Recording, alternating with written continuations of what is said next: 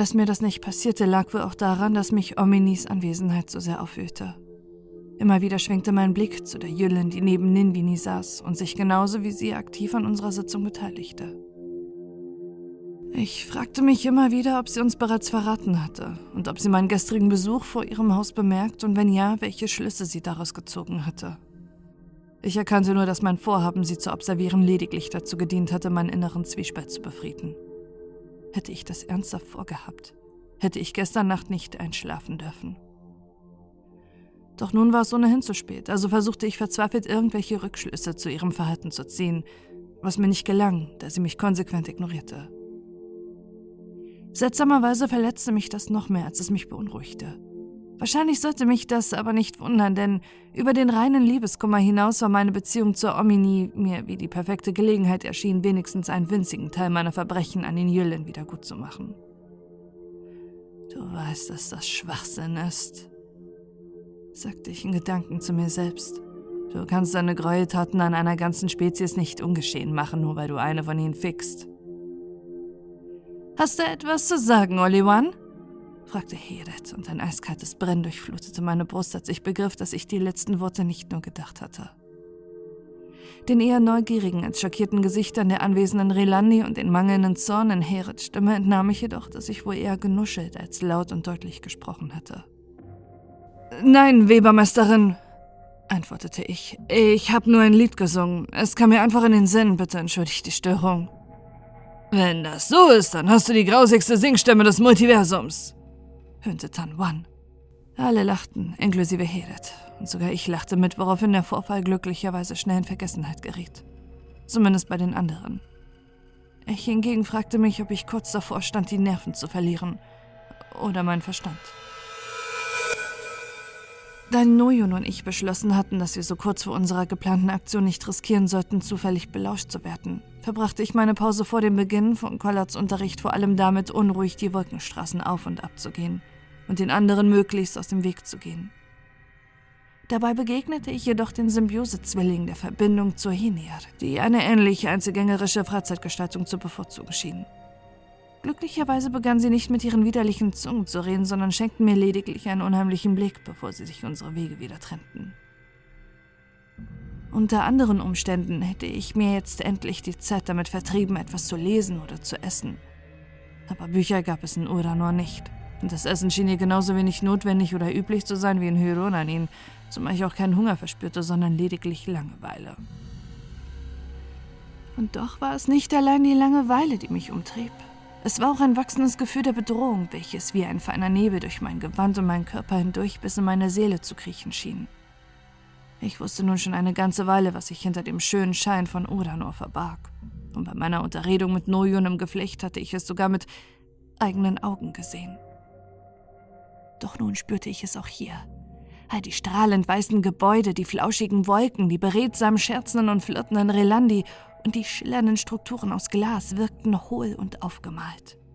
Ein dünner alter Vorhang, durch dessen fahnenscheiniges Gewebe man bereits die widerliche Fratze erahnen konnte, die dahinter wartete.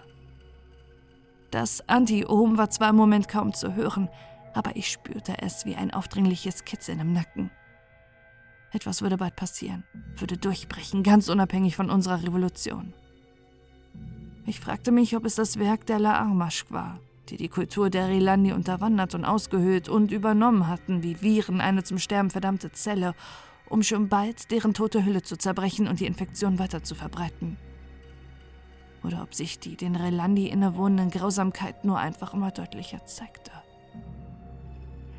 Ich wusste es nicht. Aber irgendetwas würde passieren und wenn es uns nicht gelang, es in die richtigen Bahnen zu lenken, könnte es in einem Desaster enden. Nicht nur für Uranor. Meine Wanderungen führten mich weiter als zuvor, und so kam ich schließlich an eine Stelle, an der sich ein Strom aus wässrigem Licht gleich einem Wasserfall aus dem leeren Himmel ergoss und sich in einer Art See sammelte, der je nach Blickwinkel leicht chromatisch schimmerte, insgesamt aber von selten gekannter Klarheit war. Ich trat näher und sah hinein. Was ich sah, widerte mich an. Doch nicht, weil sich mein Antlitz in dem klaren, fremdartigen Wasser spiegelte. Über diese Form des Selbsthasses war ich hinaus, sondern weil es in eine Aura aus goldenem Licht gehüllt war.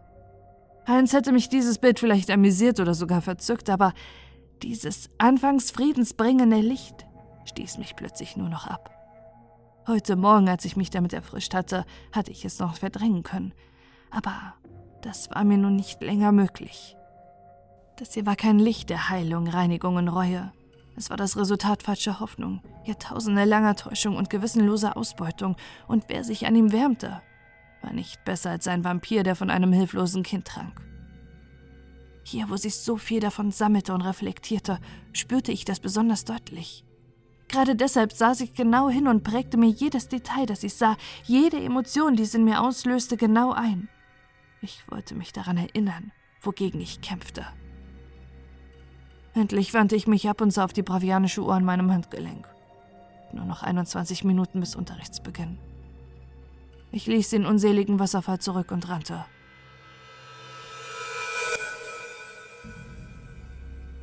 Mit rasselndem Atem, aber gerade noch rechtzeitig, traf ich im Unterrichtssaal ein und nahm meinen Platz neben Nojon ein. Collard bedachte mich mit einem missbilligenden Blick, hielt sich aber erst einmal mit schnippischen Bemerkungen zurück. Stattdessen eröffnete er sofort seinen Unterricht. Ich hoffe, ihr habt euch nicht allzu viel für den Abend vorgenommen, denn heute werden wir uns besonders viel Zeit für die Unterweisung nehmen. Der Allrichter ist mit mir zusammen zu der Überzeugung gekommen, dass eure Ausbildung intensiviert werden muss.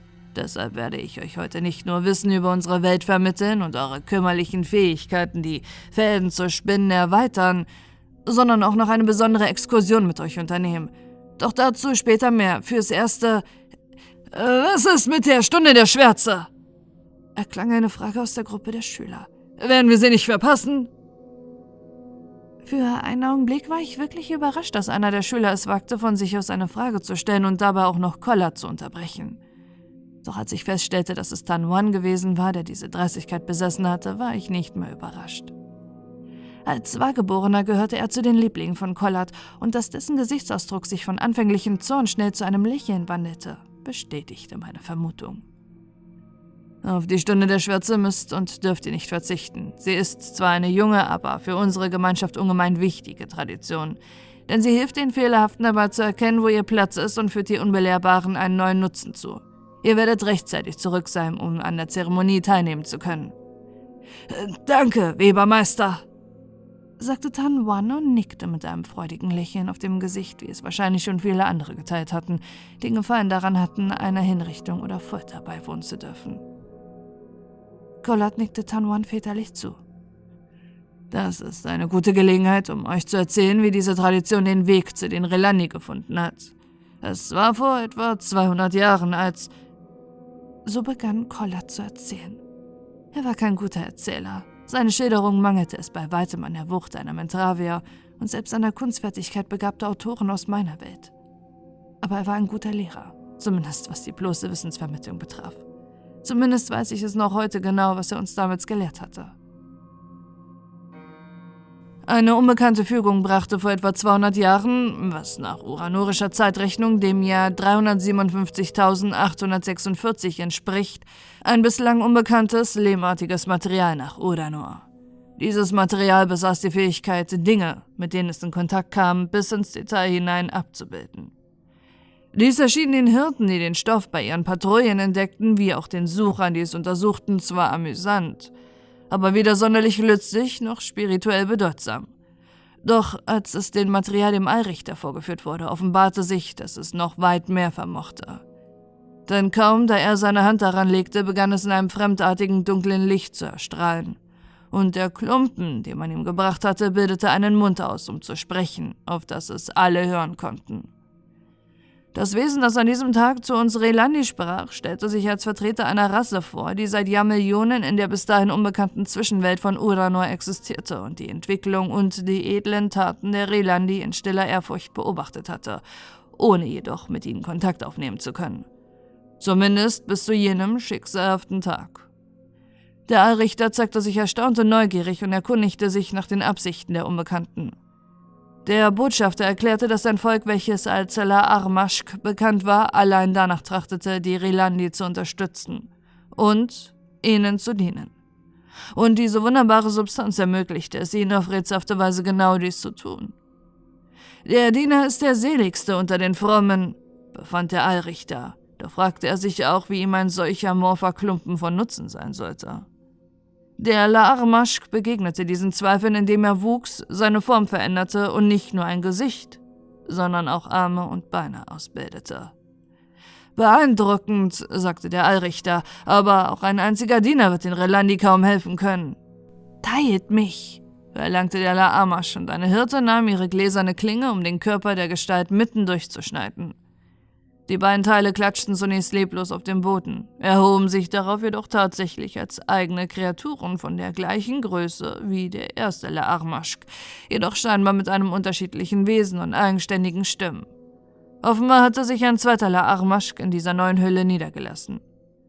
Ihr könnt dieses Material so oft vervielfältigen, wie ihr wollt, erklärte dieser. Unserer sind viele und wir alle wollen helfen. Und so geschah es. Die Laarmasch vervielfältigten sich mit Hilfe der Relandi und übernahmen lästige und anstrengende Arbeiten für sie. Sie bauten Gebäude und Hallen, reparierten Gerätschaften und schleppten Lasten oder sogar Relandi von einem Punkt zum anderen. Einige oh, experimentierfreudige Relandi bauten sie sogar in ihr Liebesspiel ein. Als willige Geschöpfe, die schnell ihre Fähigkeiten offenbarten, die äußere Erscheinung von Relandi oder anderen Wesen anzunehmen, falls diese es verlangten, schienen sie dazu sehr gut geeignet. In der Folge kam es zu regelrechten Orgien und an Barbarei grenzenden sexuellen Experimenten. Den Webermeistern gefiel es jedoch nicht, welchen Einfluss die Diener auf ihre Gesellschaft hatten. Den Webern wurde von jeher ein recht hohes Maß an Ausschweifung zugestanden, und auch die Hirten durften sich gelegentlich mit weltlichen Genüssen beschäftigen.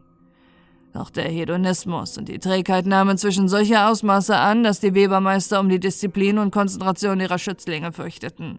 Umso mehr, als eines Tages offenbar wurde, dass sich auch Sucher an diesen Orgien beteiligten, was unter keinen Umständen geduldet werden durfte, lag ihre vornehme Aufgabe doch darin, das Licht der Gemeinschaft zurückzuführen, wobei jegliche Ablenkung unerwünscht war. So flehten die Meister den Allrichter letztendlich an, die Anwesenheit der La Armasch zu unterbinden, und dieser versprach, mit den mysteriösen Dienern darüber zu reden.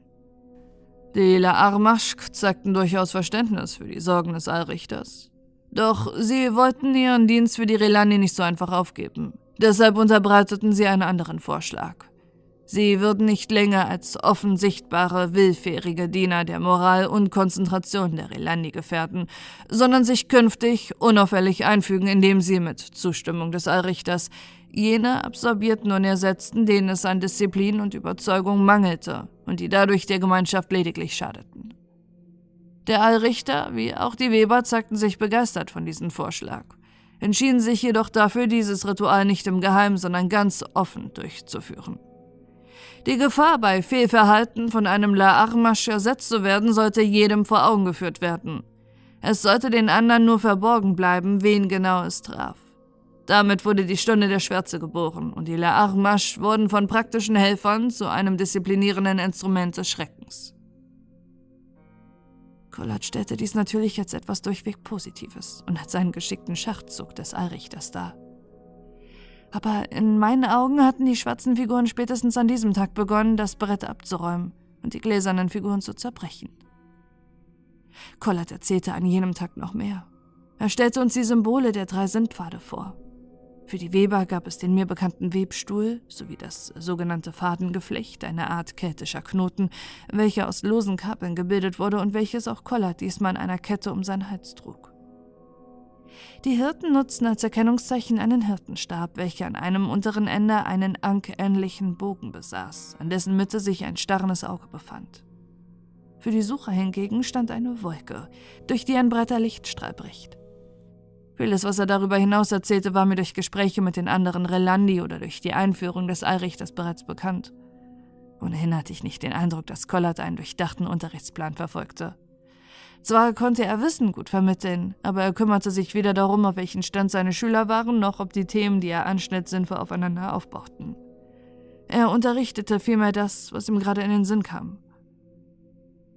Nachdem dieser theoretische Teil beendet war, verließ Collard seinen nüchternen Vortragsmodus und wandte sich überraschenderweise direkt an mich.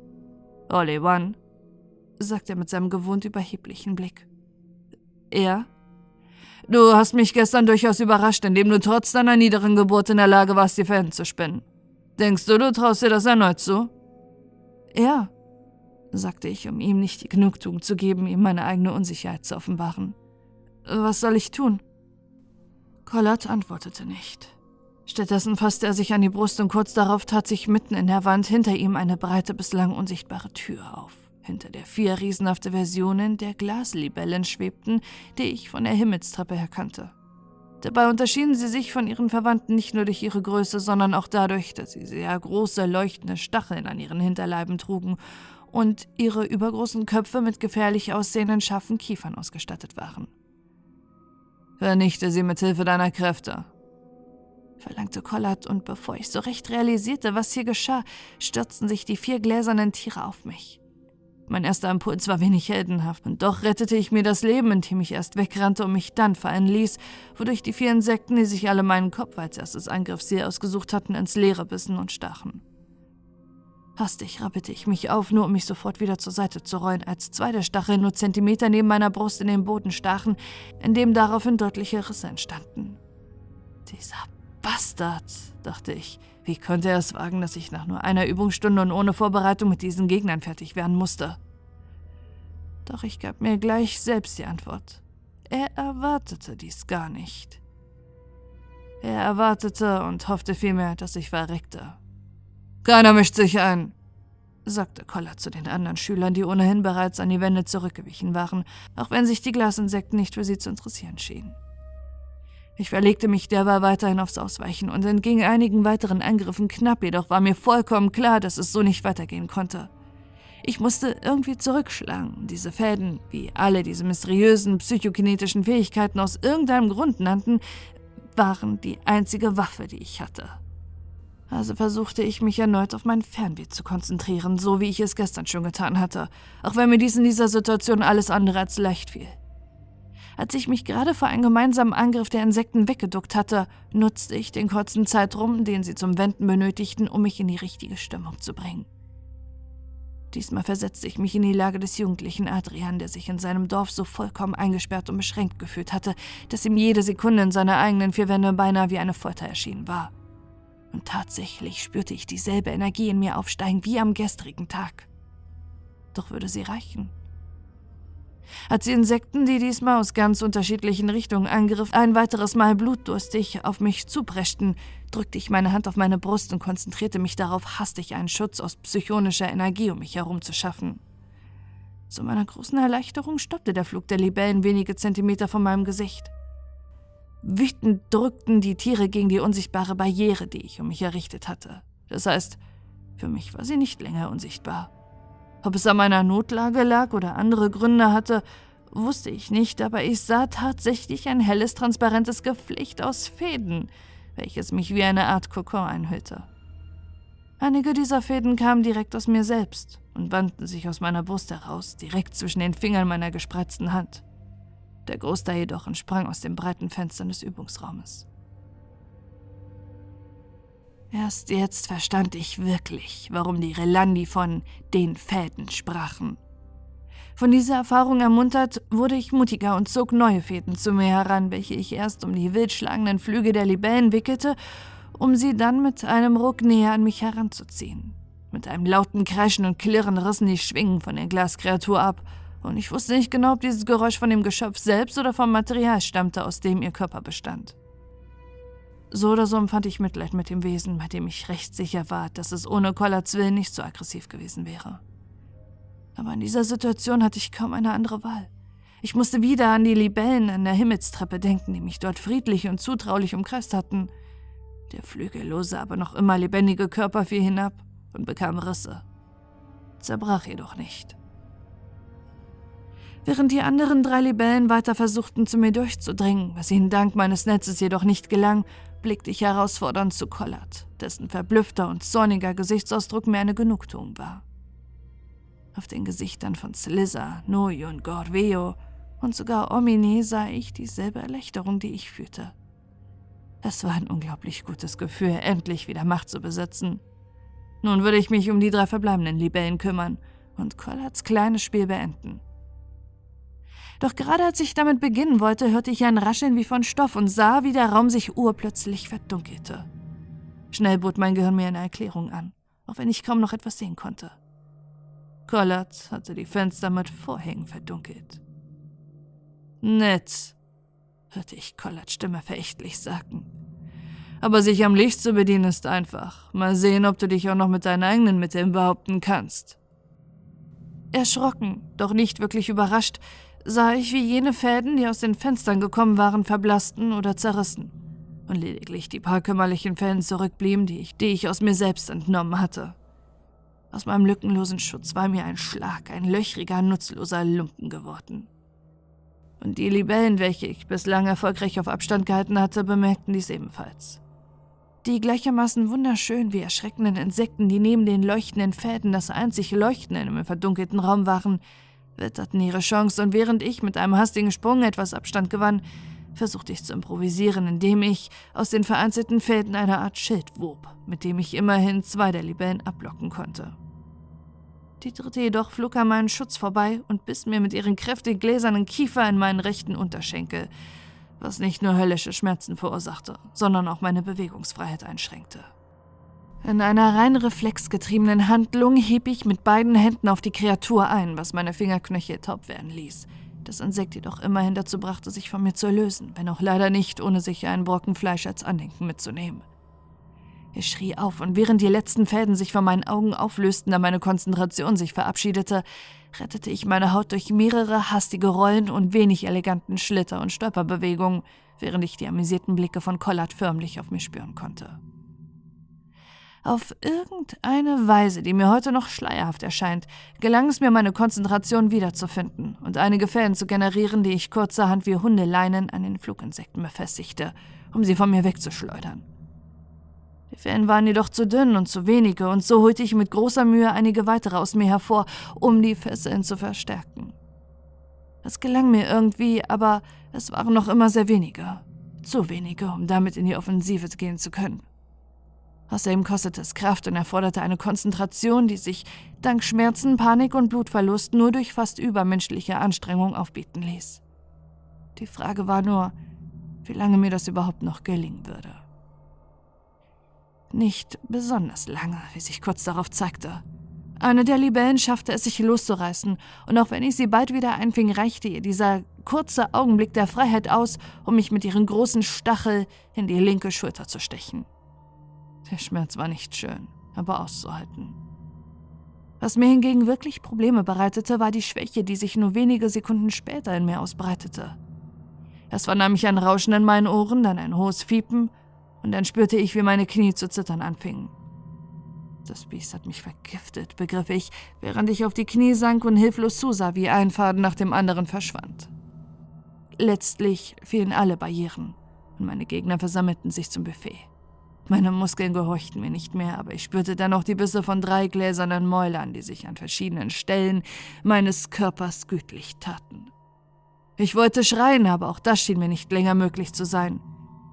Hilflos sah ich zu, wie große Stücke Fleisch aus meinem Körper gerissen wurden und mein Blut mit zunehmender Geschwindigkeit aus mir herauslief, wie aus einer ausgepressten Orange oder wie ein fahnenflüchtiges Herr, das mich im Stich ließ.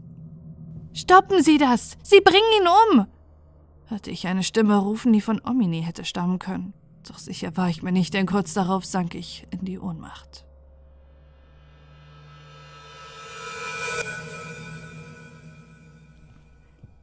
Als ich erwachte, war mir kalt und warm zugleich. Meine Haut kribbelte und ich hatte das Gefühl, in der Schwerelosigkeit zu schweben. Ein Teil dieser Empfindung kam mir bekannt vor, und als ich mich endlich traute, meine Augen aufzuschlagen, erkannte ich auch warum. Ich lag unterhalb der Wasseroberfläche, in einer Wanne aus Lichtwasser. Da dieses Wasser die wunderbare Eigenschaft besaß, die Atmung nicht zu behindern, kämpfte ich meinen panikartigen Reflex, hastig auftauchen zu wollen, direkt nieder. Immerhin war ich vergiftet und halb zerfetzt worden. Und wusste ich nicht, welche Verletzung ich bei dem Angriff der Libellen sonst noch erlitten hatte. Und befürchtete, sie durch allzu ruckartige Bewegungen nur zu verschlimmern. Stattdessen konzentrierte ich mich auf die Umgebung. Allem Anschein nach befand ich mich in einer Wohnung. Über mir stand eine Jüllin, deren Gesicht ich durch den Schleier des Wassers nur undeutlich erkennen konnte. Für einen winzigen Moment dachte ich an Skevini und rechnete damit, dass sie mich nur in diese heilende Wanne gebracht hatte, um meinen regenerierten Körper danach etwas Schreckliches antun zu können. Doch das tat ich schnell als Unsinn ab. Skevini lag träumend in den Hallen der Prüfung. Hallo, Omini, sagte ich, als ich nun doch vorsichtig auftauchte und das Gesicht der Jüllin erkannte, deren Anmella-Stränge entspannt in ihrem Körper herabhingen. Was machst du hier? Omini lächelte. Ich hatte selten etwas Traurigeres gesehen. Ich beobachte deine Genesung, sagte sie, und was ich sehe, gefällt mir. Ich sah meinem nackten Körper hinab, der zwar nach wie vor etliche Blessuren und Kratzer aufwies, jedoch keine offenen Wunden. Auch fühlte ich mich zwar noch schwach, aber nicht so schwach, wie dies nach einem so starken Blutverlust und einer Vergiftung zu erwarten gewesen wäre. Zudem stellte ich erfreut und erstaunt fest, dass die Stellen, an denen die Insekten an meinem Fleisch sich bedient hatten, sich ebenfalls regeneriert hatten. Andererseits sollte ich mich wohl nicht darüber wundern. Immerhin hatte Oneda mir sogar Gliedmaßen nachwachsen lassen. Das Lichtwasser, vermutete ich. Omini nickte. So ist es. Es ist im Grunde nur verflüssigtes Licht und das Licht von Uranor verfügt über starke heilende Eigenschaften. Zumindest, wenn man sich ihm in konzentrierter Form und lange genug in völliger Ruhe aussetzt. Nicht ganz so effektiv wie Jon Mella, aber du bist ja auch keine Jüllin und wir sind auch nicht in Konor. Zudem kann es nur Wunden und Vergiftungen heilen und keine Krankheiten besiegen. Glücklicherweise gibt es die in Uranor aber auch nicht. So sehr ich meine Heilung begrüßte, ekelte mich diese Vorstellung zugleich auch wieder an. Im Grunde lag ich in einem Konzentrat kosmischer Ausbeutung. Den Tränen und dem Schweiß ungezählter Individuen. Sich davon heilen zu lassen, fühlte sich nicht gut an. Es war vielleicht etwas weniger verwerflich als das Trinken von Gesundheit, aber nicht viel. Dennoch war es nun einmal passiert. Und immerhin strebte ich ja danach, diese spirituelle Melkeanlage lahmzulegen. Hast du mich hierher gebracht? fragte ich Omini. Erneut nickte sie. Danke, sagte ich und schämte mich dafür, dass ich auch nur für einen Moment erwogen hatte, ihr das Leben zu nehmen. Kurz wandte ich meinen Blick ab, schon um ihr keinen Rückschluss auf meine Gedanken zu erlauben. Dabei geriet meine Uhr in mein Blickfeld und ich stellte fest, dass es erst 17.12 Uhr war. Ich dachte, ihr müsst jetzt mit Collard im Geflecht sein. Oder hat er den Unterricht abgebrochen? Wer hast ihn überhaupt dazu bewogen, mich zu verschonen? Immerhin ist er doch ein eiskalter rassistischer Idiot. Omini senkte den Blick und tat einen tiefen Atemzug. Die Anspannung war ihr deutlich anzumerken. Ich habe ihn daran erinnert, dass der Allrichter den Webermeistern verboten hat, zuzulassen, dass ihre Schützlinge in ihrer Obhut sterben. Selbstvergehen dürfen nicht mit dem Tod, sondern allein durch die La Armasch bestraft werden. Und du hast ja nicht einmal eine Regel gebrochen, sondern nur dein Bestes gegeben. Collard hat sich erst geziert, doch letztlich hat er die Liban zurückgerufen und zugestimmt, dass wir dich in eine Lichtwanne legen. Hm. So viel Vernunft hätte ich nicht von ihm erwartet. Urteile nicht zu früh, sagte Omini mit belegter Stimme. Denn dabei hat er nicht bewenden lassen. Er ließ mich nach deinen Wunden sehen und erlaubte mir, dich mit Slithers und Nojuns Hilfe hochzuheben. Aber seine Zustimmung war vergiftet. Du sprichst wahre Worte, Omini, hat er zu mir gesagt. Das muss ich zugeben, und zwar in allem, was du sagst. Fehlverhalten darf allein durch die Laamasch geahndet werden. Und da du unbefugt meinen Unterricht gestört und meine Autorität in Frage gestellt hast, soll genau dies dir auch widerfahren. Für dich ist der Unterricht wie auch deine Zeit in Uranor zu Ende. Noch heute zur Stunde der Schwärze wirst du Teil der Speisung sein. Deiner letzten Speisung. Ein großer Verlust ist es nicht. Tränen traten in Ominis Augen und auch in meine. Sie war nicht nur meine Geliebte, sondern auch eine der letzten beiden Vertreterinnen des Volkes, welches ich ausgelöscht hatte. Das durfte auf keinen Fall ihr Schicksal sein. Ich setzte mich auf und fuhr ihr mit meiner nassen Hand tröstend über ihr raues Gesicht. Das kann dieser Misker unmöglich machen. Hast du dich beim Allrichter beschwert? Omini schüttelte den Kopf. Wie ich dir bereits gesagt habe, kann ich mich als einfache Weberin nicht direkt an ihn wenden. Aber ich habe mit Gordon und Hedet gesprochen. Gorun hat nur ein paar bedauernde Worte parat und mir ein Glas verfickten Lichtwein angeboten. Ansonsten hat er nichts unternommen. Herit wirkte zumindest ernsthaft bestürzt und hat für mich mit Wonna Ara gesprochen. Der Allrichter hat Collards Unterrichtsmethoden ebenfalls kritisiert, jedoch hat sie bei ihm nur erreicht, dass das Urteil erst morgen vollstreckt werden wird. Ich hab nur noch einen Tag. Einen verdammten Tag, bevor meine Existenz endet. Das reicht uns. Wir schlagen morgen zur Zeit des gemeinsamen Gebetes zu. Die Details erkläre ich dir später, falls du noch dabei sein möchtest, heißt das. Ich bin dabei. Ich habe nur nichts mehr zu verlieren. Doch, eigentlich hätte ich euch von Anfang an unterstützen sollen. Dieser Ort hier kennt keine Gerechtigkeit. Das ist mir nun endgültig bewusst. Eure Sache mag ziemlich aussichtslos sein, aber sie ist zumindest gerecht. Tut mir leid, dass ich so dumm war. Nicht halb so dumm wie ich, sagte ich aufrichtig und nahm sie dabei in den Arm, was sie nicht nur zuließ, sondern erwiderte. Selbst wenn du dich ernsthaft bemühen würdest, könntest du auch nie halb so viele Fehler machen wie ich. Das kann ich nicht widersprechen. Denkst du, ich kann hier schon wieder raus? fragte ich, da ich nicht länger als unbedingt nötig in der geraubten Energie anderer bahnen wollte. Ich denke schon, den Rest sollte dein Körper allein schaffen.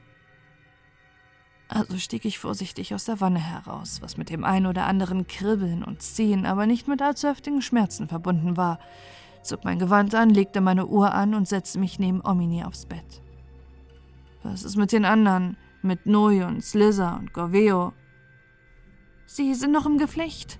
Collard hat nicht mal im Traum daran gedacht, ihnen zu erlauben, mir zu helfen oder den Unterricht zu beenden, auch wenn zumindest Slizzer und Noyun darum gebeten hatten. Die beiden sind halt wirklich gute Seelen, vor allem Slizzer. Ich musste mir ein ironisches Auflachen verkneifen, da ich Omini ungern eröffnen wollte, dass die von ihr so geschätzte Echsenfrau ihre Ermordung verlangt hatte. Obwohl ich ihrem Wunsch zum Glück nicht entsprochen hatte, konnte ich Slizzer aber noch immer verstehen. Sie hatte versuchen wollen, die Revolution zu schützen – und ich wollte nicht, dass sie dafür bestraft wurde oder unnötiger Zwist zwischen uns entstand. Wahrscheinlich wollte ich aber auch nur meine eigene Rolle in dieser Angelegenheit verschleiern. Mit dem Egoismus war das so eine Sache. Man konnte versuchen, ihn abzulegen, aber es war wie bei diesen nervigen Preisschildern. Man wollte sie mit einem Rutsch abreißen, aber letztlich musste man ewig daran herumreißen, fummeln und knibbeln, bis sie endlich verschwunden waren. Und selbst dann blieben noch Spuren zurück, Du hast mich ganz allein hierher getragen? fragte ich durchaus ergriffen und drückte ihr einen Kuss auf die warmen, trockenen Lippen. Das habe ich. Und du bist ganz schön schwer. So schwer bin ich gar nicht, sagte ich lachend und drückte sie mit meinem Körpergewicht sanft aufs Bett, nur um mich danach an Ominis Gewand zu schaffen zu machen. Stopp! Ich bin gerade wirklich nicht in der Stimmung dafür. Wenn wir das hier hinter uns haben und noch leben, können wir uns gern besinnungslos vögeln. Aber gerade kann ich nicht abschalten. Nicht nach dem, was gerade passiert ist und was bald passieren wird. Es gibt Leute, die sich angesichts des nahen Todes entspannt ins Vergnügen stürzen können. Ich gehöre nicht dazu. Sofort ließ ich von ihr ab und setzte mich wieder hin. Ich verstehe. Ich wollte dich nicht bedrängen. Schon gut, ist ja nichts passiert. Aber weißt du was? Was denn? Was du da im Unterrichtsraum mit den Libellen angestellt hast, war beeindruckend. Auf mich wirkt es eher wie ein monumentales Versagen. Schwachsinn! Du hast dich hervorragend geschlagen. Kein Rilandi, Kollat eingeschlossen, wäre in der Lage gewesen, ohne das Sicht mit so vielen Gegnern zurechtzukommen. Du solltest scheitern.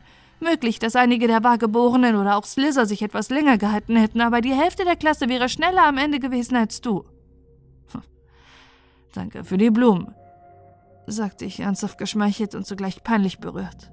Ich konnte nicht allzu gut mit Lob umgehen, auch wenn es mir schwerfällt zu glauben, dass ich irgendein Auserwählter oder so etwas bin. Das bist du auch nicht. Du hast Talent, aber Slizzer ist viel begabter als du.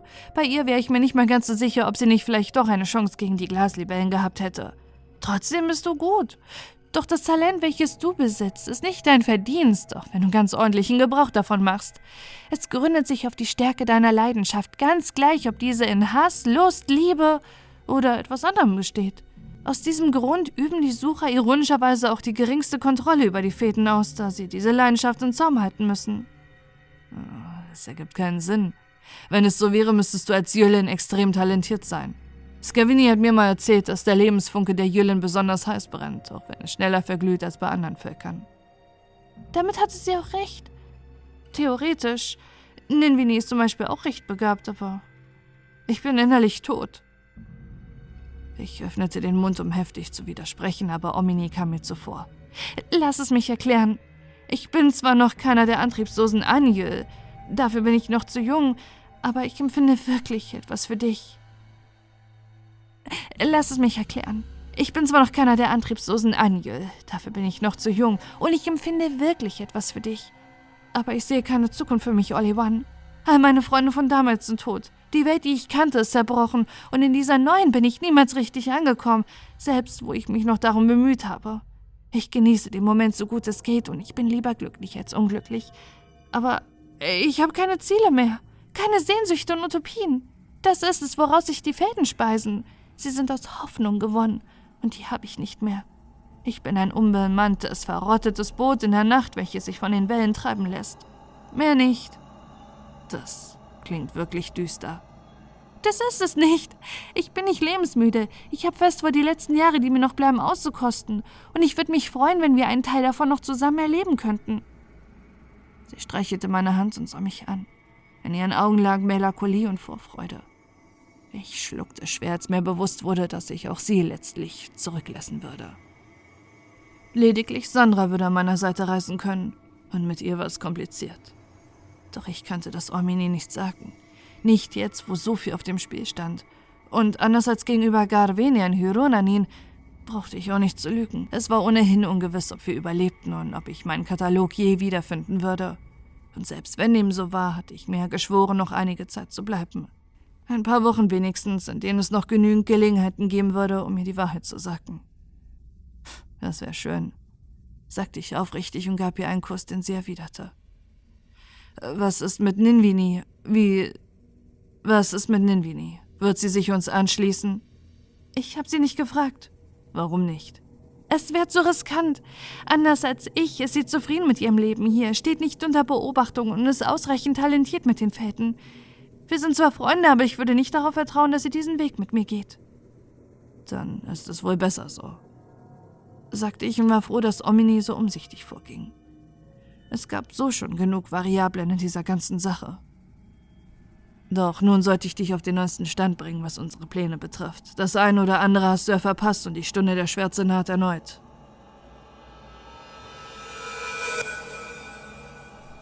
Der Rest der Zeit flog wie ein wirrer Fiebertraum an mir vorbei.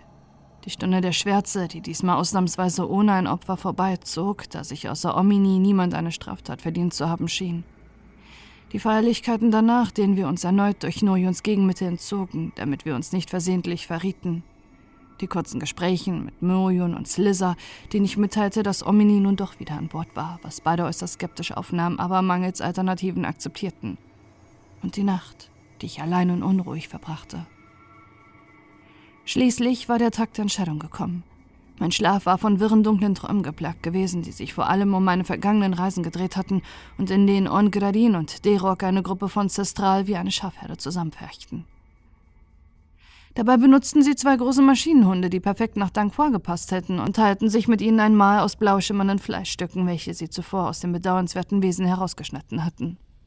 Entsprechend geredet und unkonzentriert fühlte ich mich an diesem Morgen – und war sehr froh, dass er an diesem heiligen Tag keinen Unterricht und noch keine Sitzung in der Webhalle geben würde. Da mir allerdings viel wichtigere Aufgaben bevorstanden und mir noch immer gut fünf Stunden blieben, bis zum allgemeinen Gebet gerufen werden würde, überlegte ich, wie ich mich noch etwas erholen könnte. An Schlaf war jedoch nicht zu denken, und da ich wenig Lust darauf hatte, ein erneutes Bad an dem verderbten Lichtwasser zu nehmen, blieb mir eigentlich nur ein Spaziergang an der frischen Luft. Also zog ich mich an und trat auf die Wolkenstraße hinaus. Zu dieser recht frühen Zeit, es war gerade einmal kurz vor sechs und das Gebet würde erst um elf Uhr beginnen, war dort noch niemand unterwegs. Und ein frischer, aber nicht zu so kalter Wind half wie erhofft dabei, meine Gedanken zu klären. Uranor war zu dieser Stunde ein fast paradiesischer Ort.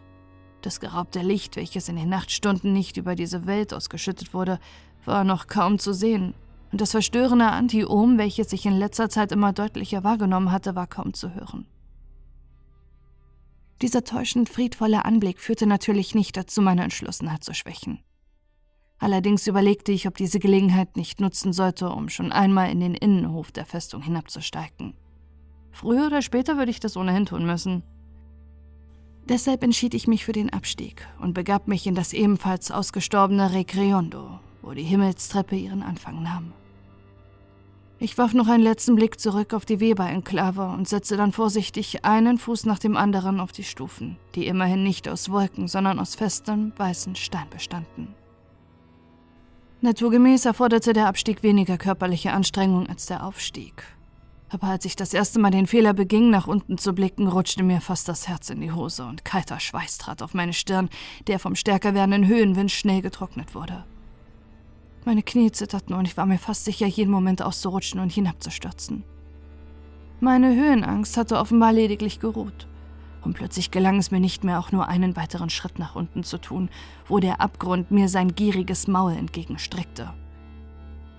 Kurz dachte ich darüber nach, wieder umzudrehen, Noyon, Omini und Slizzer zu wecken, um mit einem von ihnen hinunterzugehen, um mich nicht so allein zu fühlen, aber das wäre natürlich mehr als nur albern und kindisch gewesen und hätte mich jedes bisschen Respekt gekostet, den sie von mir haben mochten.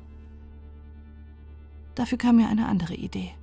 Ich konzentrierte mich erneut auf mein Fernweh, was mich immer weniger Mühe kostete, führte meine Hand zur Brust und erschuf aus mir einige Fäden, die ich wie Halteseile an den Treppenstufen befestigte. In der Morgendämmerung konnte ich die Fäden etwas schlechter sehen als im verdunkelten Übungsraum, aber ich erkannte an einem gasthaften Flimmern zweifelsfrei, dass sie da waren. Mit jedem Schritt hinab löste ich einige Fäden und machte sie an der nächsten Stufe fest. Auf diese Weise gelang es mir Stück für Stück voranzukommen, ohne mir dabei in die Hose zu scheißen. Zudem war dies auch noch eine wunderbare Übung, um meine frisch erworbenen Fähigkeiten zu trainieren, die ich sicher schon sehr bald benötigen würde. Nun, wo meine Höhenangst sich von lähmender Panik zu normaler Angst abgeschwächt hatte, hatte ich auch wieder Augen für meine Umgebung. Die mit wunderschönen Pflanzen bewachsene Festung sah von hier oben sogar noch friedlicher aus als die Wolkensiedlung der Weber. Und ich fragte mich, warum es im Multiversum nicht überall so sein konnte. Waren all die unzähligen Ungerechtigkeiten, all die kranken und verzerrten Welten, all das Leid und die Finsternis nur Betriebsunfälle? Fehler, die man nur korrigieren musste, um sich endlich zu einem, wenn schon nicht utopischen, so doch zumindest halbwegs harmonischen und aushaltbaren Zustand zu bewegen. Oder waren sie vielmehr ein Feature als ein Bug? Waren alle Wesen, ganz gleich ob Menschen, Relandi, Jüllen oder La Armaschk, dazu geschaffen zu leiten? War dieser ewige Wechsel zwischen Liebe und Hass, Krankheit und Heilung, Hoffnung und Verzweiflung, Träumen und Albträumen die Triebfeder, die Energie, die diese Existenzebene überhaupt am Laufen hielt. Waren wir womöglich nur wie Zacken an den Zahnrädern einer großen Maschine, die sich in festgelegten Bahnen ab und aufwärts bewegten, mal schneller, mal langsamer, je nachdem, wie groß diese Zahnräder waren? Und wenn dem so war, gab es dann ein Außen, eine Ebene, in der dies nicht so war, vielleicht der wirkliche erlösende Himmel, der irgendwo jenseits von Uranor liegen mochte und der in einem Licht erstrahlte, welches nicht der Täuschung und Ausbeutung entsprang. Doch selbst wenn es diesen Ort gab, so fragte ich mich, ob man dort auf Dauer glücklich sein könnte. Als Fortgeschrittener wusste ich nur zu gut, dass wir stets danach strebten, neue Orte zu sehen – neue Herausforderungen anzugehen und neue Aufgaben anzupacken und Ziele anzustreben, die ihren Reiz gerade daraus zogen, dass wir sie nie ganz erreichen konnten. Wäre ein Ort, an dem einen alles zur Verfügung stand und jeder Wunsch sofort Wirklichkeit wurde, nicht der zwangsläufige Tod unseres Verstandes und unserer Gefühle, die letztendliche Auflösung unseres Selbst. Und war das etwas Schlimmes oder sah genau so das wahre Paradies aus? Die Einswerdung in einem gedankenlosen Sein. Ich erkannte, dass mich diese Überlegungen letzten Endes zu nichts führten. Ob ich nun aus freien Willen etwas Heldenhaftes unternahm oder nur meine Rolle im ewigen gleichgültigen Schwung des kosmischen Pendels spielte, war in diesem Moment egal. Ich war an dem Ort, an dem ich sein musste, und das, was ich im Begriff war zu tun, fühlte sich für mich richtig an. Plötzlich sah ich unter mir etwas glitzern und spürte kurz darauf einen Luftzug, als sich erneut ein gläserner Schwarm von Flugkreaturen um mich herum scharte, so wie es schon bei meinem Aufstieg mit Noyon der Fall gewesen war. Zuerst erschrak ich, als ich wieder die gläsernen Libellen mit ihren riesigen, hervorstehenden Facettenaugen, ihren schillernden Flügeln und ihren schlanken Hinterleibern erblickte. Die Erlebnisse im Trainingsraum waren noch fest in mein Gedächtnis eingebrannt. Gerade aus diesem Grund zwang ich mich dazu, einen der vorbeifliegenden Tiere über den Rücken zu streichen. Sofort drehte es sich zu mir um und sah mich nicht nur neugierig an, sondern stupste mich sogar vorsichtig mit seinem gläsernen Kopf an, bevor es wieder seiner Wege zog. Nein, dachte ich, diese Wesen waren nicht boshaft. Wahre Bosheit kam wohl immer erst mit einer bestimmten Form der Intelligenz. Der Rest des Weges verging fast wie im Flug, denn je näher ich der Festung kam, desto weniger machte mir die Höhe zu schaffen. Zuletzt traute ich mich sogar, meine Fäden von den Stufen zu lösen, Dennoch war ich froh, als ich endlich wieder festen Boden unter den Füßen spürte. Innerhalb der Festung war es genauso still wie über den Wolken. Niemand war zu sehen. Hier unten empfand ich das Licht weit intensiver. Es berauschte, machte etwas träge und auch wenn ich es nach wie vor innerlich ablehnte, konnte ich mich kaum dagegen wehren, dass es meine Laune hob. Also entschied ich mich, die unbestreitbare Schönheit der Festung auf mich wirken zu lassen. Auch wenn sich fast immer, wenn ich einen bestimmten Punkt betrachtete, meine Erinnerungen meldeten und mir wie Röntgenstrahlen die Schattenseiten all der hübschen Säulen, Bögen und bepflanzten Zinnen offenbarten, die in der Prüfung, in denen Korf, Scavini, Garvenia und viele weitere in ihren Albträumen gefangen lagen. Das Tor, hinter dessen blendender Lichtbarriere sich die trennende Lichtmauer und schließlich eine Schlammebene voller Würmer und Käfer erstreckte. Jener Schlamm, in dem ein Heer von Verzweifelten sich nach Einlass verzehrte, während sie von dem schwarzen Malmer und den Hirten verängstigt, geprüft und drangsaliert wurde. Darunter auch Sandra und der bedauernswerte Pingo. So schlechter letzt auch die Sucherkammer, deren genauen Standort ich nicht kannte, in der aber jene Ausbeutung geschah, die von der Webmaschine genutzt, gesteuert und vorbereitet wurde. Dennoch ließ das allgegenwärtige Licht keinen dauerhaften Trübsal zu. Und so geschah es fast zwangsläufig, dass in mir Erinnerung an meine Kindheit aufkam, in denen ich mich mit den kleinen Rittern in meiner Spielzeugburg und später mit Videospielen harmlose Fantasy-Schlachten geschlagen hatte. Ich konnte mir sogar vorstellen, dass diese Festung hier eine dieser Burgen wäre. Dieser Gedanke war tröstlich, denn in jener Zeit war immer klar gewesen, dass ich auf der richtigen Seite stand, und der Feind war immer eindeutig böse und verkommen gewesen. So einfach war das heute leider nicht. Die Laarmaschk mochten böse sein, auch wenn sie vielleicht nur taten, was ihre Natur von ihnen verlangte. Und was die Relandi taten, war klar zu verurteilen. Aber selbst wenn wir Erfolg hatten, würden viele sterben, die den Tod nicht verdient hatten. Nicht nur auf unserer Seite, und in der harten Wirklichkeit war nie klar, was aus einem Umsturz erwuchs. Revolutionen waren die Joker-Karten der gesellschaftlichen Verhältnisse. Und ihre möglichen Wirkungen reichten von echten Verbesserungen bis hin zu ausgewachsenen Katastrophen. Manchmal blieb einem aber keine andere Wahl, als diese Karte zu ziehen. Guten Tag, Olli One, sagte eine Stimme hinter mir, die ich sofort erkannte, auch wenn ich sie länger nicht gehört hatte. Onida. Die Festung ist noch immer ein ganz besonderer Anblick, nicht wahr? Selbst wenn man den Himmel so nah gekommen ist. Das ist sie, stimmte ich zu und drehte mich zu der Frau um, die mich geprüft und mir Karmon geraubt hatte und in die ich ebenfalls kurzzeitig verschossen gewesen war. Eine Form von Stockholm-Syndrom womöglich, dachte ich nun. Ihre Schönheit war nach wie vor nicht zu leugnen, aber sie wirkte kälter und härter, als ich sie in Erinnerung hatte. Es lag nicht allein an ihrem gläsernen Körper. Selbst unter den gläsernen Teilen von Nojons Leib schien stets ein freundliches Licht zu glühen, selbst weil man es nicht sehen konnte. Onida hingegen hätte auch aus Eis sein können. Äh, falls du dich fragst, warum ich. Das brauche ich gar nicht zu wissen, antwortete Onida unerfreut freundlich. Ein jeder Relandi hat das Recht, die Festung aufzusuchen, wenn ihn keine Pflicht davon abhält. Das geht umso mehr am Tag des Gebets. Äh, gut zu wissen. Bist du ebenfalls hier, um die Schönheit der Festung zu bewundern, oder bist du auf Patrouille? Kurz befürchtete ich, dass meine Fragen sie verärgern würden, aber offenbar schien ich als Weber in ihren Augen nur Narrenfreiheit zu besitzen, denn sie zeigte sich nicht nur verärgert, sondern gab mir sogar Antwort. Weder noch. Ich war auf dem Weg zu dir. Insofern hast du mir den Aufstieg erspart. Als ich dies hörte, spürte ich, wie meine Handflächen vor Aufregung feucht wurden. Warum sollte Oneda nach mir suchen? Wusste sie etwas? Ich tat mein Bestes, um meine Nervosität zu verbergen und antwortete in möglichst lockerem Ton: äh, Das trifft sich gut. Den Aufstieg würde ich auch nicht gerade als Vergnügen bezeichnen, auch wenn die Aussicht atemberaubend ist. Doch warum wolltest du mich aufsuchen? Der Allrichter will dich sehen. Verdammte Scheiße, dachte ich. Offensichtlich hatte der Allrichter doch von unseren Plänen erfahren. Vielleicht waren unsere Wohnquartiere doch nicht so abhörsicher, wie Noyum behauptet hatte. Ich erwog, die anderen zu warnen. Aber wie? Ich konnte wohl kaum über die Himmelstreppe fliehen und sie aus ihren Betten holen. Zum einen hätte mich das erst recht in die Scheiße geritten, falls sie bislang lediglich einen vagen Verdacht hegten. Und zum anderen hätte ich meine Mitstreiter so ebenfalls enttarnt. Eine Flucht durchs Tor kam ebenfalls nicht in Frage. Diesen Gedanken hatte ich ja bereits zu Genüge durchgespielt. Letztendlich blieb mir nur eine Möglichkeit. Mich so unverdächtig wie möglich zu verhalten, den Unschuldigen zu mimen und zu hoffen, dass das genügte, um meinen Kopf aus der Schlinge zu ziehen. Womöglich wussten sie ja noch gar nicht so viel über unser Vorhaben, und falls ich ganz viel Glück hatte, ging es um eine ganz andere Angelegenheit. Sollten meine Befürchtungen eintreffen, konnte ich ja immer noch meine Haut so teuer wie möglich verkaufen und ihnen ein paar Fäden in die Fresse donnern.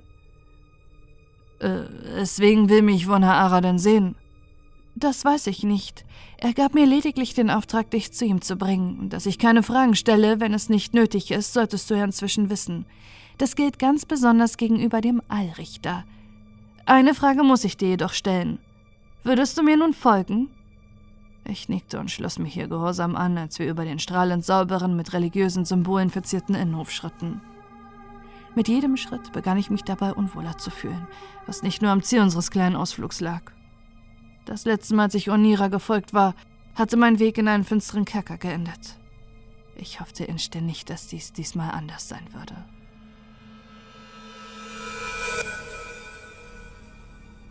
Öffne deine Augen, Ole One, verlangte die sanfte Stimme des Allrichters, und als ich dies tat und den bizarren Kopf mit den vielen Augen sah, befürchtete ich, dass er direkt in meine Seele sehen und all meine Geheimnisse ergründen würde. Dummerweise war das bei einem Volk, welches zumindest in der Lage war, eine Art von Psychokinese einzusetzen, auch nicht vollkommen abwegig. Zornig oder enttäuscht wirkte Wonneara jedenfalls nicht, aber das musste nichts bedeuten.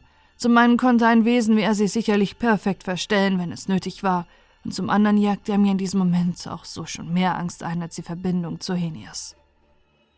Ich erinnerte mich daran, dass es mir noch immer nicht zustand, ihm Fragen zu stellen und hielt brav den Mund in der Hoffnung, dass er von sich aus die Initiative ergreifen würde.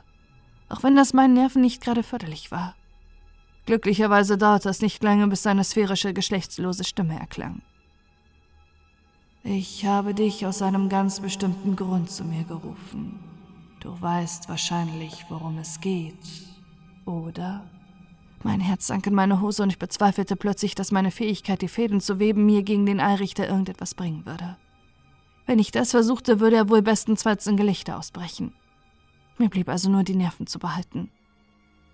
Das weiß ich leider nicht, Allrichter, das wundert mich, Olli One, sagte Wonna Ara, nachdem er mich lange und prüfend angesehen hatte. Entweder besitzt du eine innere Ruhe und Ausgeglichenheit, von der wir alle noch lernen können, oder um dein Gedächtnis ist es nicht sonderlich gut bestellt. Jedenfalls ist das, was Collard dir angetan hat, nichts, was so leicht in Vergessenheit geraten sollte. Was Collard mir angetan hatte? dachte ich überrascht. Mochte das wirklich der Grund sein, aus dem der Allrichter mich gerufen hatte? Ich wagte es kaum zu hoffen. Äh, da habt ihr natürlich recht. Auch ich habe es nicht vergessen und es hat mich tief getroffen. Immerhin wollte er mein Leben opfern. Doch ich dachte nicht, dass ich das Recht hätte, euch damit zu behelligen. Ich ging davon aus, dass das Wort der Webermeister Gesetz ist. Die meisten von Wonna Aras Augen verdrehten sich plötzlich nach innen. Fast so, als wolle er in sich hineinschauen. Vielleicht tat er das auch. Denkbar, dass dies seine Art war, angestrengt nachzudenken. So ist es auch.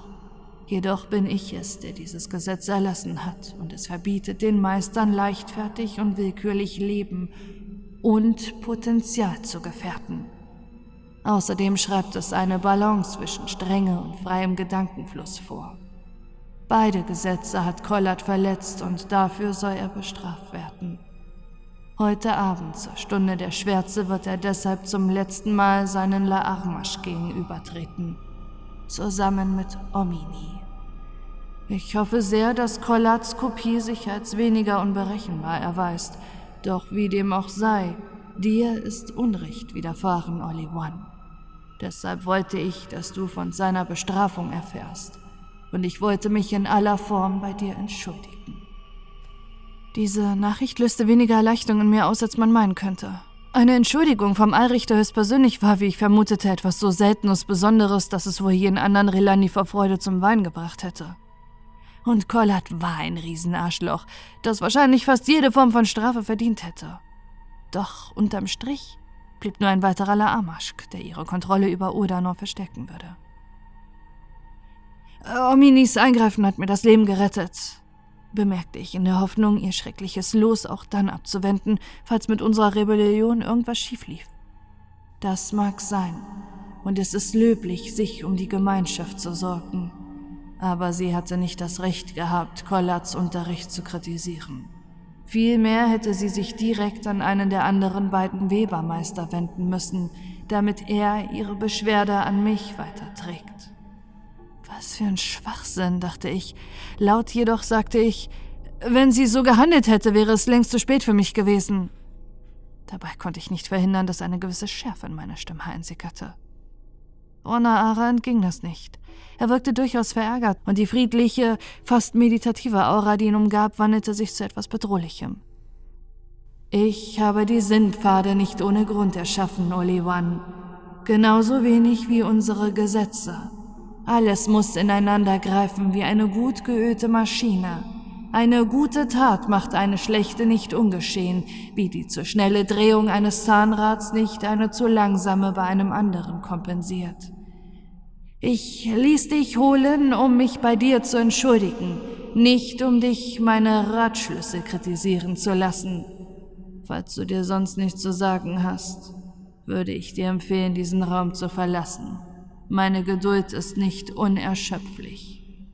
Maschinen? Zahnräder? War ich in einem verdammten Außenposten von Dancour gelandet? Diese Worte ärgerten mich umso mehr, da ich ja vor kurzem noch ähnliche metaphorische Bilder verwendet hatte. War das ein Zeichen dafür, dass Ara in der Lage war, meinen Kopf zu sehen? Doch ganz gleich, ob dem so war oder nicht, das Verhalten dieses selbsternannten Allrichters war vollkommen irrational und kindisch. Ich fragte mich, wie ich ihn für je weise halten konnte. Weil du verzweifelt warst, gab mir meine innere Stimme zur Antwort weil du gefangen warst in einem Netz aus Schuld und Selbsthass. So nämlich arbeiten alle Gurus, Meister und Führer. Sie suchen nach den hilflosen, in ihren Schicksal eingesponnenen, nicht um sie zu heilen, sondern damit sie diese Fäden nutzen können, um sie zu steuern und sie immer fester darin einzuwickeln. Sie führen ein blendendes Lichtspiel vor, um einen der zauberhaften Weiten des Kosmos in Aussicht zu stellen, während sie einen Wahrheit jegliche Bewegungsfreiheit nehmen. Sie predigen Demut, Gemeinschaft und Selbstlosigkeit, während sie ihre herrschsüchtigen Egos zu planetarer Größe aufblasen. Sie sind nicht besser als Mörder, die sich an der Angst ihrer Opfer weiden, die sich in ihren Klingen spiegelt. Nur unehrlicher. Immer diese Stimme herkam, ob es sich um ein felsendes Echo von Karmon handelte oder um Ratschläge meines Unterbewusstseins, in jedem Fall hatte sie recht. Dennoch konnte mir all das im Moment egal sein. Ich war mit Ara fertig, und wenn ich Glück hatte, würde der Allrichter schon bald sein Urteil empfangen. Die Hauptsache war, dass er nichts davon ahnte. Natürlich, Herr Richter, heuchelte ich Unterwürfigkeit. Es tut mir leid, euch verärgert zu haben. Das habe ich nicht gewollt. Ara sagte dazu nichts, und so drehte ich mich um und verließ den Saal, der meiner Meinung nach zu einem der unangenehmsten Orte in ganz Urdanor gehörte.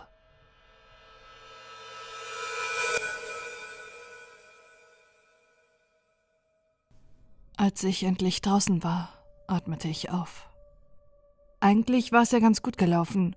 So unangenehm diese ganze Geschichte auch war, so hatte sie mir doch zumindest etwas von meiner Wartezeit vertrieben. Denn laut meiner bravianischen Uhr, deren ungewohnte Zeitangaben ich inzwischen fast im Schlaf interpretieren konnte, würde es nur noch ungefähr zwei Stunden dauern, bis das gemeinsame Gebet stattfinden würde. Natürlich war das immer noch recht viel Zeit für jemanden, der Langeweile so verabscheute wie ich, gerade wenn ein Ort so wenig Zerstreuungsmöglichkeiten bot wie der Innenhof der Lichtfestung aber wahrscheinlich würden schon bald die anderen zum Gebet eintreffen. Ich konnte mir jedenfalls nicht vorstellen, dass sie eine Verspätung riskieren würden. Ich bin wirklich enttäuscht von dir, Verlorener. Hatte ich jemand hinter mir rufen. Es war Oneda. Was wollte sie jetzt von mir und warum nannte sie mich plötzlich so? Als ich mich umdrehte, ahnte ich den Grund.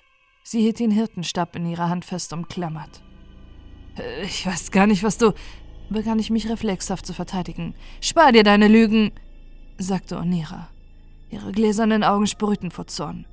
Wir wissen über euren Verrat Bescheid. Der Allrichter hat dir eine letzte Gelegenheit gegeben, ihm alles zu beichten. Hättest du es getan, hättest du dich seiner Güte anvertraut, hätte er dir die Chance gegeben, erneut ein Teil der Gemeinschaft zu werden. Nun aber ist es so spät, Verlorener.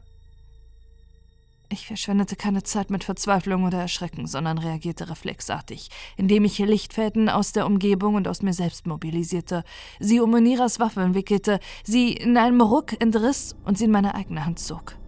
Ich war stolz auf diesen Move und die Verblüffung auf Oniras Gesicht ließ mich nur noch stolzer werden.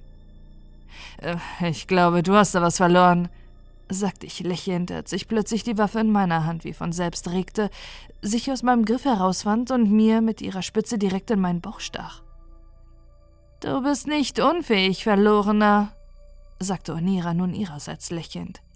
Aber du bist unwissend, trotz all deiner Fragen. Drum will ich dich erleuchten. Der Hirtenstab eines Hirten ist wie ein Teil seines Körpers. Du kannst ihn nicht so einfach von ihm trennen. Ich spürte, wie sich von der Einstichstelle Taubheit und Kälte in mir ausbreiteten, wie eine Ölpfütze im Meer. Ich versuchte die Waffe aus mir herauszuziehen, doch meine Muskeln gehorchten mir nicht mehr. Einen Atemzug später spürte ich weder den glatten weißen Stein unter mir noch das Licht auf meiner Haut. Dann verschwand Onedas Gesicht vor meinen Augen. Die subtilen Düfte der Blumen erreichten nicht länger mein Gehirn und das leise Säuseln des Windes verstummte. Dennoch verlor ich nicht das Bewusstsein. Ich trieb in einem vollkommen isolierten und für jeden Reiz unempfänglichen Gefängnis aus Fleisch. Wie ein Gehirn in einem Tank. Es war genau der Zustand, den Scavini sich für mich als Folter erdacht hatte. Nur geschah es diesmal wirklich. Ich versuchte darüber nachzudenken, was Oneras Worte bedeuteten. Für mich, für Udanor, für die Zukunft von Omini, Noyuns, Lisa, Pingo und all den anderen. Doch es wollte mir nicht gelingen. Da war etwas, was meine Gedanken störte. Jenes finstere Brumm, jenes Anti-Ohm erhob sich von irgendwo jenseits der Wirklichkeit, ohne den Umweg über meine nutzlos gewordenen Ohren zu nehmen und machte mir selbst den schwachen Trost komplexerer Gedankengänge unmöglich, womit sich auch dieser Teil von Scavinys Wunsch zumindest teilweise erfüllte. Dennoch war mein Verstand nicht untätig. Er schuf Bilder von erschreckender Klarheit, von Leichenstädten, geschwängert von wimmelndem Chaos, an den von brackigen Pestwasser umspülten Küsten von engen, krummen, endlosen Gängen in lichtvergessenen Dimensionen, nur unterbrochen von obskuren Gruben und Schichten, aus denen bizarre Augen hinabglotzten. Nicht auf der Suche nach mir, sondern starr und furchtsam Ausschau haltend nach dem Unnennbaren, das mir folgte. Schließlich folgten vertrautere Bilder von würzigen, lebendigen Wäldern, die von ölglänzenden Metallkrebs dank Quarz verschlungen wurden, von einem Liebespaar, welches sich mitten in der innigsten Umarmung zuckend aufeinander übergab und einen von schaumigem Blut und Gewebefetzen verunreinigten Mageninhalt zum Vorschein brachten, während ihnen Haare und Nägel wie Herbstlaub ausfielen. Schließlich auch von einem Schlachtfeld voller Soldaten und Zivilisten, voller Frauen, Männer, Kinder, und sogar Tieren, die sich mit vor Feuereifer glühenden Gesichtern rücksichtslos und gnadenlos um ihr Leben brachten und die Leichenberge lieblos zu Barrikaden und Schutzwellen aufschichteten. Dabei sangen sie das Lied erfundener Götter und huldigten in all den finsteren Anti-Ohm, auf dass es ihnen Vater, Mutter, Tochter und Sohn ersetze, deren Blut die durstige Erde bereits getrunken hatte. So ging es immer weiter und weiter und auf gewisse Weise war die schlimmer als selbst die Albträume, die mir Sakshar beschert hatte. Denn wo dieser Fluch durch das Licht der Festung gebrochen worden war, handelte es sich hierbei um einen Fluch, dem wohl niemand von uns auf Dauer entrinnen wird. Den Fluch der Existenz.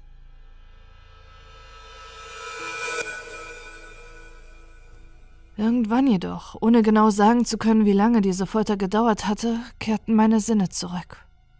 Das, was sie meinen um Gnade bettenden Geist lieferten, erinnerte mich im ersten Augenblick an die Zelle, in die mich Onera bei meiner Ankunft in der Festung geführt hatte. Jedoch gab es gewaltige Unterschiede. Der Geruch war nicht annähernd so widerlich und abstoßend wie damals. Es roch lediglich nach feuchtem Mauerwerk und Staub. Eben jenes Mauerwerk war aus sauberen, hellen weißen Stein, und die Tür bestand aus einer dicken Schicht milchigen Glases, durch welche ich undeutlich den leeren, nichtssagenden Flur vor meiner Zelle erkennen konnte. Auch war der Boden meines Gefängnisses eben und nicht zerklüftet, und es gab sogar eine flache Liege aus weichem Glas, auf der man sich ausruhen konnte. Selbstverständlich erwog ich die Möglichkeit, mich erneut in einer Illusion zu befinden, jedoch entdeckte ich keinen Anhaltspunkt dafür, außer vielleicht, dass die Verletzung durch den Hirtenstab verheilt war, was aber auch andere Gründe haben konnte. Diese Umgebung war nicht schrecklich genug, um mich zu quälen und nicht schön genug, um falsche Hoffnung in mir zu wecken. Also nahm ich quasi als Arbeitshypothese erst einmal an, dass ich mich in der stofflichen Realität und nicht in meinem Kopf befand. Offenbar wollte man meinen Laarmasch kein verkrümmtes, geschwächtes und von üblen Rückenschmerzen gebeugtes Vorbild geben. Denn auch wenn Onida es nicht explizit ausgesprochen hatte, war mir nun, da meine klaren Gedanken zurückkehrten, doch bewusst, dass mir bald genau dieses Schicksal bevorstand. Doch wer hatte uns verraten? Auch wenn Gestalten wie die Verbindung zu Henias oder die Wahrgeborenen um Ranscha ganz und gar nicht vertrauenswürdig wirkten, musste ich zugeben, dass eine Person besonders nahe lag. Omini. Aber konnte das sein? Immerhin hatte sie nach ihrem Urteil nun doch wirklich nichts mehr zu verlieren. Und wenn sie uns an den Allrichter verraten hätte, hätte er sie dafür sicherlich verschont. Andererseits konnte ich mir da auch nicht ganz sicher sein. Die Relani waren nicht unbedingt gerecht, auch wenn sie so gerne so taten. Gut möglich, dass sie zwar auf der Aussetzung ihrer Strafe gehofft hatte, Wonna Ara und die Webermeister aber der Meinung gewesen waren, dass sie sich allein schon dadurch schuldig gemacht hatte, dass sie sich überhaupt an solche Pläne beteiligt hatte. Wie hatte es Wonna Ara formuliert?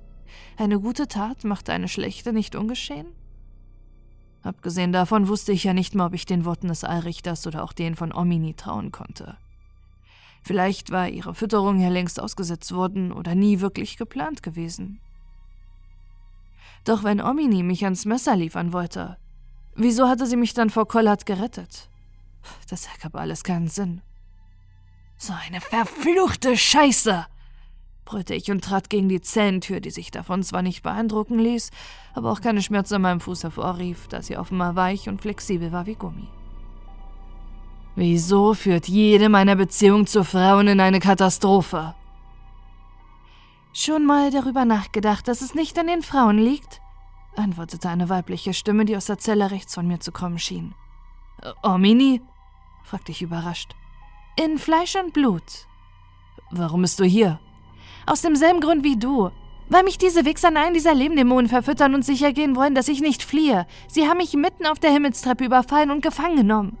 Eigentlich habe ich noch mit dir sprechen wollen, aber als ich dich nicht mehr in deinem Zimmer angetroffen habe, bin ich davon ausgegangen, dass du dich bereits auf den Weg in den Innenhof gemacht hattest. Ah, ich wüsste zu gern, wer uns verraten hat. Hm, du immerhin nicht, dachte ich erleichtert, auch wenn ich mir nach wie vor nicht ganz sicher war. Dies konnte immer noch eine Scharade sein, und womöglich war es ja doch eine Illusion. Vielleicht war es auch gar nicht Omini, sondern lediglich Onira, die auf diese Weise erfahren wollte, wer noch alles an unserer Verschwörung beteiligt war und wie genau unser Plan aussah. Ich beschloss lieber vorsichtig zu sein. Das äh, wüsste ich auch gerne, antwortete ich unverbindlich, fast genauso gern, wie ich wüsste, wie wir hier wieder rauskommen. Gar nicht. Glaub mir, ich habe alles versucht, so entwürdigend es ist. Ich habe mir sogar mit meinem Nutrion und meinen Anmellersträngen am Schlüsselloch zu schaffen gemacht, in der Hoffnung, so irgendeinen Mechanismus auslösen zu können. Aber gebracht hat es mir nichts. Ich bin mir ziemlich sicher, dass die Konstrukteure das hier sehr gut durchdacht haben. Nicht aus jedem Gefängnis gibt es auch einen Ausweg. Das Schlüsselloch, dachte ich und sah mir die feine Öffnung in der Zellentür genauer an. Ich mochte keine Anmelderstränge haben, doch dafür die Möglichkeit, an einen gleichwertigen Ersatz zu kommen. Leider gab es hier drin kein wirkliches Licht, auch wenn die Decke aus irgendeinem Grund genügend Helligkeit abstrahlte, um die Einzelheiten der Zelle wahrnehmen zu können. Also bemühte ich mich, die Fäden aus meinem Inneren hervorzurufen, was ein wenig Mühe und Konzentration erforderte, mir doch schlussendlich gelang. Immerhin fünf Fäden konnte ich aus mir herauszwängen und bewegte sie vorsichtig auf das Schlüsselloch zu. Hey, Olli One! Rief Omini, als ich nicht auf ihre Worte reagierte. Bist du noch da? Äh, ich versuche etwas, sagte ich knapp, während ich die Fäden wie tastende Finger in die Öffnung hineinführte. Dabei bemerkte ich, dass dieser Vergleich gar nicht so übel war. Denn wenn ich mich darauf fokussierte, konnte ich tatsächlich die feinen Rillen und Erhebungen im Inneren des Schlosses spüren, fast so als hätte ich sie mit meinen Fingerkuppen berührt. Natürlich. Wenn mir jemand erklärt, dass es keinen Ausweg gibt, versuche ich auch immer gleich einen zu finden. Äh, das ist so etwas wie meine Lebensphilosophie, erwiderte ich und jubilierte, als ich eine kleine Erhebung fand, die sich mit etwas Druck hinunterpressen ließ. Noch tat sich weiter nichts, aber dennoch hätte ich diese Stelle hinuntergedrückt, während ich mit den anderen Fäden weiter umhertastete. Die Meinung und Erfahrung anderer gering zu schätzen? Ja, das erklärt einiges. Habe ich irgendetwas getan, um mir deinen Spott zu verdienen? fragte ich, während ich eine Art Rädchen entdeckte, welche ich bis zum Anschlag nach oben drehte, woraufhin es mit einem leisen Knacken einrastete. Adrian der Meisterdieb, dachte ich nicht ohne Stolz, auch wenn die Tür noch immer nicht nachgab. Außer alle meine Freunde auszulöschen? begann Omini zynisch, korrigierte sich dann aber sofort. Nein, hast du nicht. Ich habe ja selbst gesagt, dass ich deinem neuen Ich die Taten deines alten Ichs nicht mehr vorhalten will. Es ist nur. Ah, es ist die verdammte Angst vor dem, was uns erwartet, okay? Das kann ich gut verstehen. Ich will genauso wenig ersetzt werden wie du, und das wird auch nicht passieren. Irgendwo muss ein weiterer Teil des Mechanismus sein, dachte ich, während ich weiter angestrengt jeden Millimeter prüfte. Woher nimmst du eigentlich deinen Optimismus? Aus der Tatsache, dass ich nach wie vor atme, antwortete ich und plötzlich fand ich sie.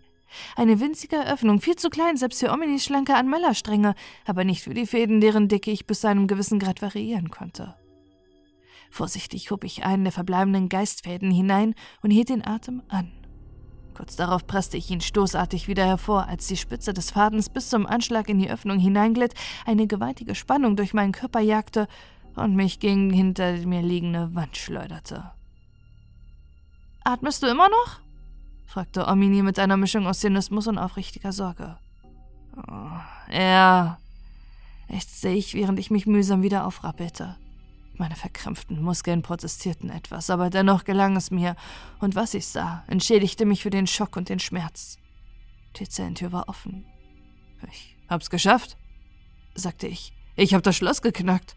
Nun hol ich dich raus. Respekt? Mit einem erleichterten Grinsen schritt ich auf die nun offene Tür zu und traf auf eine schmerzhaft kribbelnde Barriere, die, wie ich nun aus der Nähe feststellte, aus unzähligen kleinen Fäden gewoben worden war. Ohne es auch nur versucht zu haben, war mir diesmal klar, dass ich mit meinen eigenen bescheidenen Fähigkeiten keine Chance haben würde, sie zu beseitigen. Oh, so ein verdammter Mist. Was ist denn nun schon wieder? Die Tür ist zwar offen, aber es gibt weitere Barrieren, die ich nicht durchbrechen kann. Womöglich war mein Optimismus doch ein wenig fehl am Platz. Erklärte ich seufzend und setzte mich frustriert auf die weiche gläserne Liege. Wenigstens bist du einen Schritt weitergekommen als ich. Meine Resignation hat uns ja auch nicht weitergebracht. Glaubst du, dass sie die anderen ebenfalls geschnappt haben? fragte ich getrieben von einer schwachen Hoffnung auf Rettung. Meine bravianische Uhr, die man mir aus irgendeinem Grund nicht weggenommen hatte, wahrscheinlich damit ich das Verstreichen der Zeit bis zur Speisung beobachten konnte, sagte mir, dass das Gebet erst in einer knappen Dreiviertelstunde stattfinden würde. Ich bin mir nicht sicher. Sie haben mich nicht zu Mitverschwörern befragt. Aber das müssen Sie ja auch nicht. Unsere Laamasch werden Ihnen das alles ohne Zögern verraten. Da brauchen Sie gar nicht lange mit Verhören sich rumplagen. Gut möglich also, dass es die anderen nicht erwischt hat. Andernfalls wären Sie ja auch hier irgendwo in einer der Zellen. Also, könnte es theoretisch sein, dass Sie die Operation ohne uns starten? Überlegte ich und entschied mich, meine Vorsicht gegenüber Omini gänzlich aufzugeben. Ich konnte mir nicht vorstellen, dass Onira ihre Rolle so gut spielte. Vielleicht, aber ich glaube ja nicht. Wenn Sie unser Fehlen bemerken, werden Sie ahnen, dass etwas nicht stimmt und das Risiko will kaum eingehen. Also sind wir verloren. Sieht so aus. Die Hirten behaupten ja das immer gern von allen, die ihre Gunst verloren haben. Das muss ja einen Grund haben. Und wenn man vorher noch nicht verloren ist, sorgen sie eben selbst dafür. Was ist mit Collard? Der Allrichter sagte mir, dass er ihn ebenfalls zum Laamasch machen will. Denkst du, er ist irgendwo hier gefangen und belauscht uns? Das glaube ich nicht. Er war unter jenen, die mich gefangen genommen haben. So wie er gegrinst hat, halte ich es sogar für möglich, dass er unser Gespräch vorletzte Nacht belauscht oder zumindest beobachtet und uns beim Allrichter angeschwärzt hat. Ara wird dich belogen haben. Für eine ganze Weile schwiegen wir beide und hingen unseren Gedanken nach. Erst als plötzlich eine Woge seltsamer Melancholie in mir aufwallte, sprach ich wieder. Ich hätte mich in Konor auf eure Seite schlagen sollen. Dann wäre das alles womöglich nie passiert. Das hättest du. Denn es wäre das Richtige gewesen. Aber ob es wirklich alles geändert hätte, weiß ich nicht. Du bist kein Gott, Olewan. Und Adrian war es auch nicht. Du kannst dich allein das Schicksal ganzer Welten bestimmen. Das habe ich doch schon gestern versucht, dir klarzumachen. Deine Tat war ein Zusammenspiel passender Umstände gewesen. Selbst mit deiner Hilfe oder der deiner Söldner hätten wir die Rorak nicht unbedingt schlagen können. Wir hatten keinen auf sie geprägten Erreger mit genozidem Potenzial und selbst wenn, hätten wir ihn wahrscheinlich nicht eingesetzt. Doch sogar wenn wir so verzweifelt und skrupellos gewesen wären, hätten sich die Rorak nicht von uns täuschen lassen. Wärst du nicht mit unserer Anivel als einer deiner Gefangenen zurückgekehrt, hätten sie dich wohl eher getötet, als das Risiko einzugehen, sich einen Doppelagenten einzufangen. Ohnehin ist es nun einmal geschehen. Wir beide haben unsere Fehler gemacht. Schwere Fehler, von denen ich nicht weiß, ob man sie wieder gut machen kann. Vielleicht mit unserem Tod. Der Tod kann nichts mehr gut machen. Im Gegenteil, er nimmt einem die Möglichkeit, es auch nur zu versuchen. Und selbst wenn es anders wäre, auf uns wartet nicht der Tod. Du glaubst doch wohl kaum, dass unser Laamasch danach streben würde, Dinge zu verbessern. Wahrscheinlich hast du recht. Aber das werden wir wohl nie erfahren. Was soll dieses weinerliche Geplärre? sagte plötzlich eine sphärische Stimme, die so klang wie eine sehr laute Radioübertragung, die von sehr weit weg abgespielt wurde. Kurz darauf sah ich, wie sich direkt vor mir in der Luft ein grünlich glänzender Spalt auftat, aus dem muffig riechender Nebel quoll. Aus diesem Nebel materialisierte sich ein Gesicht. Moidrurs Gesicht. Das Gesicht des Gionen, der sich damals in Dankwa einfach in Luft aufgelöst hatte. Ich bin gekommen, um den Schlechter von Konrad aufzusuchen, und alles, was ich finde, ist ein weinerliches Kind. Moidrur? fragte ich ungläubig. Wer oder was ist ein Moidrur? Erkundigte sich Omini, die ebenfalls ziemlich überrumpelt schien. Immerhin ist dein Gedächtnis noch vorhanden, Oberkarzon. Selbst wenn du dein Feuer verloren hast stellte Moidurur fest, der sich inzwischen vollständig in meiner Zelle materialisiert hatte und mich skeptisch betrachtete. Oberkarzon? Mit wem redest du da? Äh, ich erklär's dir gleich. Wie hast du mich gefunden und warum hast du nach mir gesucht? Ich hab dir doch bereits in Konor erzählt, dass wir Skionen in der Lage sind, zwischen Welten und Dimensionen zu reisen. Du hast aber auch erzählt, dass ihr euch den Ort, an dem ihr landet, nicht immer aussuchen könnt. Das stimmt. Es hat mich auch einige Versuche gekostet, aber ich lag immer nur knapp daneben, denn ich habe dich gespürt, Oberkarzon. Ich habe deine Macht von fern erblickt wie ein Leuchtfeuer im Nebel, welches ich in immer engeren Kreisen umflogen habe. Irgendwann jedoch sah ich dieses Leuchtfeuer erlöschen, äh, wobei, nein, das ist nicht der richtige Ausdruck. Ich sah, wie es geteilt wurde. Hm, Du musst meine Trennung von Karmon gespürt haben, dem Quang Gnong-Symbionten, der einst in mir lebte. Die Relani haben ihn aus mir entfernt und ihn vernichtet, sagte ich traurig. Nun, wo ich nicht länger ein demütiger Diener des Allrichters war, fühlte ich den Verlust meines alten Freundes wieder umso deutlicher. Sie haben ihn nicht vernichtet. Seine Flamme brennt noch immer, heller als deine, um ehrlich zu sein. Eigentlich habe ich nach ihm gesucht. Aber nun, wo ich bei dir gelandet bin, kannst du mir vielleicht doch nützlich sein. Carmon lebt? Diese Erkenntnis erfüllte mich mit Hoffnung, aber auch mit Unglauben.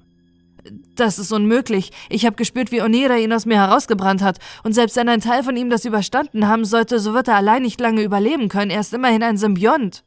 Ein Symbiont kann einen neuen Wirt finden, sagte Moidurur höhnisch lächelnd. Du bist nicht das einzig denkende, zweibeinige Fleisch, welches auf Uranor herumstolziert. Gamon und ein neuer Wirt.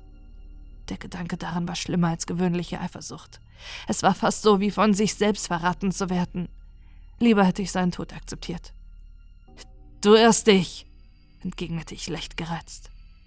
Wag es nicht, meine Talente in Frage zu stellen, Oberkarzon, antwortete Moldurur nicht weniger aufgebracht. Das Gespräch mit dir ist ohnehin ermüdend. Ich überlege ernsthaft, ob ich dich nicht deinem Schicksal überlasse und einen neuen Versuch starte, Carmon mit seinem neuen Wirt zu finden. Bei meinem Vorhaben brauche ich starke und entschlossene Verbündete, keine jammernden Schwächlinge. Wie sieht denn nun dieses Vorhaben aus? fragte ich so selbstbewusst wie möglich. Wenn Moiduru uns irgendwie helfen könnte zu fliehen, durfte ich ihn nicht einfach so gehen lassen. Was denkst du denn, Oberkarzon? Es kostete mich tatsächlich nur einen Augenblick des Nachdenkens, um zu erkennen, dass die Antwort auf diese Frage tatsächlich offensichtlich war. Du willst die Skion aus den Fängen der Relani befreien. So ist es. Ich und die anderen hören ihre Schreie seit langem in den Straßen des Zwischenraums. Bislang erschien uns das Risiko einer Rettung zu groß. Zu leicht hätten die Relandi uns einfangen können. Ihre unwissenden gläubigen Sklaven machen ohnehin schon überall im Multiversum Jagd auf uns und schicken sie in ihren Tempel nach Odanor. Aber die Dinge haben sich geändert. Eine neue Dunkelheit wächst in den Himmel heran und in ihren Schatten werden die Gläsernen unaufmerksam. Es wird Zeit, unsere Schwestern und Brüder aus dem Gefängnis zu holen, bevor auch sie von den neuen Herren Urdanors verschlungen werden. Von den La Armaschk, warf ich ein. Molduro nickte. Die Relandi mögen unsere Geschwister wie Tiere an der Leine gehalten haben, doch wenn die Laarmaschk die alleinige Macht über Udanor erringen, werden sie sie vollständig auslöschen und ihre Fähigkeiten absorbieren. Die Kulte, die dann überall entstehen würden, würden selbst in unseren Augen als finster und zerstörerisch gelten. Blut, Opfer und dergleichen schrecken uns freilich nicht besonders ab, aber sie werden sicher auch versuchen, sich mittels dieser Religion zu verbreiten und weitere Identitäten zu stehlen. Selbst die freien Skionen sind dann nicht mehr sicher. Du siehst also, ich kann meine Zeit nicht weiter mit Plaudern verschwenden. Hier geblieben unter Karzon, rief ich im Befehlston, als ich bemerkte, wie Moidurur sich zurück in seinen Dimensionsriss bewegte. Ich hab dir nicht erlaubt zu gehen. Moidurur hielt tatsächlich inne, wobei er weder eingeschüchtert noch wütend wirkte. Eher neugierig. Du willst mir Befehle geben? Immerhin nennst du mich Oberkarzon, und als solcher stehe ich über dir. Du warst mein Oberkarzon, stimmte Molduro zu, wobei sein Blick etwas Nostalgisches bekam. Und auch wenn ich das nie für möglich gehalten hätte, bin ich dir letzten Endes gerne gefolgt. Aber kein Soldat mit Würde im Leib sollte einem besiegten, kampfunfähigen Anführer folgen. Ich bin weder besiegt noch kampfunfähig. Ich habe Kontrolle über das Licht und über die Fäden. In der Hoffnung, dass ich es sehen konnte, rief ich diesmal ganze sieben Fäden aus mir hervor, verband sie zu einem starken Strang, wickelte sie um Moldurus dünnen Leib und zog ihn ein Stück zu mir heran. Er ließ es mit sich geschehen, sprengte meine Fäden dann jedoch ohne Mühe. Nett, sagte er leicht spöttisch, aber zumindest ein wenig beeindruckt. Leider wird das nicht ausreichen, um meine Geschwister zu befreien. Das muss es auch nicht, denn ich bin nicht allein. Meine Verbündete Omini befindet sich in der Zelle neben mir und in der Festung habe ich noch weitere Verbündete. Gemeinsam planen wir die Relandi zu stürzen und gemeinsam können wir auch die Skeonen befreien. Moiterua wirkte nicht überzeugt. Besonders erfolgreich scheint eure Rebellion ja nicht zu verlaufen. Oder hattest du vor, sie von diesen Zellen auszulenken? Noch ist nicht alles verloren. Nicht, wenn du uns hilfst. Hier ist mein Vorschlag, unter Katzon. Du bringst in Erfahrung, ob die anderen noch lebendig auf freiem Fuß sind und erzählst ihnen, dass unsere Mission so ablaufen kann wie geplant. Und dass der Allrichter nichts von ihrer Beteiligung weiß. Dann kommst du zurück und holst uns aus dem Kerker. Gemeinsam werden wir dann die Webmaschine zerstören, die Lichtmauer zu Fall bringen, die Ungeprüften aus dem Schlamm zur Hilfe holen und gemeinsam deine Geschwister befreien. Und wenn eure Mitverschwörer tot oder aufgeflogen sind? Dann suchst du nach Karmon und bittest ihn, uns zu helfen. Denk aber daran, dass du ihn wahrscheinlich besser überzeugen kannst, wenn du ihm erzählst, dass du weißt, wo sich sein ehemaliger Wirt aufhält. Ich bin mir ziemlich sicher, dass ich ihm nicht egal bin, antwortete ich und hoffte, dass es sich tatsächlich so verhielt. Ich soll dich also als Druckmittel verwenden, um ihn zur Kooperation zu zwingen, überlegte Meuterur laut. Keine schlechte Idee, Oberkarzon. Wir machen es so, wie du vorschlägst. Doch wie erkenne ich eure Mitverschwörer? Ich beschrieb ihm kurz unsere Verbündeten so detailliert, wie ich konnte. Moituru nickte. Dann zog er sich in die Dimensionsspalte zurück, die sich kurz darauf schloss, so als hätte sie nie existiert. Bist du bescheuert? fragte Omini. Warum hast du den Typen nicht überredet, uns hier rauszuholen, wenn er tatsächlich dazu in der Lage ist? Das hätte er ohnehin nicht getan. Moituru ist nicht der Typ, der anderen hilft, wenn er selber nichts davon hat. Aber ohne Verbündete ist unsere Freiheit ohnehin wertlos. Sie würden uns in kürzester Zeit wieder einsperren. Ich will hier genauso raus wie du, sonst hätte ich nicht das Schloss geknackt, aber rational betrachtet war es sinnlos. Ich hätte ja auch nicht vorgeschlagen, dass wir hier blindlings herausstürmen. Aber falls sie uns früher als gedacht zur Speisung schleppen, wäre es mir schon lieber, dem entgegen zu können, wandte Omini ein. Soweit ich weiß, sind die Laamash doch an die Stunde der Schwärze gebunden. Es würde keinen Sinn ergeben, uns früher hier rauszuholen. Wir können also entspannt auf Moiduros Rückkehr warten. Ich bin mir da nicht so sicher. Früher haben sie auch ohne solche Regeln agiert. Und was Moidurur betrifft, traust du ihm denn? Nach allem, was ich weiß, sind Skionen hinterhältige Kinderfresser. Moidurur folgt nur Stärke, wenn er überhaupt folgt. Vertrauen wäre so also ein bisschen viel gesagt. Aber er ist kein unberechenbarer Irrer. Während meiner Zeit in Kurnort war er ein zuverlässiger Söldner mit erstaunlichen Fähigkeiten. Wenn er von unserer Befragung profitiert, wird er uns auch befreien und ich könnte mir kein Szenario vorstellen, in dem er nicht davon profitieren würde. Antwortete ich. Dann hoffen wir, dass auf deine Vorstellungskraft Verlass ist, gab Omini unsicher zurück. Hm, ich denk schon, sagte ich mit einem hörbaren Lächeln. Immerhin hat sie mir dabei geholfen, quer durchs Multiversum zu reisen.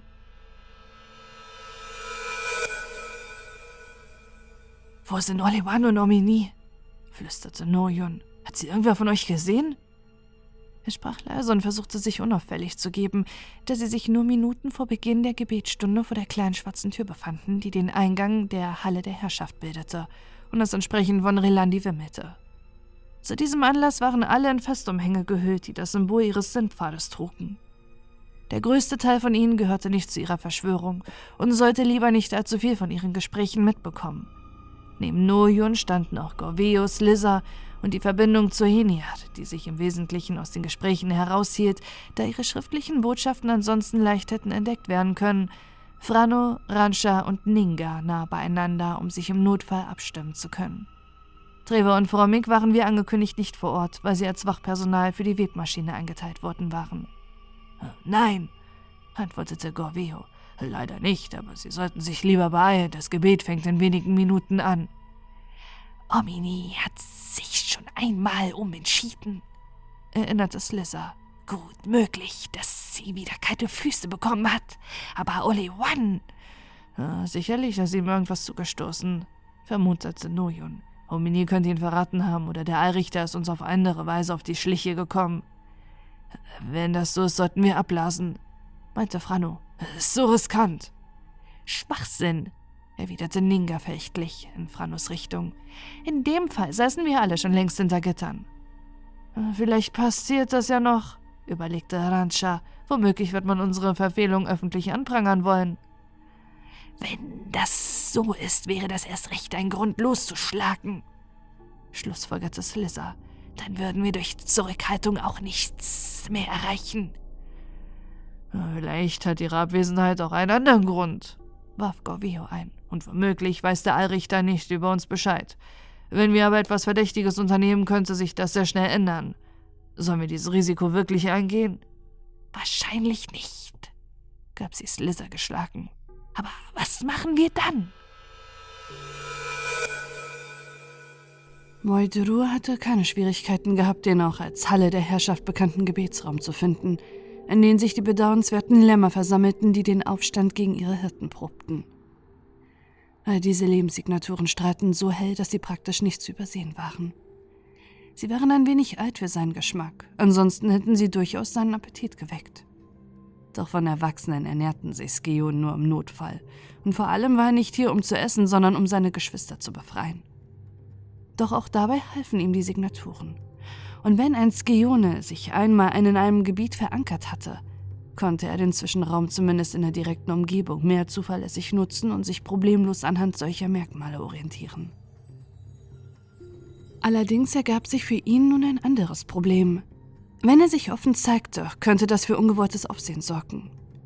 Die einzige Möglichkeit, die er hatte, war telepathisch mit den Rebellen Kontakt aufzunehmen. Das ging jedoch nicht mit jedem. Die Skeon waren keine Telepathen im eigentlichen Sinne. Die einzigen, denen er eine wortlose Botschaft würde senden können, waren die verfluchten Troniire. Die Troniire gehörten zusammen mit den Laarmaschk, den Skionen und zwei weiteren Völkern zum Dunklen Dorn, einem uralten informellen Zusammenschluss aus Völkern des Nitram-Nebels, der anfangs gemeinsame und für die meisten Bewohner des Multiversums nicht gerade vorteilhafte Ziele verfolgt hatte dessen Angehörige sich jedoch schon lange zerstritten hatten. Aufgrund ihrer gemeinsamen Abstammung und Geschichte war es den Völkern dieses Bundes grundsätzlich möglich, miteinander zu kommunizieren. Leider teilte Moidurur seine Gedanken fast genauso ungern mit den chaotischen und gefährlichen Troni-Ire wie mit den vereinnahmenden und herrschsüchtigen Laarmaschk. Deshalb überlegte er ernsthaft, sich nicht an die Vereinbarung mit dem Oberkazon zu halten. Immerhin könnte er auch direkt zu dem Quangrong und dessen neuen Wirt gehen, dessen Präsenz er seltsamerweise gar nicht von dem Symbionten trennen konnte, um mit ihm ein Bündnis zu schließen. Doch letzten Endes war es immer klüger, so viele Lakaien wie möglich für die eigenen Ziele einzuspannen. Man wusste ja nie, welche Figuren auf dem Spielfeld zerbrachen, ehe man sie bewegen konnte.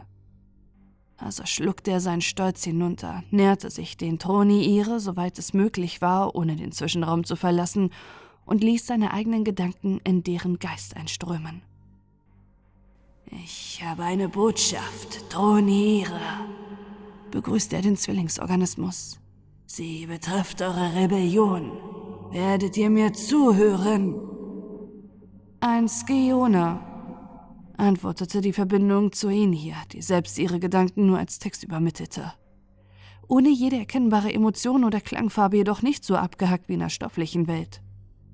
Du riechst köstlich, weitaus besser als das niedere Schattengezücht, mit dem sie uns im Geflecht füttern wollen. Und anders als Sila Amash kann ich dich auch aus dieser Ebene heraus verzehren. Die Grenze zum Zwischenraum ist nicht undurchdringlich, wie du weißt, wie praktisch, dass du hier einfach so frei herumschwebst und nicht in Käfighaltung wie deine Geschwister. Dein Reinkern wartet sicher schon darauf, unsere Speicher zu füllen. Ich komme in einer diplomatischen Mission und obwohl mir das Risiko bewusst ist, übermittelte Moiduru und schaffte es fast, seine Angst aus dieser Botschaft herauszuhalten. Fast. Sind euch Toni ihre eure Ehre und die Tradition des dunklen Dorns wirklich so wenig wert? Der dunkle Dorn ist längst tot. Und unsere Ehre kümmert unseren Bauch wenig. Aber auf unsere Neugier kannst du zählen. Also sprich, sag, was du zu sagen hast. Und wenn es nützlich ist, kannst du gehen. Moituru überlegte, ob er weiterverhandeln sollte. Ob er Garantien erwirken könnte. Aber diese Garantien wären auch nichts weiter als ein Schild aus Worten, den der Throne ihre brechen könnte wie ein Zweig. Er hatte gewusst, auf was er sich einließ. Besser er reizte den Throniere nicht weiter, hoffte das Beste und hielt sich für das Schlimmste bereit. Notfalls konnte er immer noch versuchen zu fliehen.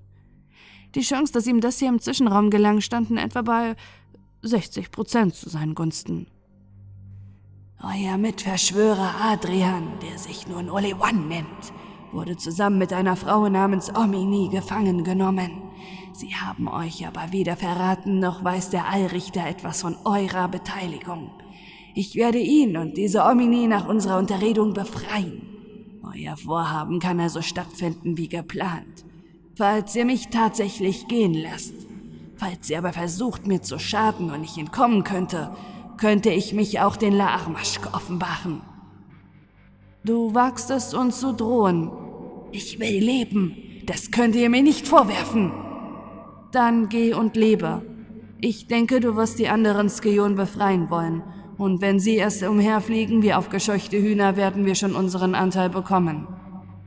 Kannst es gern versuchen, dachte Moituru, ohne seine Gedanken mit den Throneire zu teilen. Wir werden vorbereitet sein.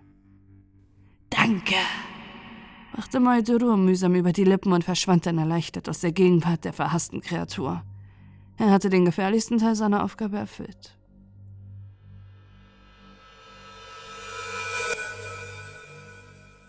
Slizza, die die Verbindung zu Henia räumlich am nächsten stand, hatte zum Glück schnell und unauffällig reagiert, als diese auf ihre unnachahmliche Art zu sprechen begonnen hatten und sie so gut wie möglich von neugierigen Blicken abgeschirmt. Das wurde auch dadurch erleichtert, dass inzwischen die volle Stunde geschlagen hatte und der Allrichter zum Gebet rief, woraufhin die ersten der Anwesenden in die Halle der Herrschaft strömten. Traditionell machten hier die Sucher den Anfang, da ihnen die höchste Nähe zum Licht nachgesagt wurde. Sie waren wahrscheinlich ohnehin keine große Gefahr denn sie wirkten unsicher und geistig abwesend und schienen sich kaum um das zu kümmern, was um sie herum vorging. Nicht mal aneinander hatten sie irgendein Interesse.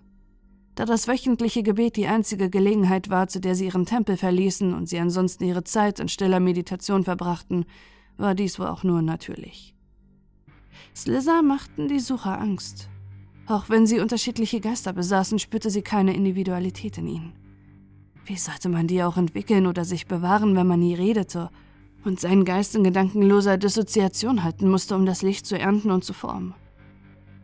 Tan Wan hatte ihr einmal erzählt, dass die Sucher nach einigen Monaten selbst die Fähigkeit zu sprechen verloren. Sie wurden zu reinen Gefäßen des Lichts. Jeder Laamash hatte dann mehr eigenen Charakter. Oft dachte sie daran, dass sie auch einer von ihnen hätte werden können. Hinzu kam, dass die Sucher nicht nur alle restlos gläsern, sondern auch viel transparenter waren als die Hirten und Weber. Wenn man die Augen zusammenkniff, konnte man außer ihrer Kleidung nichts mehr von ihnen erkennen. Die drei Suchermeister, Narnen, Thrashin und der Nora, besaßen etwas mehr Individualität, als sie sich eigentlich mit den anderen Meistern oder dem Allrichter besprachen, doch auch sie wirkten auf Slizzer blass und desinteressiert. Die Hirten, die ihre gläsernen Waffen selbst bei dieser Zeremonie nicht erblickten, waren deutlich wachsamer und aufmerksamer als die Sucher, doch da sie darauf achten mussten, dass diese nicht das Gleichgewicht verloren, beziehungsweise jenen aushelfen mussten, bei denen sie dennoch das geschah, waren sie ebenfalls abgelenkt. Lediglich ihre Hirtenmeister Onira, Druun und Yontii und einige wenige der anderen Hirten kümmerten sich um das, was bei den Webern geschah. Ach, wir sind Teil ihrer Herde, dachte Slizzer. Der gefährlichere, unabhängigere Teil. Zum Glück waren diese Weber aber auch am kommunikativsten und schufen durch angeregte Gespräche und wildes Diskutieren eine ungewollte zusätzliche Ablenkung. So gelang es Lizzer, den anderen die Botschaft der Stroni ihre weiterzureichen. Trotz der Gefangennahme von Adrian und Omini war es im Großen und Ganzen eine positive Botschaft. Die Revolution konnte beginnen.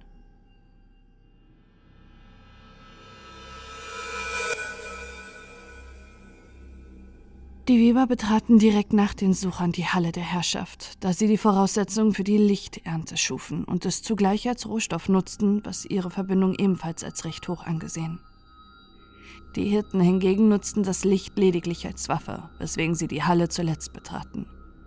Sie nahmen spirituell gesehen die geringste Stellung in der Rilandi-Gesellschaft ein.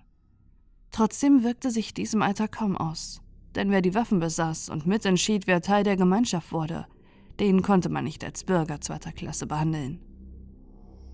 Slizzer hatte den Ablauf hier schon gefühlt tausendmal gesehen. Doch auch wenn sie die Relandi-Gesellschaft inzwischen für ein verlogenes und falsches System hielt, konnte sie sich der Wucht der Inszenierung nur schwer entziehen. Das war kein Wunder, denn die Halle der Herrschaft war auf eben diesen Effekt ausgelegt. Anders als man es bei einem solchen Raum erwarten konnte, war er nicht von Licht überstrahlt wie die Empfangshalle des Allrichters, sondern größtenteils dunkel. Mit einer Ausnahme. Genau in der Mitte des Raumes gab es eine runde, etwa zwei Meter im Radius messende Lichtsäule, die durch die Decke eintrat und den Sitz des Allrichters beschien. Einen von steinernen Strahlenkränzen ringförmig eingefassten Thron aus weißem Marmor, der auf einer dünnen, gedrehten und mit tausend winziger Spiegeln versehenen Säule aus Glas ruhte. Der Allrichter selbst, der entspannt auf dem hohen Thron saß, zeigte sich sowohl herrschaftlich als auch demütig.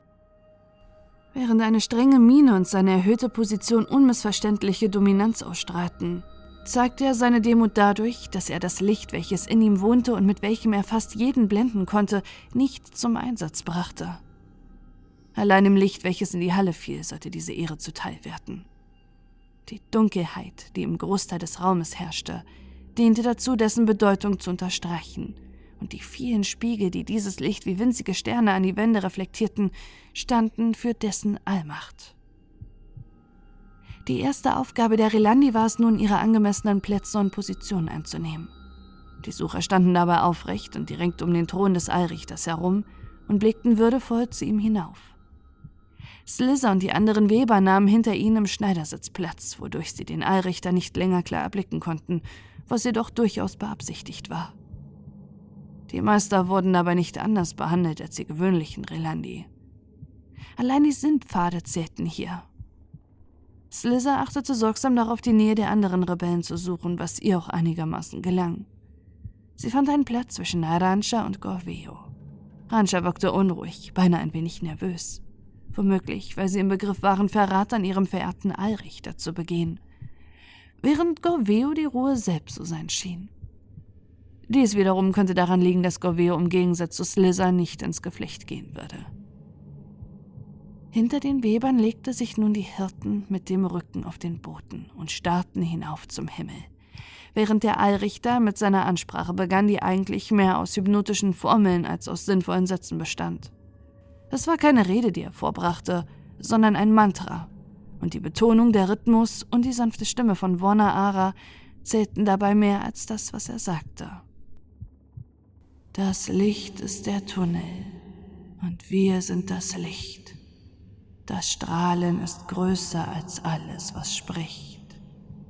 Das Licht ist ein Bogen und wir sind ein Kreis, denn jeder ist glänzend und alles ist weiß. Ein paar Mal sprach er diese Worte allein, und Slizzer konnte nicht anders als zur Quelle dieser Stimme aufzusehen, und wenn sie nichts weiter sah als ein durch die durchscheinenden Leiber der Sucher gebrochenes und verzerrtes Abbild nachdem die Stimme des Allrichters, die ihren Ohren mit sanften Fingern zu lebkosen schien, die kryptische Formel zum zehnten Mal wiederholt hatte, begann der Kanon. Das Licht ist der Tunnel und wir sind das Licht, sagte der Allrichter. Das Strahlen ist größer als alles, was spricht, antworteten die leisen, nüchternen Stimmen der Sucher, deren Chor hauptsächlich von ihren Meistern getragen wurde. Viele von ihnen summten lediglich den Rhythmus der Silben. Das Licht ist ein Bogen und wir sind ein Kreis, riefen die Weber, und mit ihnen Slizzer lauter und fröhlicher, und die Hirten endeten mit einem korrekt betonten und lauten Denn jeder ist glänzend und alles ist weiß. Dieses Mantra wiederholte sich kurz darauf, und es würde noch für genau eine Stunde tun. Slizzer spürte bereits, wie ihre eigenen Gedanken zerfaserten. Irgendwo in der Dunkelheit stießen verborgene Düsen würzige, betörende Dufte aus, die ihre Sinne umnebelten und ihren Körper entspannten. Sie kämpfte darum, den Fokus nicht zu verlieren und hoffte, dass dies den anderen leichter fallen würde als ihr. Denn falls sie alle in Trance verfallen würden, wäre ihre Revolution gescheitert, noch bevor sie überhaupt begonnen hatte. Ohne es richtig zu bemerken, hatten sie ihre Augen geschlossen. Und als sie sie wieder öffnete, sah sie, wie sich die Öffnung in der Decke langsam erweiterte wodurch sich auch der Lichtkreis um den Allrichter herum vergrößerte. Dieser Kreis hatte inzwischen schon die ersten Sucher erfasst, deren Körper sich bereits in verzückter Trance wiegend bewegten. Dieses Licht war konzentrierter als das in der Festung. Es war rein und unverdünnt, und es würde sie alle große Anstrengung kosten, sich davon loszureißen.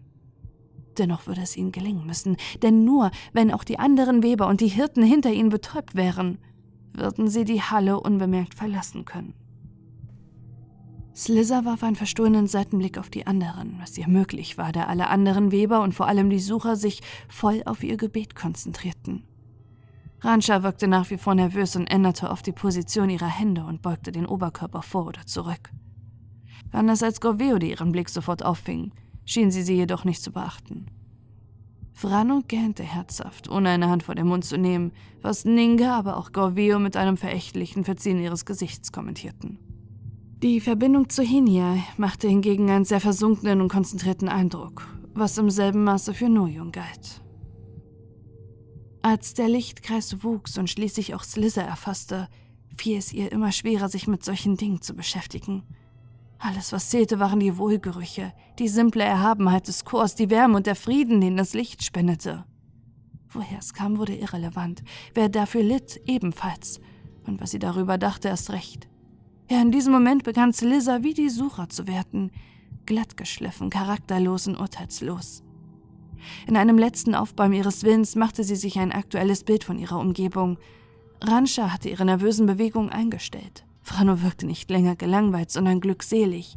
Und auch Noyon, Gorveo und Ninga hatten endgültig aufgehört, sich für irgendetwas anderes als ihr Gebet zu interessieren. So muss es sein, gab ihr eine innere Stimme ein. Lass alles los, Lissa. Und sie wollte gehorchen, musste gehorchen. Das war ihr klar. Dennoch wandte sie noch einmal den Kopf und sah, dass der Lichtkreis nun fast alle Hirten erfasst hatte. Wir müssen jetzt handeln, sonst ist es zu spät, dachte sie matt, bevor sie aufhörte zu denken.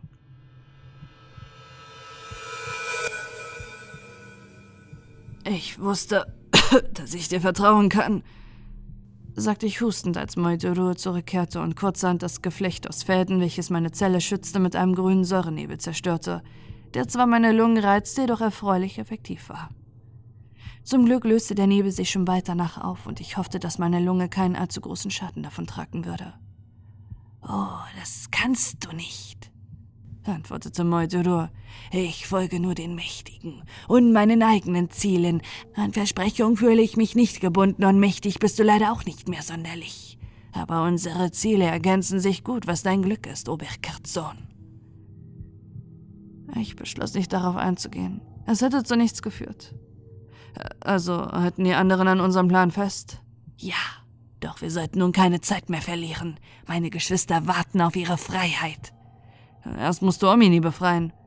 Wenn es sein muss, sagte Maituro nach kurzem Zögern und tat wie ihm geheißen. Danke, hustete Omini, deren Lungen ebenfalls durch das Gas gereizt worden waren. Mehr vielleicht als meine, da Moiduro bei ihr zusätzlich noch die Türe wegätzen musste.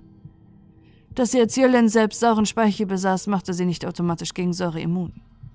Jetzt aber raus hier! Verlangte Moiduro und gemeinsam setzten wir uns in Bewegung. Kannst du uns nicht auch Raya einfach wegteleportieren? Das wäre möglich, jedoch würde es mich Kraft kosten, die ich dringend brauche. Wesen in den Zwischenraum zu bringen, die keinen Bezug dazu besitzen, frisst mehr Energie als selbst die mächtigsten Zauber. Ihr werdet wohl zu Fuß gehen müssen, Oberkarzon. Gut, sagte ich und schluckte meine Enttäuschung herunter. Dann sollten wir darauf achten, nicht den Wachen in die Arme zu laufen. Die meisten sind ohnehin beim Gebet.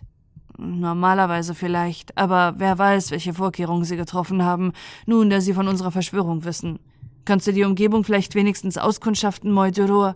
Immerhin kannst du dich doch praktisch unsichtbar machen, wenn du durch den Zwischenraum reist, oder? Auch das könnte ich. Aber ich werde es nicht tun. Was? Ich bin nicht dein Werkzeug, Oberkarzon. Außerdem wird es nicht nötig sein. Keiner von ihnen wird eine Bedrohung für uns sein. Hochmut kommt vor dem Fall. Ein guter Leitspruch für die Schwachen.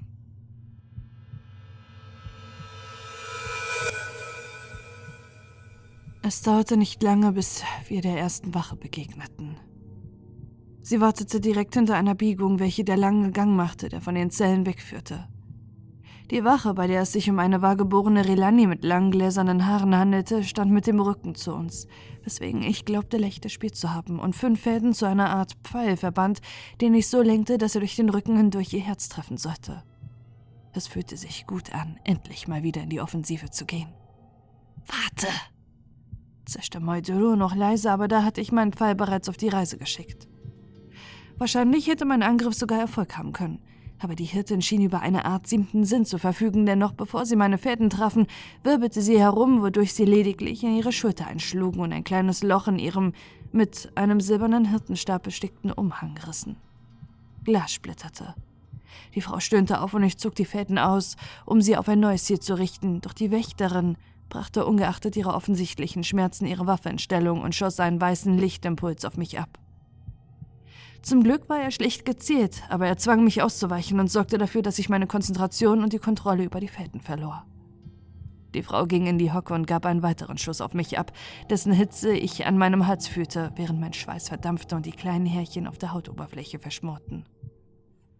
Trotzdem schaffte ich es irgendwie, mich erneut zu konzentrieren und ließ fünf kleine Fadenpeitschen auf ihren linken Augapfel los, wobei ich indirekt das imitierte, was Collard mich gelehrt hatte – doch offenbar hatte die Frau ebenfalls ihre Lektion gelernt und schuf ein Schild aus sieben eigenen Fäden, die die meinen nicht nur ablockten, sondern sie regelrecht aus meiner Brust rissen, worauf ich einen kurzen Schmerzenschrei abgab, den ich nur unter größter Anstrengung abdämpfen konnte.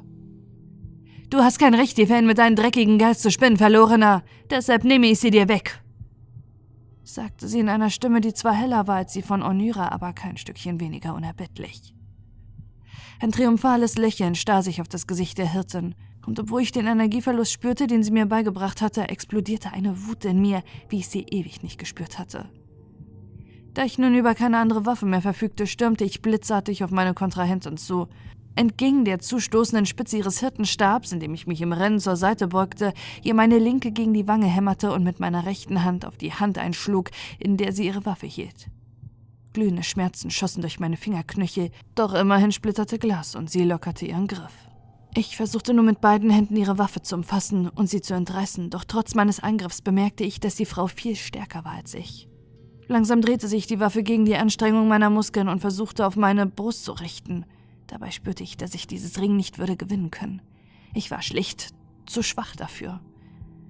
Einmal mehr wünschte ich mir Carmon zurück. Mit ihm zusammen hätte ich die Frau spielend leicht in einen Haufen Glassplitter verwandelt. Ich nehme dir deine Verbindung zum Licht, Verlorener, sagte sie. Das hätte ich gleich tun sollen, nachdem dein Verrat offenbar geworden ist. Noch einmal mobilisierte ich all meine Kräfte, um die scharfen Spitzen, die schon fast ihr Ziel erreicht hatten, von meiner Brust fernzuhalten. Wo waren die anderen? Waren sie geflohen? Hatten sie mich im Stich gelassen wie Garvenia und Korv in meiner Illusion? Plötzlich hörte ich ein lautes Knacken an meinem linken Ohr, gefolgt von einem spitzen Schrei aus zwei weiblichen Kehlen. Autsch!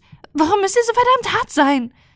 Fragte Omini verärgert und mit einem raschen Seitenblick bemerkte ich, dass die Julin den Kopf der Hirtin in etwas verwandelt hatte, was mehr Ähnlichkeit mit einem Haltestellenhäuschen besaß, das man über Nacht mit fünf betrunkenen Rowdies allein gelassen hatte, als mit einem Kopf. Ihre Nase, ihr Mund und ihre Augen bestanden nur noch aus Splittern. Trotzdem hielt die zähe Frau an ihrer Waffe fest. Jedenfalls so lange, bis Omini ihre Hände, ihre Anmellerstränge und sogar ihr Nutrion und das bizarre Schwert schlang und wir es ihr gemeinsam entrissen. Die geschundene Wächterin erkannte, wann sie einen Kampf verloren hatte, rappelte sich auf und begann den Gang hinunter zu rennen. Sie entkommt uns. Sie wird die anderen warnen. Nein, sagte Moituro hinter uns, und einen Liedschlag später sah ich, wie der weiße Boden des Gefängnisses sich verflüssigte und in eine schleimige, an Schlamm erinnernde braune Masse verwandelte.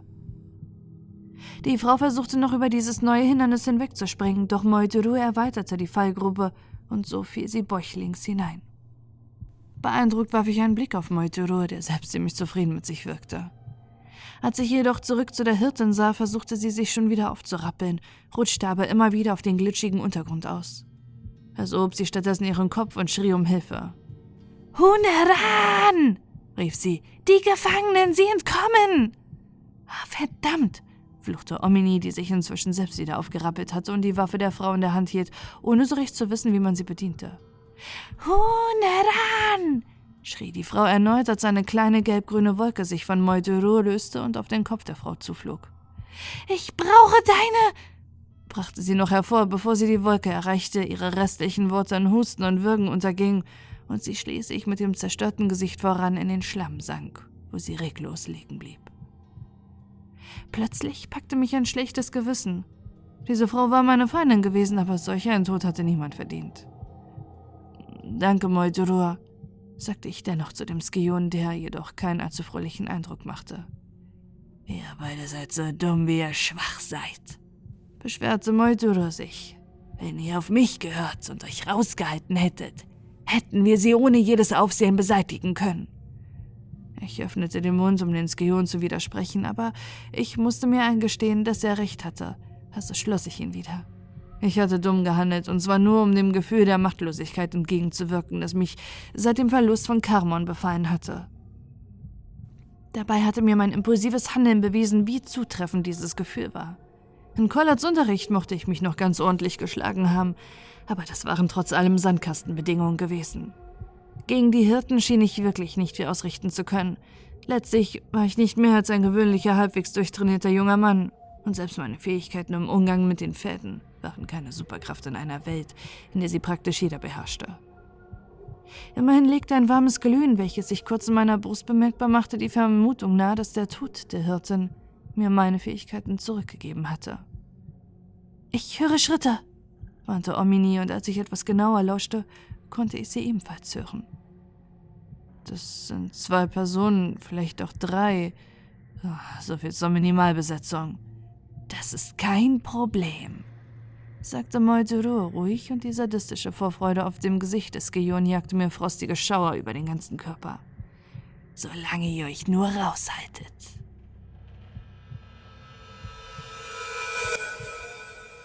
Ungefähr von hier ist Tevonias Hilferuf gekommen, sagte Honeran zu seinen Hirtenkollegen Lan Wen. Das glaube ich auch, stimmte Lan Wen zu. Es ist gut, dass du mich hergeholt hast. Natürlich bist du mein Vorgesetzter erwiderte Honoran. Dass ihre Rufe verstummten, ist jedenfalls kein gutes Zeichen. Vielleicht wäre es schlauer, den Eilrichter oder einen der Meister zu informieren. Die sind gerade alle im Gebet. Wenn wir sie ohne triftigen Grund da rausholen, können wir schneller unseren Laamasch begegnen, als uns lieb ist. Lan Wen schwieg. Kümmert dich das gar nicht? Bist du vielleicht selbst einer von ihnen? fragte Honeran argwöhnisch. Lan Wen schüttelte den Kopf, doch so energisch sich seine Verneinung auch ausfiel, so kam sie für Hunrans Geschmack doch einen Hauch zu spät, um seine Sorgen zu beruhigen. Die Kreatur hat bislang lediglich meine Beine imitiert, erklärte Lan Wen. Insofern bin ich noch weiter von einer Ersetzung entfernt als du. Und ja, es kümmert mich natürlich. Ich denke lediglich über deine Wörter nach und darüber, was der Allrichter mit uns tun wird, falls die Gefangenen entkommen und wir ihn nicht einmal gewarnt haben. Oh, das wird tatsächlich übel. Vielleicht mache ich mir aber auch zu viel Gedanken, überlegte Lanwen laut. Sie sind uns immerhin nicht entgegengekommen, also müssen sie noch irgendwo hier sein. Sollten wir tatsächlich in Bedrängnis kommen, wird eben einer von uns fliehen und dem Allrichter Bericht erstatten. Oh, falls es demjenigen gelingt. Merkte Hunderan skeptisch an, während er seinen Hirtenstab fester packte. Lanwen lachte laut auf. Das hier sind keine Elitekrieger, sondern einfache Weber, sagte er kopfschüttelnd. Noch dazu ist die Frau unfähig, die Fäden zu kontrollieren, und der Mann ist noch grün hinter den Ohren. Immerhin war er der Vernichter eines ganzen Volkes. Man sollte ihn also besser nicht unterschätzen. Genau, er war es. Nach allem, was Oneda erzählt hat, ist er inzwischen schwach und fromm wie ein Lamm. Ein Lamm, welches eine Verschwörung gegen den Allrichter geplant hat und das womöglich Devonia überrumpelt hat. Äh, stimmt. Aber ein Lamm, das seinen Hirten nicht gehorcht, wird am Ende geschlachtet. Und selbst wenn er und die Frau Theovina überrumpelt haben sollten, so habe ich sie eben überrascht. So haben sie sie eben überrascht. Wir dagegen sind vorbereitet. Und zu zweit. Vielleicht hast du recht. Aber ich kann trotzdem einfach nicht glauben, dass Thevonia sich so leicht überwältigen lässt. In seiner Stimme verbanden sich Stolz und eine gewisse Zuneigung. Ah, Punkt für dich sagte Lan Wen und zeigte auf die Frau, die vor ihnen im Gang auftauchte, kaum dass sie in Richtung der Zellen abgebogen waren.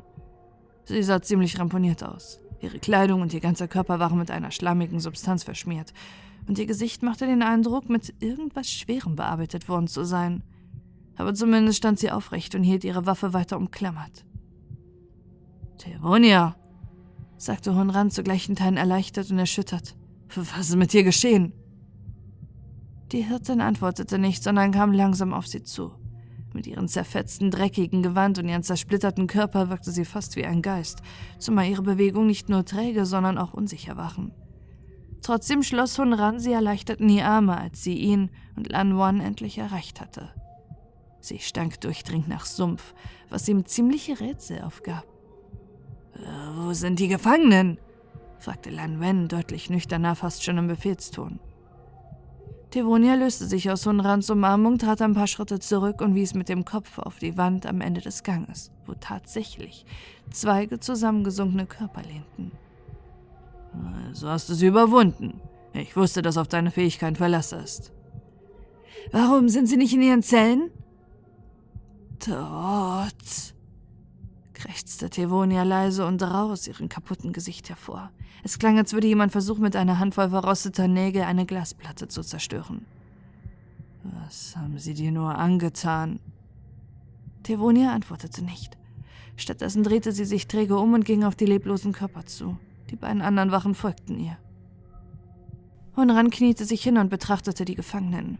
Ihre Körper waren offenbar schwarz verkohlt, auch wenn ihre Gesichter, soweit sie noch erkennbar waren, deutliche Ähnlichkeiten zu den Verlorenen aufwiesen, die sie bewachen sollten.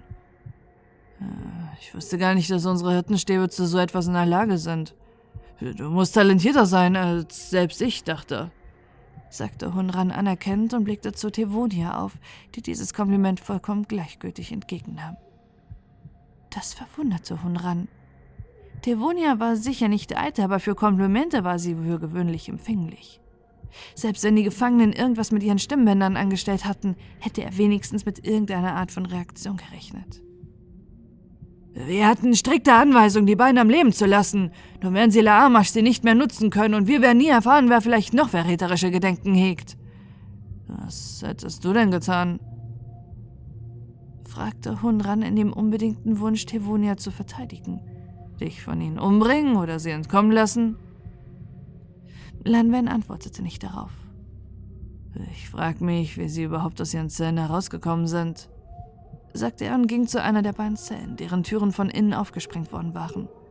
Sie haben sowohl die Türen als auch die Fadengitter zerstört. Weder Menschen noch Jüllen sollten zu sowas in der Lage sein. Nicht mal unseren besten Fadenknüpfern könnte das gelingen. Sie müssen Hilfe gehabt haben. Stimmt, sagte eine Stimme, die die beiden Hirten noch nie gehört hatten. Sie kam von einem fahlen Gesicht, welches aus einer Art Riss in der Luft hervorragte. Ein Skione, was hat das zu bedeuten? Äh, nichts Gutes, antwortete Lanwen, der besser über diese Art von Gegner Bescheid wusste als sein Kollege. Er rannte sofort den Gang hinab, doch es war bereits zu spät. Was ist das? fragte Hunran panisch, während sich die beiden vermeintlichen Leichen in viele kleine schwarze Punkte auflösten. Tausende winzige schwarze geflügelte Punkte, die sich wie ein einziger Organismus auf ihn zubewegten. Hunran gab einen Lichtimpuls aus seiner Waffe ab und schaffte es tatsächlich, einige der Daumen-Fliegen zurückzuwerfen und sogar zu vernichten, aber das bedeutete nichts. Es dauerte nun Liedschläge, bis sich die Plagegeister wie kleine organische Bohrer durch seine gläserne Haut fraßen, in sein transparentes Fleisch und seine durchsichtigen Organe vordrangen und dort in Sekundenschnelle ihr Gelege ablegten – während andere Fliegen sich den Weg in seinen Mund bahnten. Hunrans nächster Atemzug enthielt fast keine Luft mehr, sondern nur noch wimmelnde Fliegenleiber. Aber dennoch starb er nicht den Erstickungstod, sondern wurde praktisch von innen heraus gesprengt, als die Insekten samt ihres frisch geschlüpften Nachwuchses aus ihm hervorbrachen. Wie gesagt, Lanwen war schlauer. Er versuchte gar nicht erst sich zu verteidigen, sondern zog es vor, all seine Kraft in seine Flucht zu stecken. Doch auch wenn er wirklich ein beachtliches Tempo entwickelte, konnten nur wenige Geschöpfe im Multiversum so schnell rennen, wie ein Schwamm Doveng zum Fliegen fliegen konnte. Und Lan Wen gehörte nun einmal nicht dazu. Die Vorhut der Fliegen stürzte sich auf seinen rechten Unterschenkel und bohrte sich in ihn hinein, als seine gläsernen Muskeln ein paar Herzschläge später wieder zu straff gespannte Gummis zerrissen und er der Länge nach auf den strahlend weißen Boden knallte, war sein Schicksal besiegelt. Beeindruckend, gestand Omini, die sich wie ich hinter einer der geöffneten Zellentüren versteckt hatte und nun hervortrat. Dabei brachte sie das Kunststück fertig, in ihrer Äußerung Staunen mit Abscheu zu verbinden. Mir erging es nicht anders, als ich den zweiten Hirten kurz darauf in einer Wolke aus Glas und Fliegen auseinanderbersten sah, wobei ich meine Augen kurz mit der Hand abschirmte, um keine Splitter abzubekommen. Als ich wieder hinsah, sah ich jedoch, wie ein dunkler grauer Schatten über den Überresten sich erhob und wie eine geisterhafte Rauchwolke zur Decke schwebte. Siehst du das, Moiturur? Natürlich, sagte der Skione arrogant, aber besorgt. Das ist ein Laachmaschk. Beinahe hätte ich reflexartig gefragt, ob Moiduru sich da sicher sei, da ich die Laamasch nur als lehmige Gestaltwandler-Kreaturen, nicht aber als geisterhafte Wesen kannte. Noch bevor ich mich vor den Skionen noch weiter zum Idioten machen konnte, schaltete sich glücklicherweise mein Verstand ein. Es war ja nach allem, was ich wusste, nur logisch, dass diese golemartigen Klumpen von etwas besät wurden, was in der Lage war, das Geflecht zu beherrschen, andere zu kopieren, die Relandi zu beeinflussen und wahrscheinlich auch diese schreckliche Anti-Ohm zu erzeugen. Außerdem wiesen ja Collards Erzählungen genau in dieselbe Richtung. Er wird den Allrichter warnen, oder? Fragte ich stattdessen. Moiduru nickte. Jedoch nur, wenn ich es nicht verhindere. Ich greife mir den Nachahmer. Ihr könnt mit eurer Revolution fortfahren. Doch denkt daran, meine Geschwister zu befreien. Davon hängt ab, ob ich bei uns am nächsten Wiedersehen euer Verbündeter bin oder euer Richter. Mit dieser Drohung verschwand Moiduru erneut im Zwischenraum. Und Omini und ich waren wieder allein. Mir ist noch immer nicht wohl dabei, dass wir dieser Kreatur unsere Flucht zu verdanken haben, sagte Omini seufzend, während sie mir dabei zusah, wie ich mir die Waffe einer der beiden Hirten aufhob. Die widerlichen Fliegen waren immerhin verschwunden.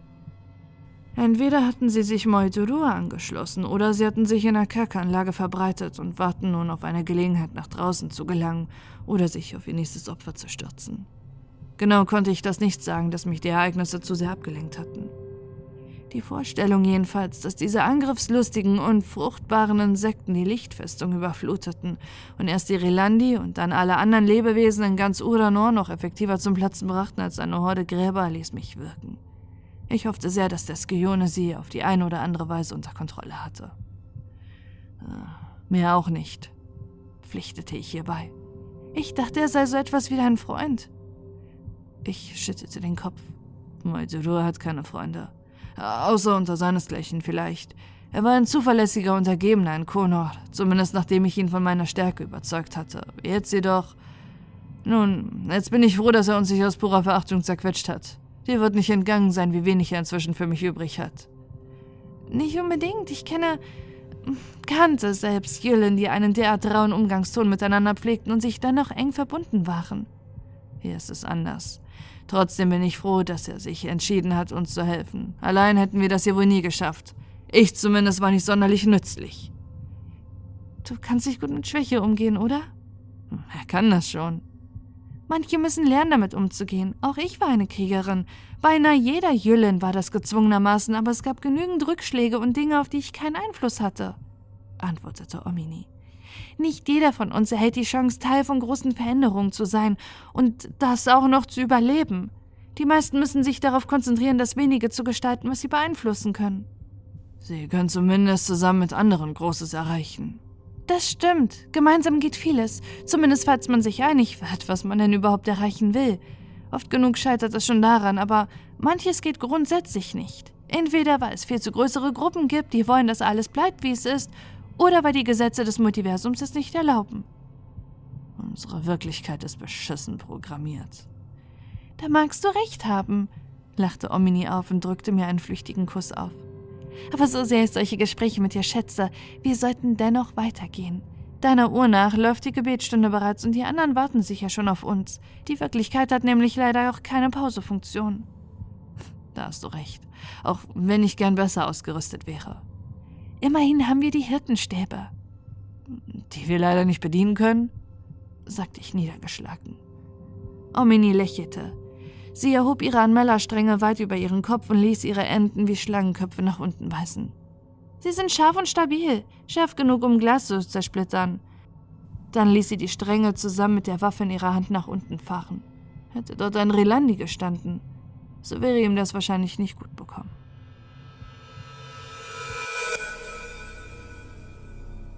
Der Weg aus dem Kerker hinaus verlief ohne weitere Zwischenfälle. Weder trafen wir auf weitere Wachen noch auf hungrige Fliegen, und auch die einzigen Türen, auf die wir stießen, waren unbewacht und ließ von sich innen problemlos öffnen. Die Tür führte dabei nicht, wie ich kurz befürchtete, in einen weiteren Gang oder in ein Treppenhaus, sondern direkt auf den Innenhof der Festung. Auch dort war niemand zu erblicken. Doch so erfreulich dies aus der Perspektive von flüchtigen Gefangenen auch war, so niederschmetternd war es aus anderen Gründen. Wo sind die anderen? fragte ich, während ich mich ergebnislos in der Festung umsah. Vielleicht sind sie bereits zur Webhalle gestürmt. Ohne uns? fragte ich skeptisch und fand den Gedanken fast unerträglich. Nicht nur wegen unserer Mission, sondern weil es beweisen würde, dass wir, dass ich, tatsächlich entbehrlich waren. Gut möglich, dass Moitoro uns belogen hat, überlegte Omini. Vielleicht hat er den, den anderen nichts erzählt oder er hat ihnen berichtet, dass wir tot sind. Womöglich ist ihnen aber auch etwas zugestoßen oder sie vertrauten Moitodors Ankündigung, uns aus dem Gefängnis so hin schlicht nicht. Wenn wir ganz viel Pech haben, hat der Laamasch den Allrichter auch bereits gewarnt und sie lassen niemanden rein oder raus, während sie nach uns suchen. So viele Risiken, dachte ich und kam mir vor wie beim russischen Roulette mit acht Kammern und sieben Kugeln. Was sollen wir jetzt tun? Fragte ich und fühlte mich zunehmend unwohl in dieser exponierten und von überall einsehbaren freien Fläche. Wir könnten uns selbst zur Webhalle begeben. Falls Nojon und die anderen dort auf eigene Faust hingegangen sind, holen wir sie womöglich noch ein. Oder wir warten. Wir warten. Ach, ist das so? antwortete Omini nur halb im Scherz. Kann mich gar nicht erinnern, dich zum Anführer gewählt zu haben. Bist du denn anderer Meinung? Nein, ich denke auch, dass wir lieber noch ein paar Augenblicke abwarten sollten. Ich hasse es aber, wenn man mich bevormundet. Tut mir leid. Schon gut, ich hätte es mir denken können. Immer Arschloch, immer Arschloch. Ihr Zwinkern und ein angedeutetes Lächeln nahmen ihre Worte die Spitze. Trotzdem lächelte ich nicht zurück. Nicht, weil ich mich beleidigt fühlte, sondern weil ich viel zu angespannt dafür war.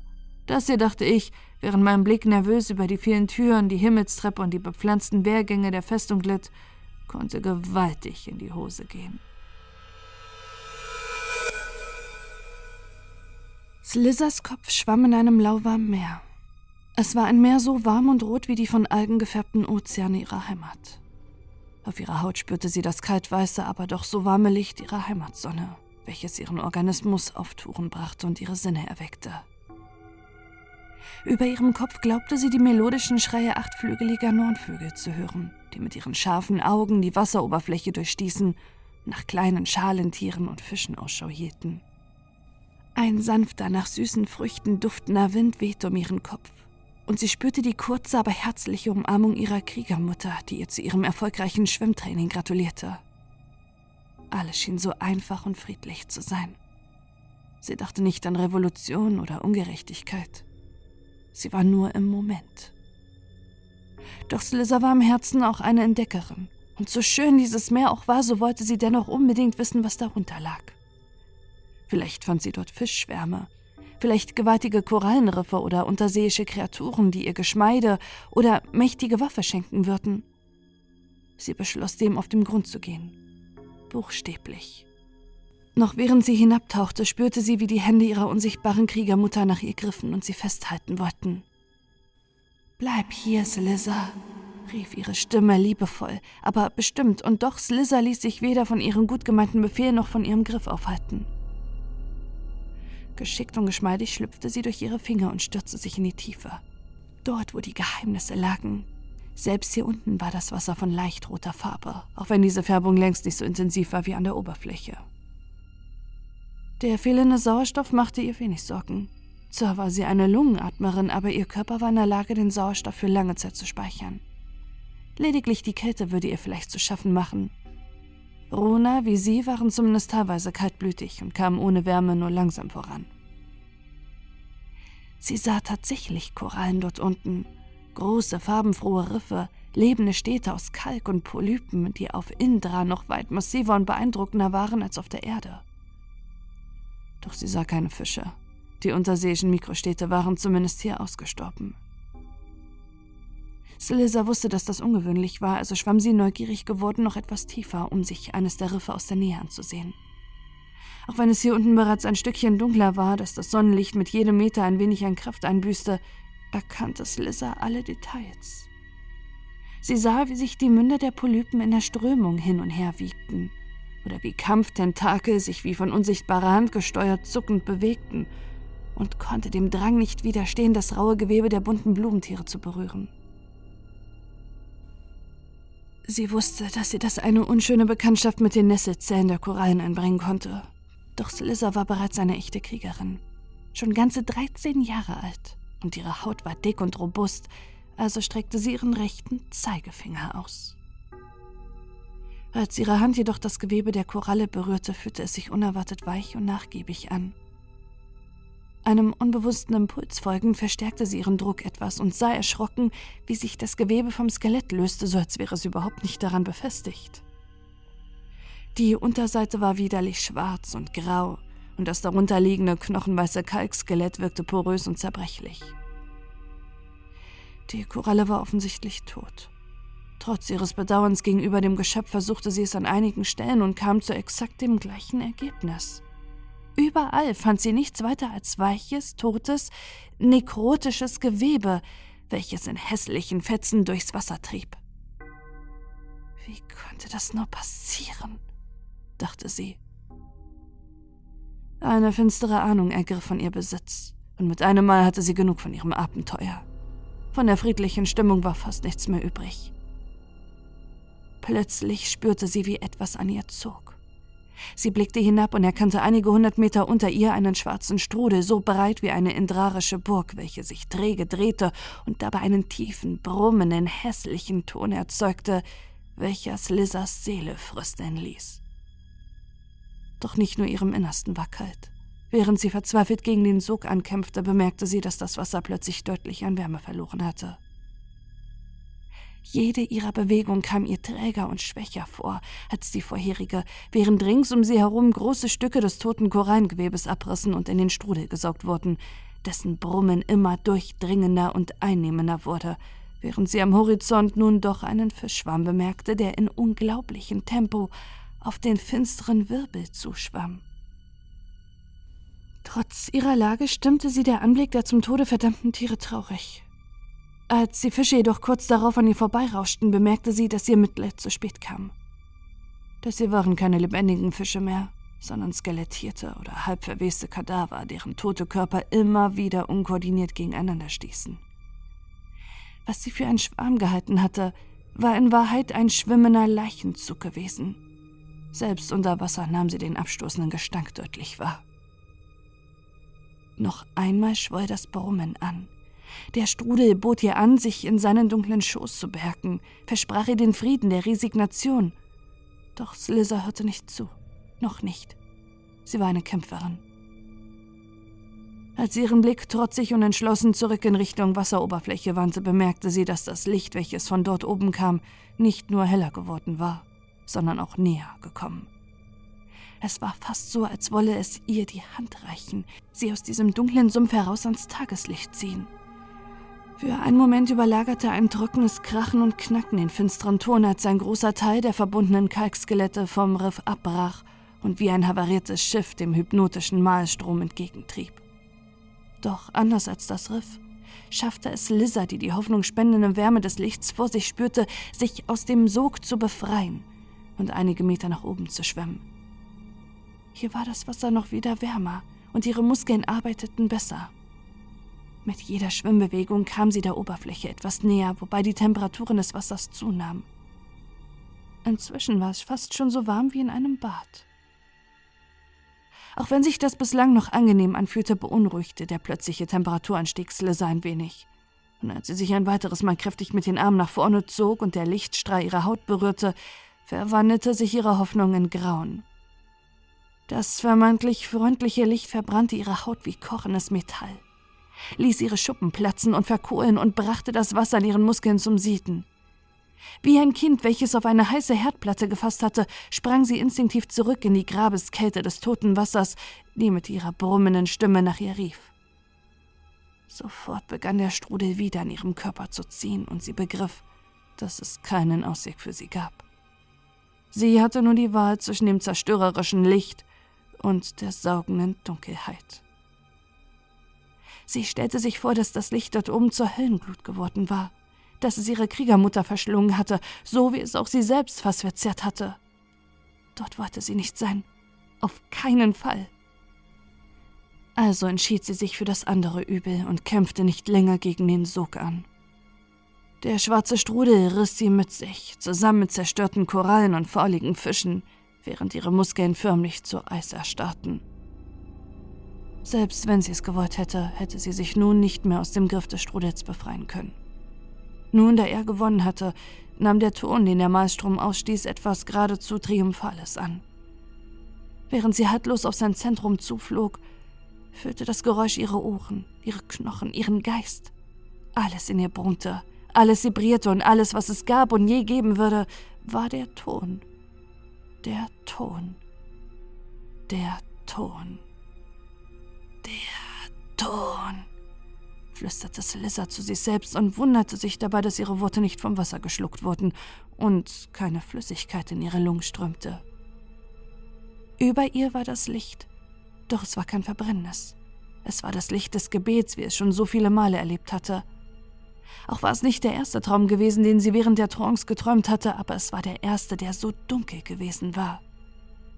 Und offenbar war nicht alles daran ein Traum gewesen. Der Ton war immer noch da, und er klang kein bisschen anders als in ihrer Traumvision. Das gleiche Geräusch hatte sie schon oft während der Stunde der Schwärze vernommen, wenn auch nicht ganz so laut und verstörend. Doch so unangenehm der Ton auch war, er vertrieb die berauschende Wirkung des Lichts und klärte dadurch in gewisser Weise ihren Geist. Unsere Mission, flüsterte sie unendlich leise, und das Adrenalin, das sie bei dieser Erkenntnis durchströmte, machte sie vollends wach.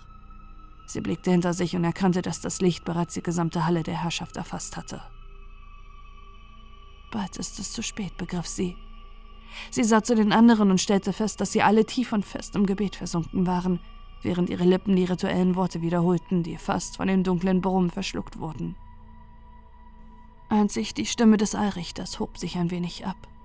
Sie versuchte festzustellen, ob er in ihre Richtung sah, aber durch die Leiber der Sucher hindurch sah sie lediglich einen undeutlichen hellen Fleck. Ich muss es riskieren, dachte sie, beugte sich zu Noyon herüber, der ihr von allen Anwesenden noch am wenigsten tief in der Trance versunken schien, und schlug ihr fest auf seine gläserne Brust, während sie mit ihrer Linken seinen Mund zuhielt. Noyon schlug die Augen auf, in denen sie für einen Moment Verwirrung und Panik standen. Zu Slithers Erleichterung wehrte er sich jedoch nicht, nach einigen Augenblicken schien er die Situation auch ohne Worte zu erfassen. Gemeinsam machten sie sich daran, die anderen Mitglieder ihrer Gruppe aufzuwecken. Slither hoffte nur, dass es noch nicht zu spät war.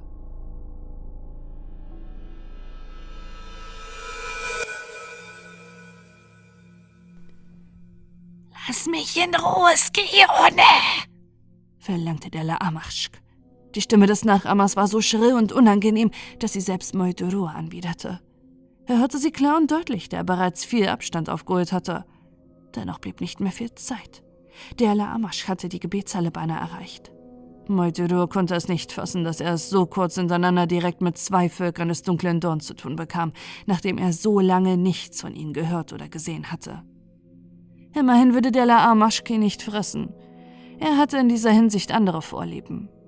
Das kann ich nicht, sagte Moidurur, während er von matten bunten Lichtern und weißen Nebel gefüllte enge Korridor des Zwischenraums, der die Bilder der gewöhnlichen Welt nur wie durch mattes Glas hindurchließ, an ihm vorbeiflog.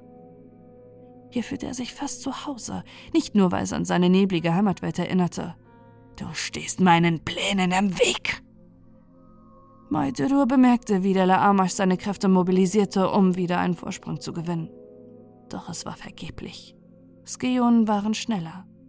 Immerhin waren sie so etwas wie die Herren des Zwischenraums, während die Laamash eher im Geflecht zu Hause waren. Letztlich erkannte auch der Laamash die Situation.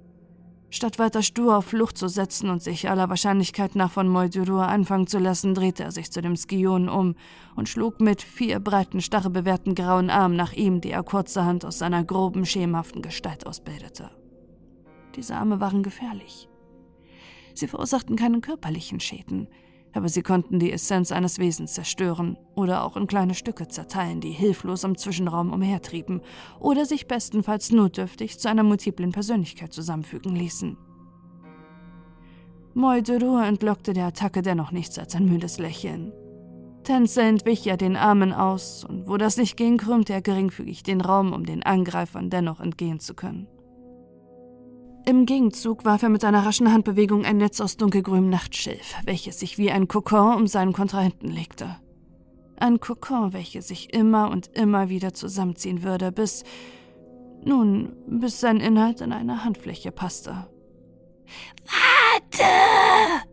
bat der Laamaschk, dem sofort bewusst wurde, in welcher Lage er sich befand. Sag mir, wie deine Pläne aussehen. Vielleicht kann ich dir helfen, sie umzusetzen. Ist das dein Ernst?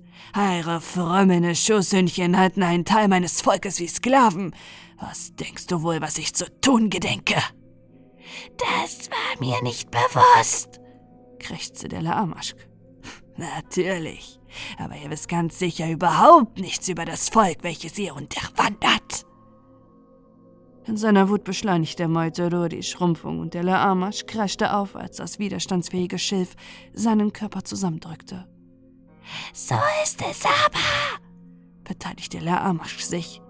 Jene, die wissen müssen, wissen es natürlich, aber ich nicht. Wir haben kein kollektives Wissen wie ihr Skionen. Ich habe nur eine sehr grobe Vorstellung von unserer Mission. Ich habe bislang lediglich im Geflecht existiert. Dies Arilandi war mein erster Spiegel und ich hatte bislang noch nicht genügend Zeit und auch keinen Anlass, all seine Erinnerungen zu durchforsten. Aber nach dem zu urteilen, was ich mir bereits angesehen habe, weiß doch er nichts über Skionen in Uranor. Doch ich kann dir dennoch helfen, die Deinen aus ihrer Knechtschaft zu befreien. Falls du mich gehen lässt.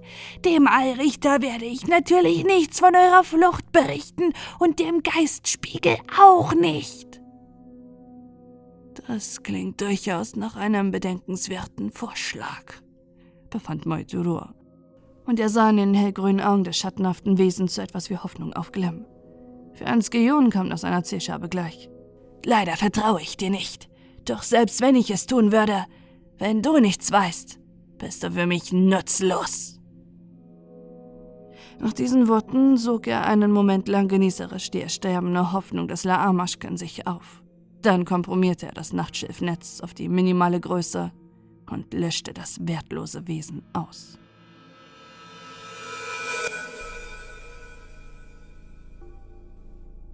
Gemeinsam gelang es Lisa und Noyon in relativ kurzer Zeit die meisten der anderen aufzuwecken und an ihre Mission zu erinnern. Lediglich Ranschas Blick blieb selbst dann noch entrückt auf den Allrichter gerichtet, als Noyon ihr praktisch ins Ohr schrie. Erst ein unsanfter Schlag von Ferrano, der einen kleinen Teil ihres rechten Oberarms absplittern ließ, brachte sie zur Vernunft. Womöglich lag dies daran, dass sie als Wahrgeborene noch empfänglicher für die Wirkung des Gebets war. Nachdem sie ihr den Grund für die harte Behandlung erklärt hatten, hatte Rancha zwar durchaus Verständnis dafür, was jedoch nichts änderte, dass sie ziemlich wütend auf Ferrano war. Hat jemand eine Ahnung, wie viel Zeit uns noch bleibt? fragte Noyon in die Runde, erntete aber nur allgemeines Kopfschütteln. Er hatte ohnehin nicht damit gerechnet. Außer Olewan trug in Urano wohl niemand eine Uhr mit sich herum und auf die innere Uhr war hier nicht unbedingt Verlass. Wahrscheinlich nicht viel, vermutete Slizzer. Wir sollten sofort beginnen. Sollten wir nicht lieber abbrechen? fragte Ninga. So eine Aktion zu ohne einen genauen Zeitplan zu starten wäre Wahnsinn.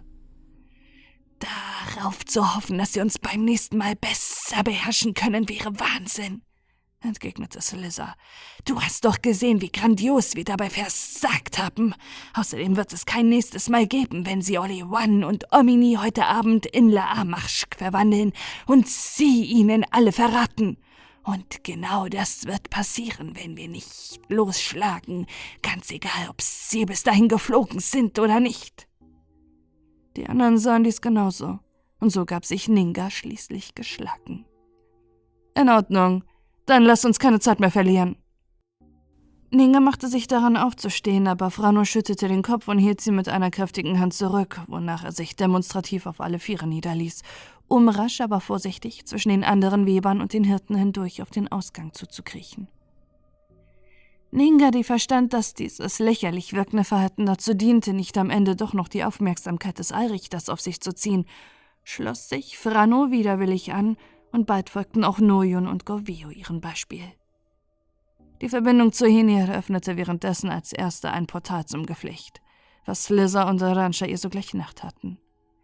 Wir sehen uns auf der anderen Seite, sagte Slizza leise und die anderen Frauen nickten. Danach waren sie aus dem Kreis der Betenden verschwunden.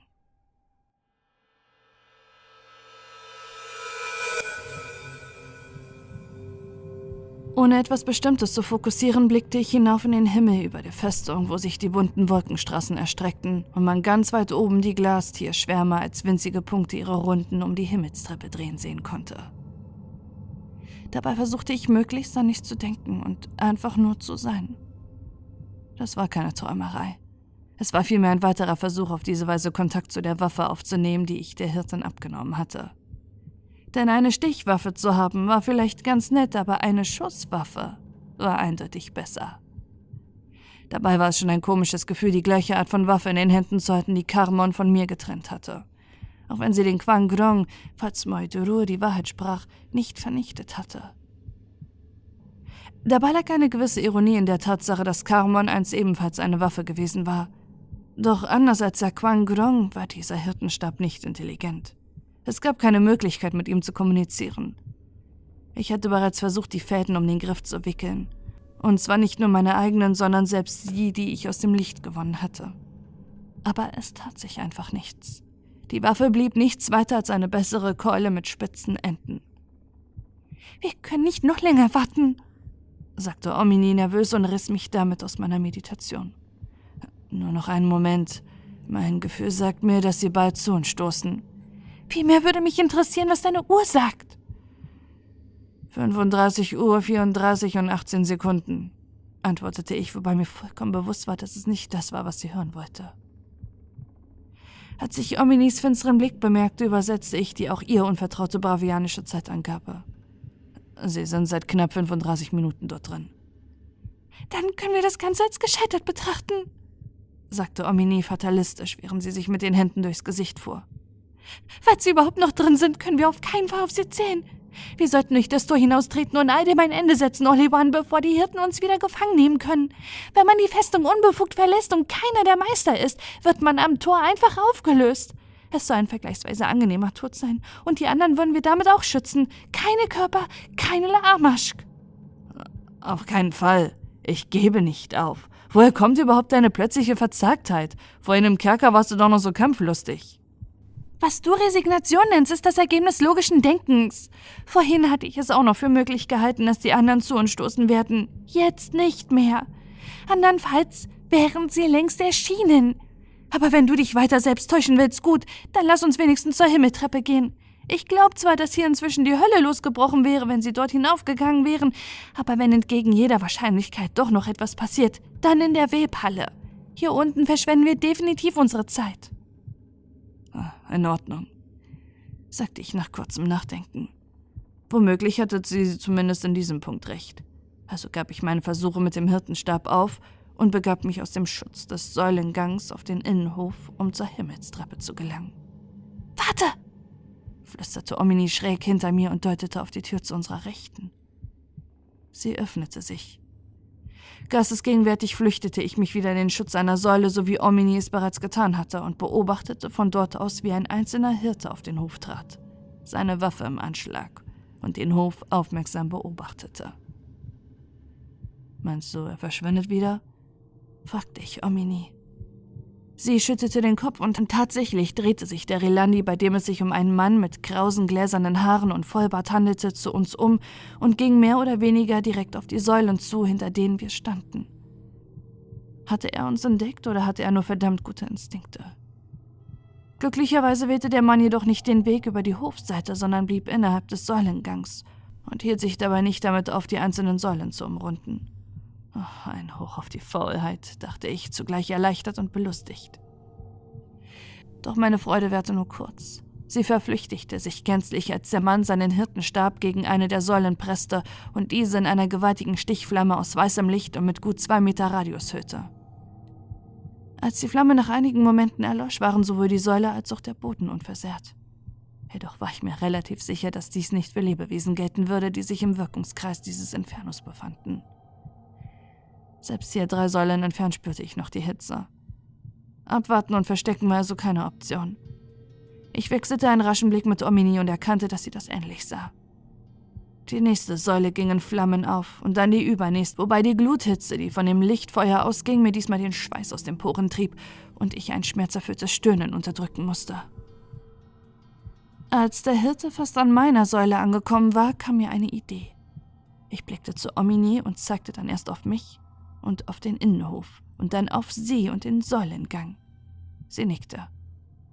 Dann zählte ich mit den Fingern von drei herunter, stieß mit aller Kraft von der Säule ab und rannte ein Stück auf den Hof hinaus, ohne mich nach Omini umzusehen.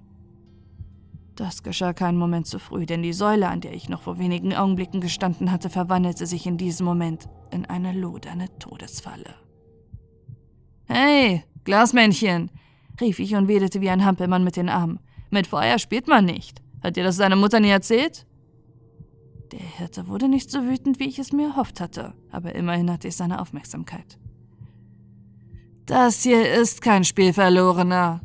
Das hier ist kein Spielverlorener, sagte der Mann überheblich mit einer tiefen, brummenden Stimme, während er seinen Hirtenstab auf mich richtete.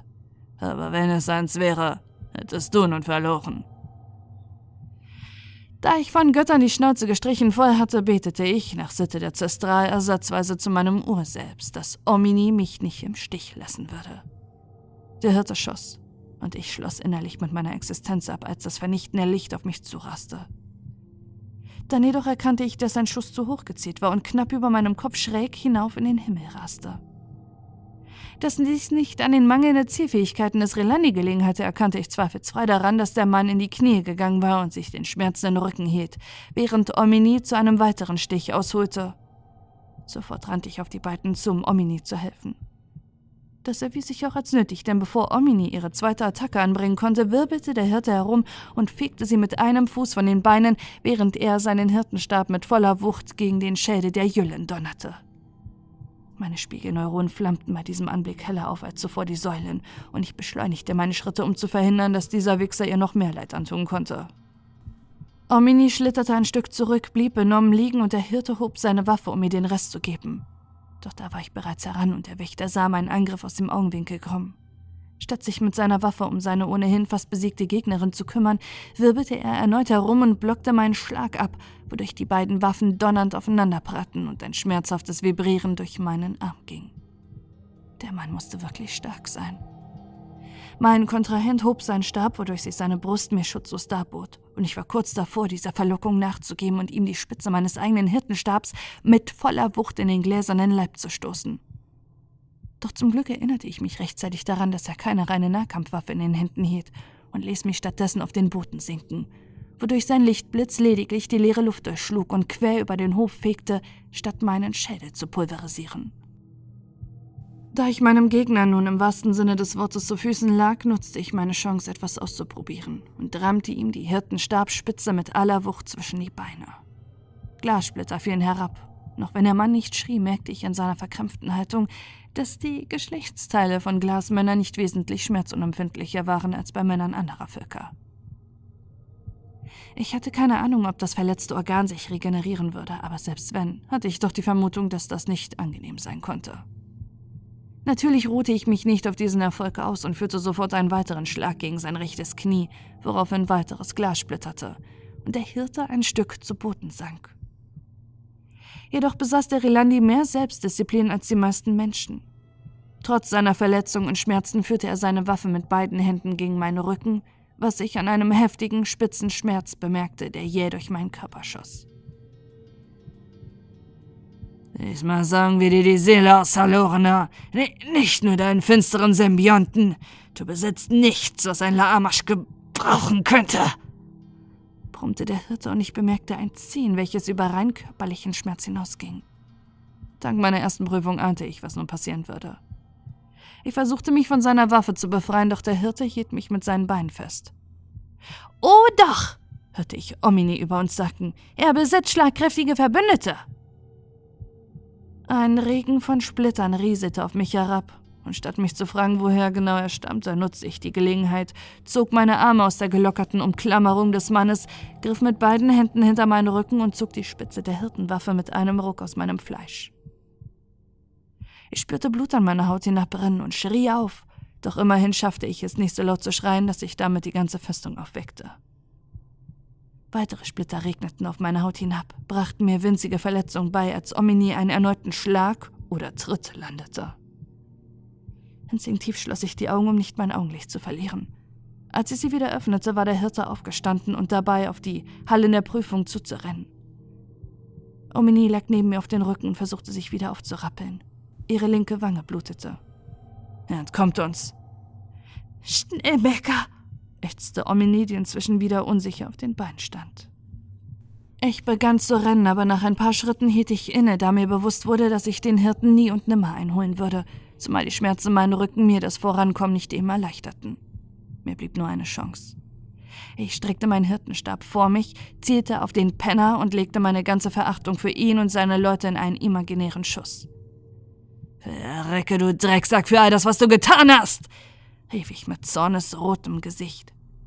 Und der Schuss blieb nicht imaginär, sondern wurde sehr real, als sich ein heller, fußballgroßer Energieblitz aus der Waffe löste und den Mann nur wenige Meter vor der Tür in den Rücken traf.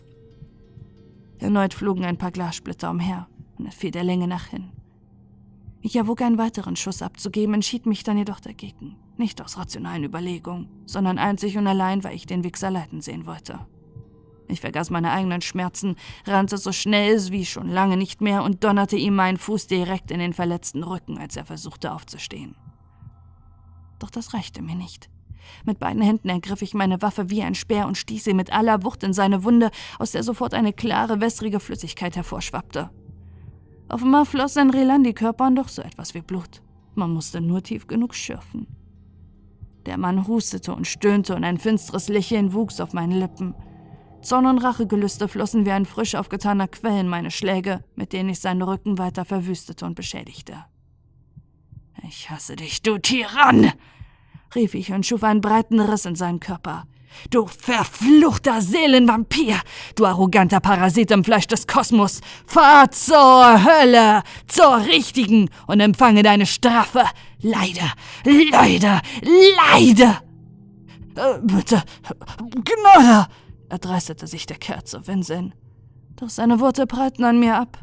Ich dachte an die Stunde der Schwärzer, an die verklärten, lichtweinsaufenden Gesichter, an die vielen Opfer des schwarzen Malmers, an die mitleidlosen Augen und gnadenlosen Prüfungen und an all die psychischen Qualen, die Hunderten mehr oder weniger Unschuldigen angetan worden waren.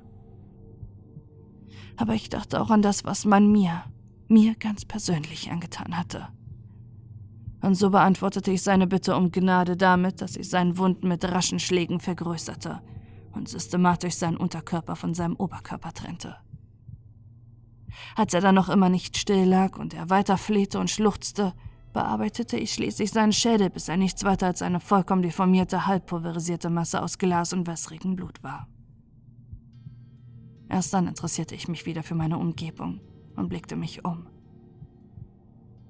Ich sah in Ominis Gesicht, die das Ganze mit offenem Mund und aufgestellten Nackenspitzen beobachtet hatte.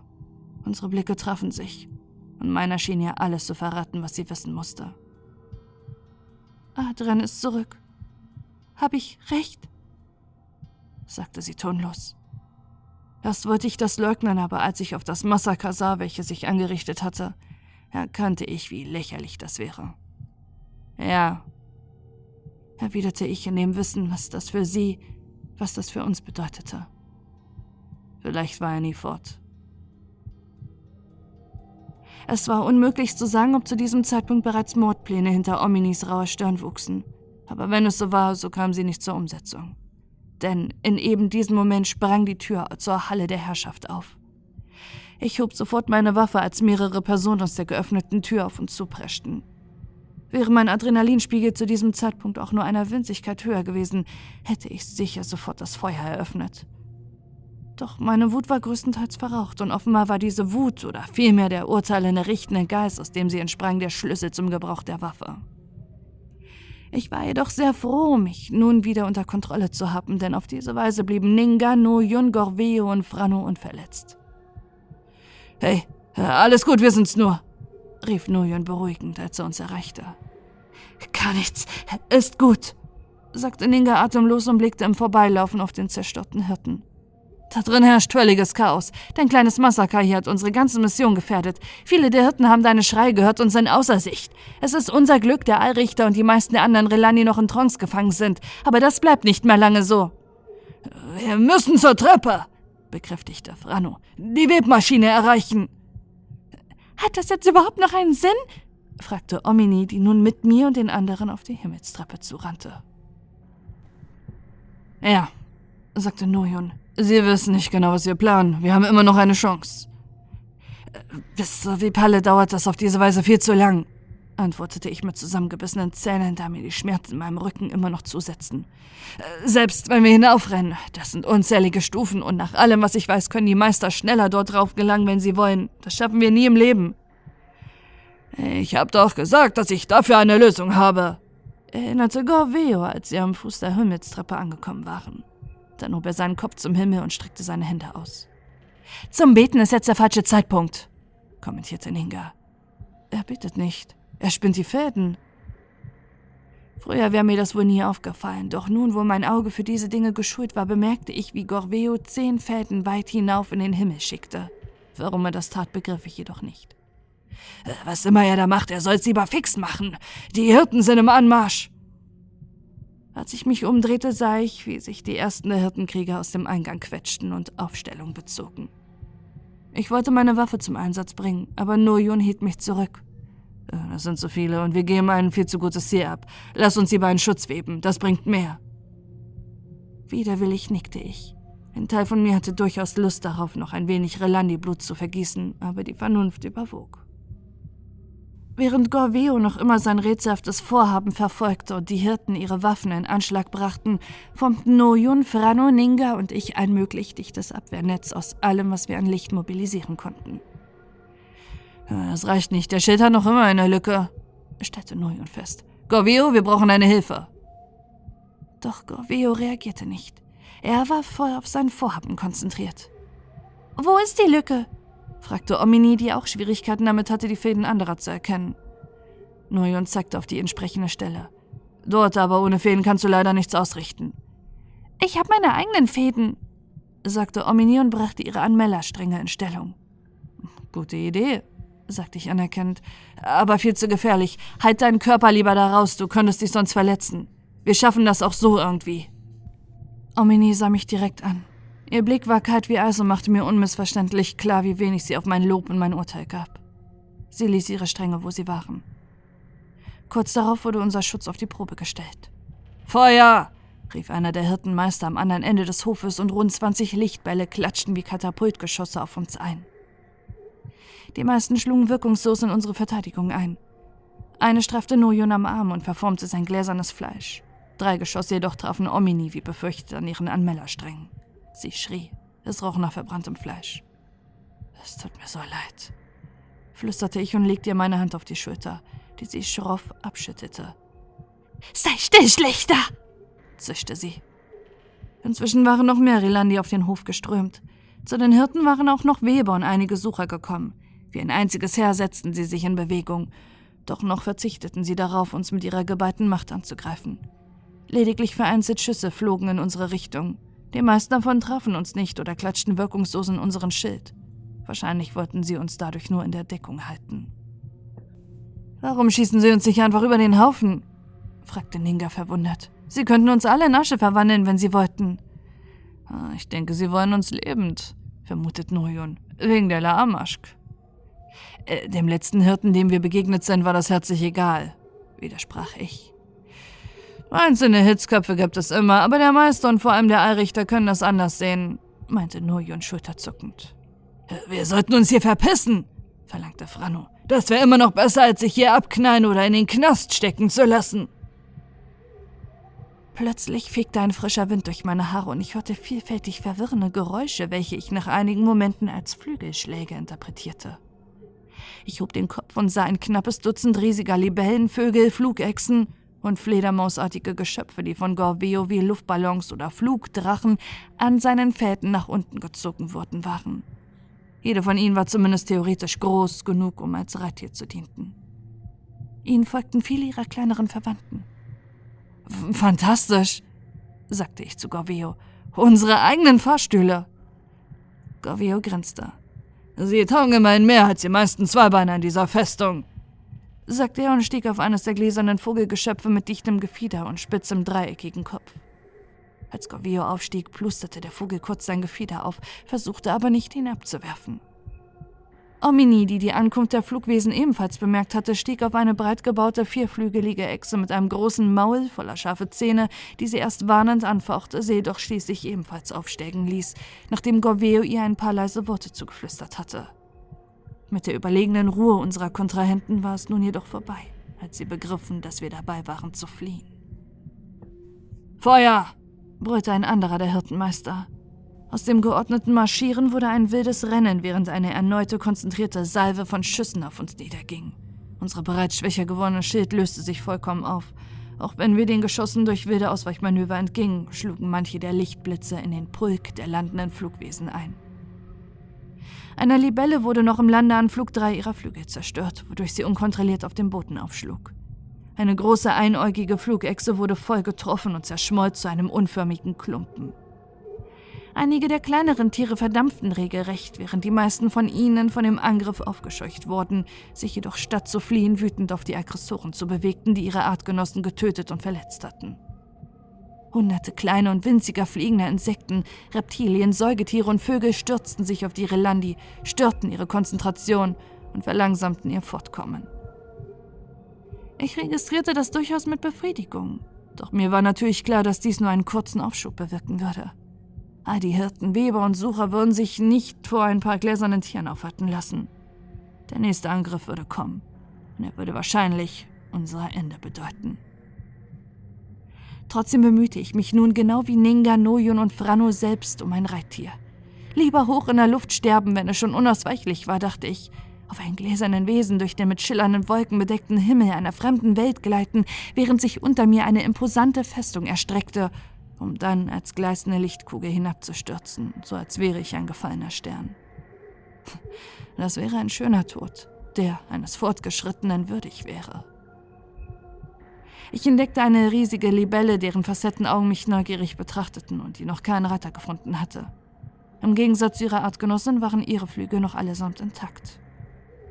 Für einen Moment rutschte mir das Herz in die Hose, als ich mich dem Wesen näherte, welches noch immer ruhig auf dem Boden ausharrte, obwohl es nicht mehr an Gorveus Leine gekettet war. Als ich das Tier mit der Hand sanft an seinen pfeildünnen Leib berührte, flatterte es kurz mit den Flügeln und wandte mir seinen großen Kopf zu, griff mich aber nicht an. Also fasste ich mir ein Herz und stieg auf den Rücken der Libelle, direkt hinter dem Flügelansatz, woraufhin sich die Kreatur sofort ein kleines Stück in die Luft erhob. Von ihrem Rücken aus beobachtete ich, ein tragisches Feuerwerk.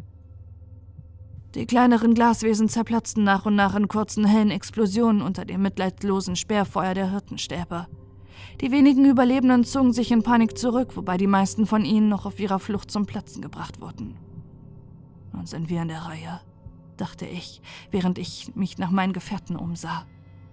Noyun hatte eines der Flughundwesen bestiegen und befand sich etwa auf gleicher Höhe mit mir. Frano saß auf einem großen geflügelten Glaskäfer und Ninga hatte sich auf einen recht zerbrechlich wirkenden zarten Vogel ohne sichtbare Augen Platz genommen.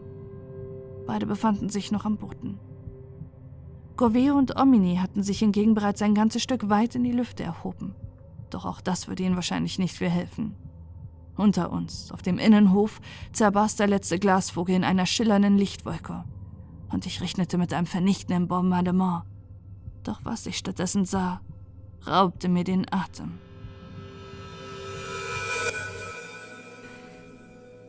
Sliza hatte beinahe das Gefühl, nahtlos in ihre albtraumhafte Vision aus der Halle der Herrschaft zurückzukehren und mitten in den finsteren Strudel einzutauchen.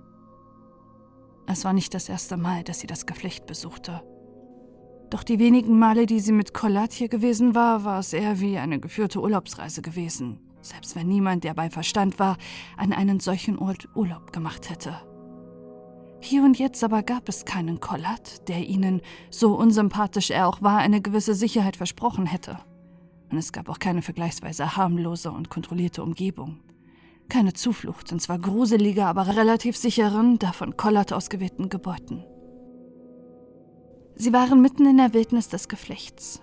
Das bedeutete flirrende Luft, einmal rotglühender und mal schwarzkörniger, wüstenartiger Sandboden, über den gelegentlich dünne Nebelschwaden ihre kränklichen Finger ausstreckten. Kleine Hügel und schroffe Berge aus Schatten und schwarzem Gestein und ein bedrohlicher Himmel aus mal grauen und mal schwarzen, ölig glänzenden Wolkengebirgen, von denen von Zeit zu Zeit aschiger, trockener Regen herabrieselte, der die Atemwege reizte, selbst seine Körperlichkeit im Geflecht nicht denselben Gesetzen unterlag wie in der gewöhnlichen Welt. Gelegentlich regnete es aber auch sphärische, streng geometrische Objekte, deren Berührung zu ungewollten Teleportation in entlegenste und nicht immer lebensfreundliche Gebiete oder zu grässlichen Deformationen führen konnten, die es einem unmöglich machten, außerhalb des Geflechts zu existieren.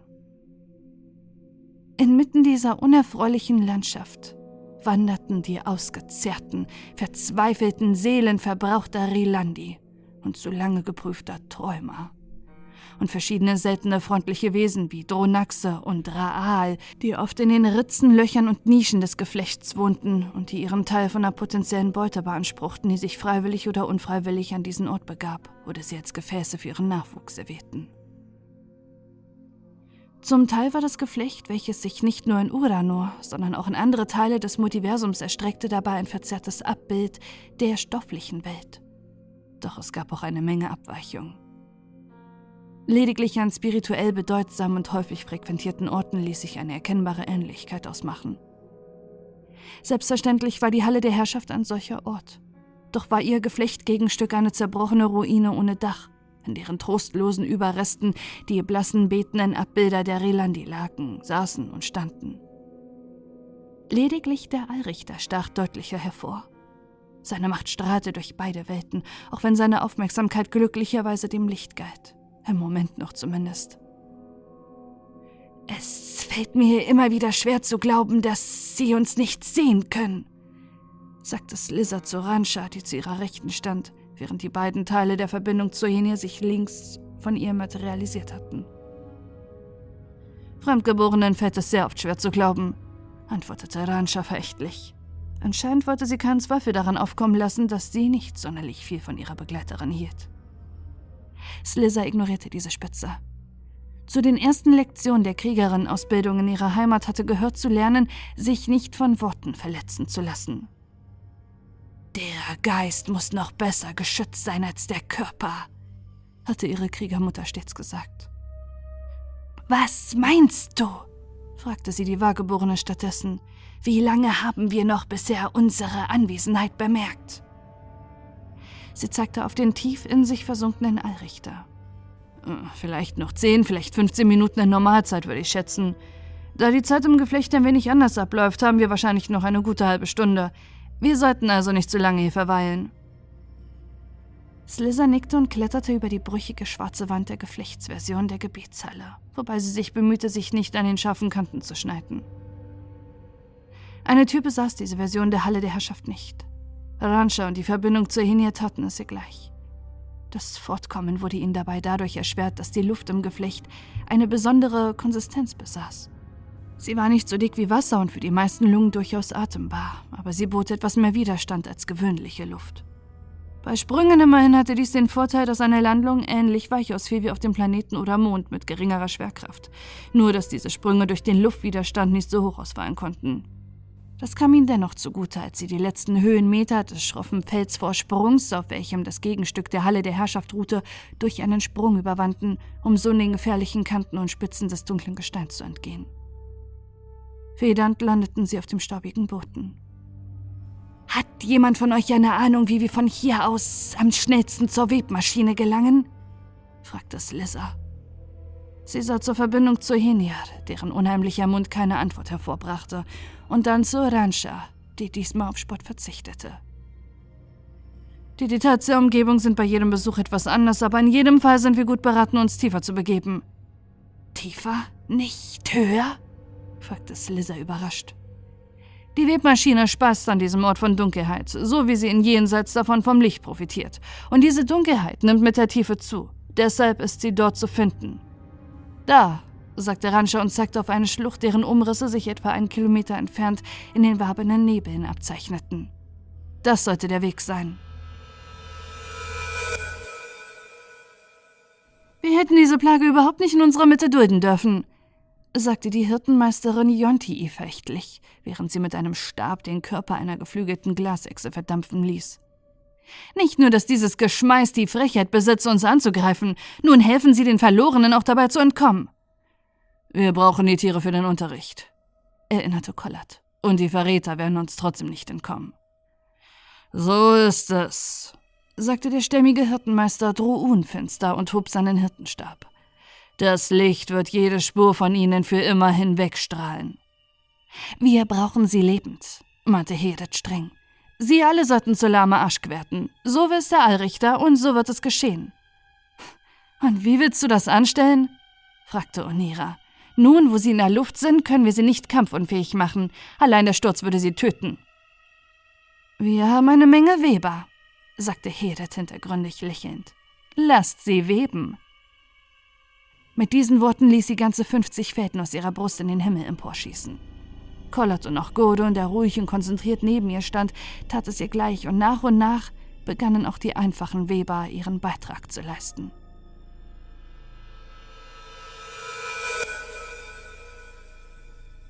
Vor meinen Augen entfaltete sich eine gewaltige Struktur aus Fäden, welche sich wie ein wild wucherndes Geschwür in den Himmel schraubte und dabei immer mehr an Masse zunahm.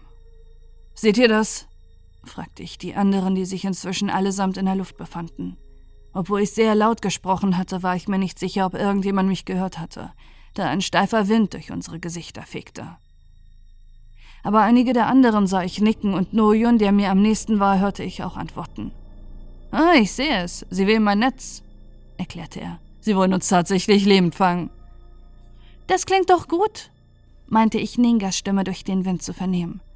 Klar, stimmte Omini zu, wenn man Wert darauf legt, ein Lamasch zu werden. Wir müssen schneller fliegen, rief ich, da ich auf dieses Schicksal auch wenig Lust hatte. Währenddessen betastete ich die Wunde in meinem Rücken. Sie war noch fühlbar, aber nicht so tief wie zunächst angenommen, und die Blutung hatte aufgehört. Entweder hatte das Licht dabei geholfen, sie verheilen zu lassen, oder es lag daran, dass der Hirte mir mit jenem Angriff in erster Linie nicht körperlich hatte schatten wollen. Nette Idee, hörte ich Frano brüllen, aber ich glaube, die Viecher hier haben ihr eigenes Tempo. Damit hatte er leider recht. Ich jedenfalls hatte keine Ahnung, wie ich meine gemächlich dahinflatternde Libelle dazu hätte bewegen können, an Tempo zuzulegen. Meine Hollywood-Kenntnisse übers Reiten hatten mir nahegelegt, ihr die Füße in die Flanken zu schlagen oder dergleichen. Doch mein gesunder Menschenverstand warnte mich eindringlich, dass solch ein Manöver eher dazu führen könnte, dass mich mein Reittier verärgert abwarf. Lediglich Gorveo schien den Bogen rauszuhaben. Sein Vogel schwebte bereits ein ganzes Stück über uns. Plötzlich sah ich aus dem Augenwinkel einen Faden auf mich zukommen. Zunächst dachte ich erschrocken, dass er von dem Netz stammen würde, welches unsere Feinde unter uns webten. Doch dann stellte ich erleichtert fest, dass der Faden direkt von Gorveo kam.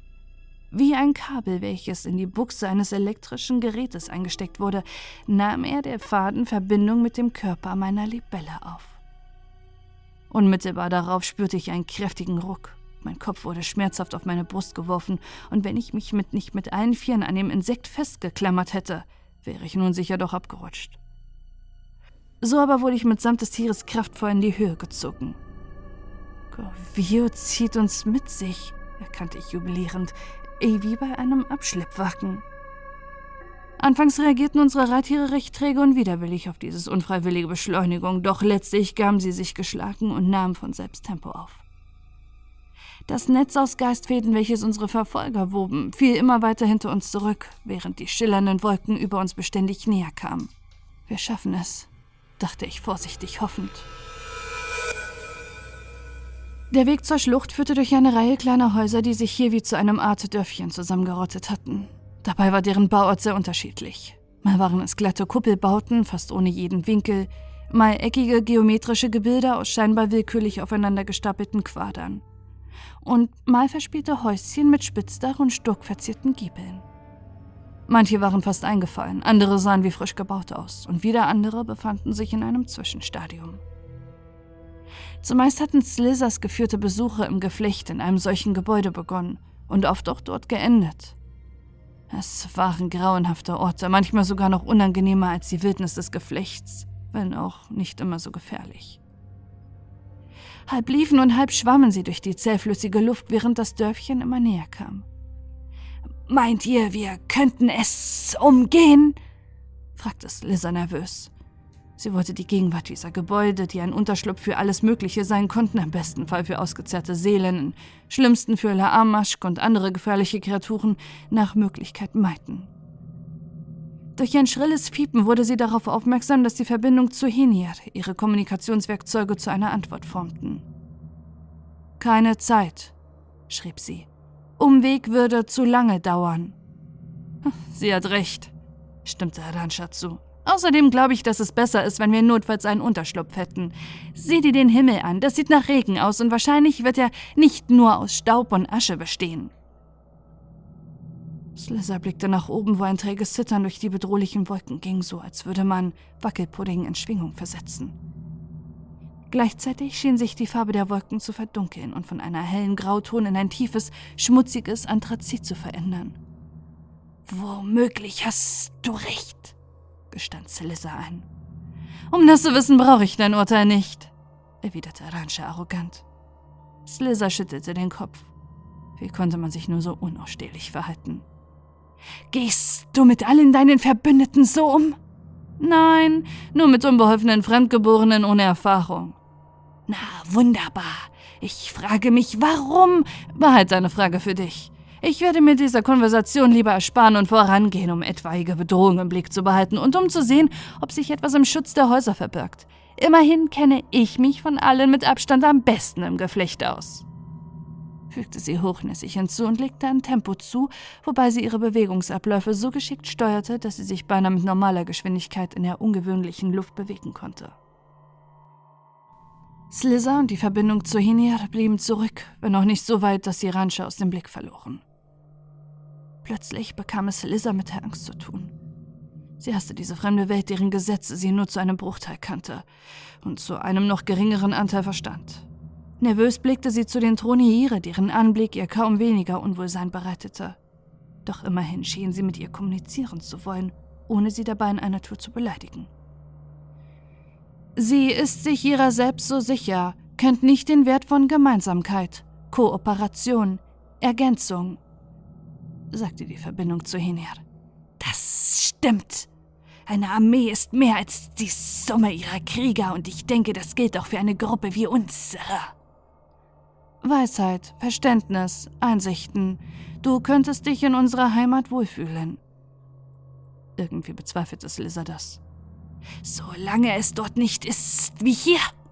Nein, wilder, erregender, undurchschaubarer, ein schillernder Quell von Tiefe und Chaos. Klingt entzückend, sagte Slizzer diplomatisch, fand aber, dass ihr das Geflecht schon wild und undurchschaubar genug war. Die beiden bewegten sich weiter auf das Dorf zu, welches Rancha inzwischen erreicht hatte und dort wie ein Schatten von Gebäude zu Gebäude huschte. Slizzer und auch die Troniire sahen sich dabei immer wieder gründlich um, damit sie keine der vielfältigen Gefahren dieses Ortes von hinten oder von den Seiten überraschen konnte.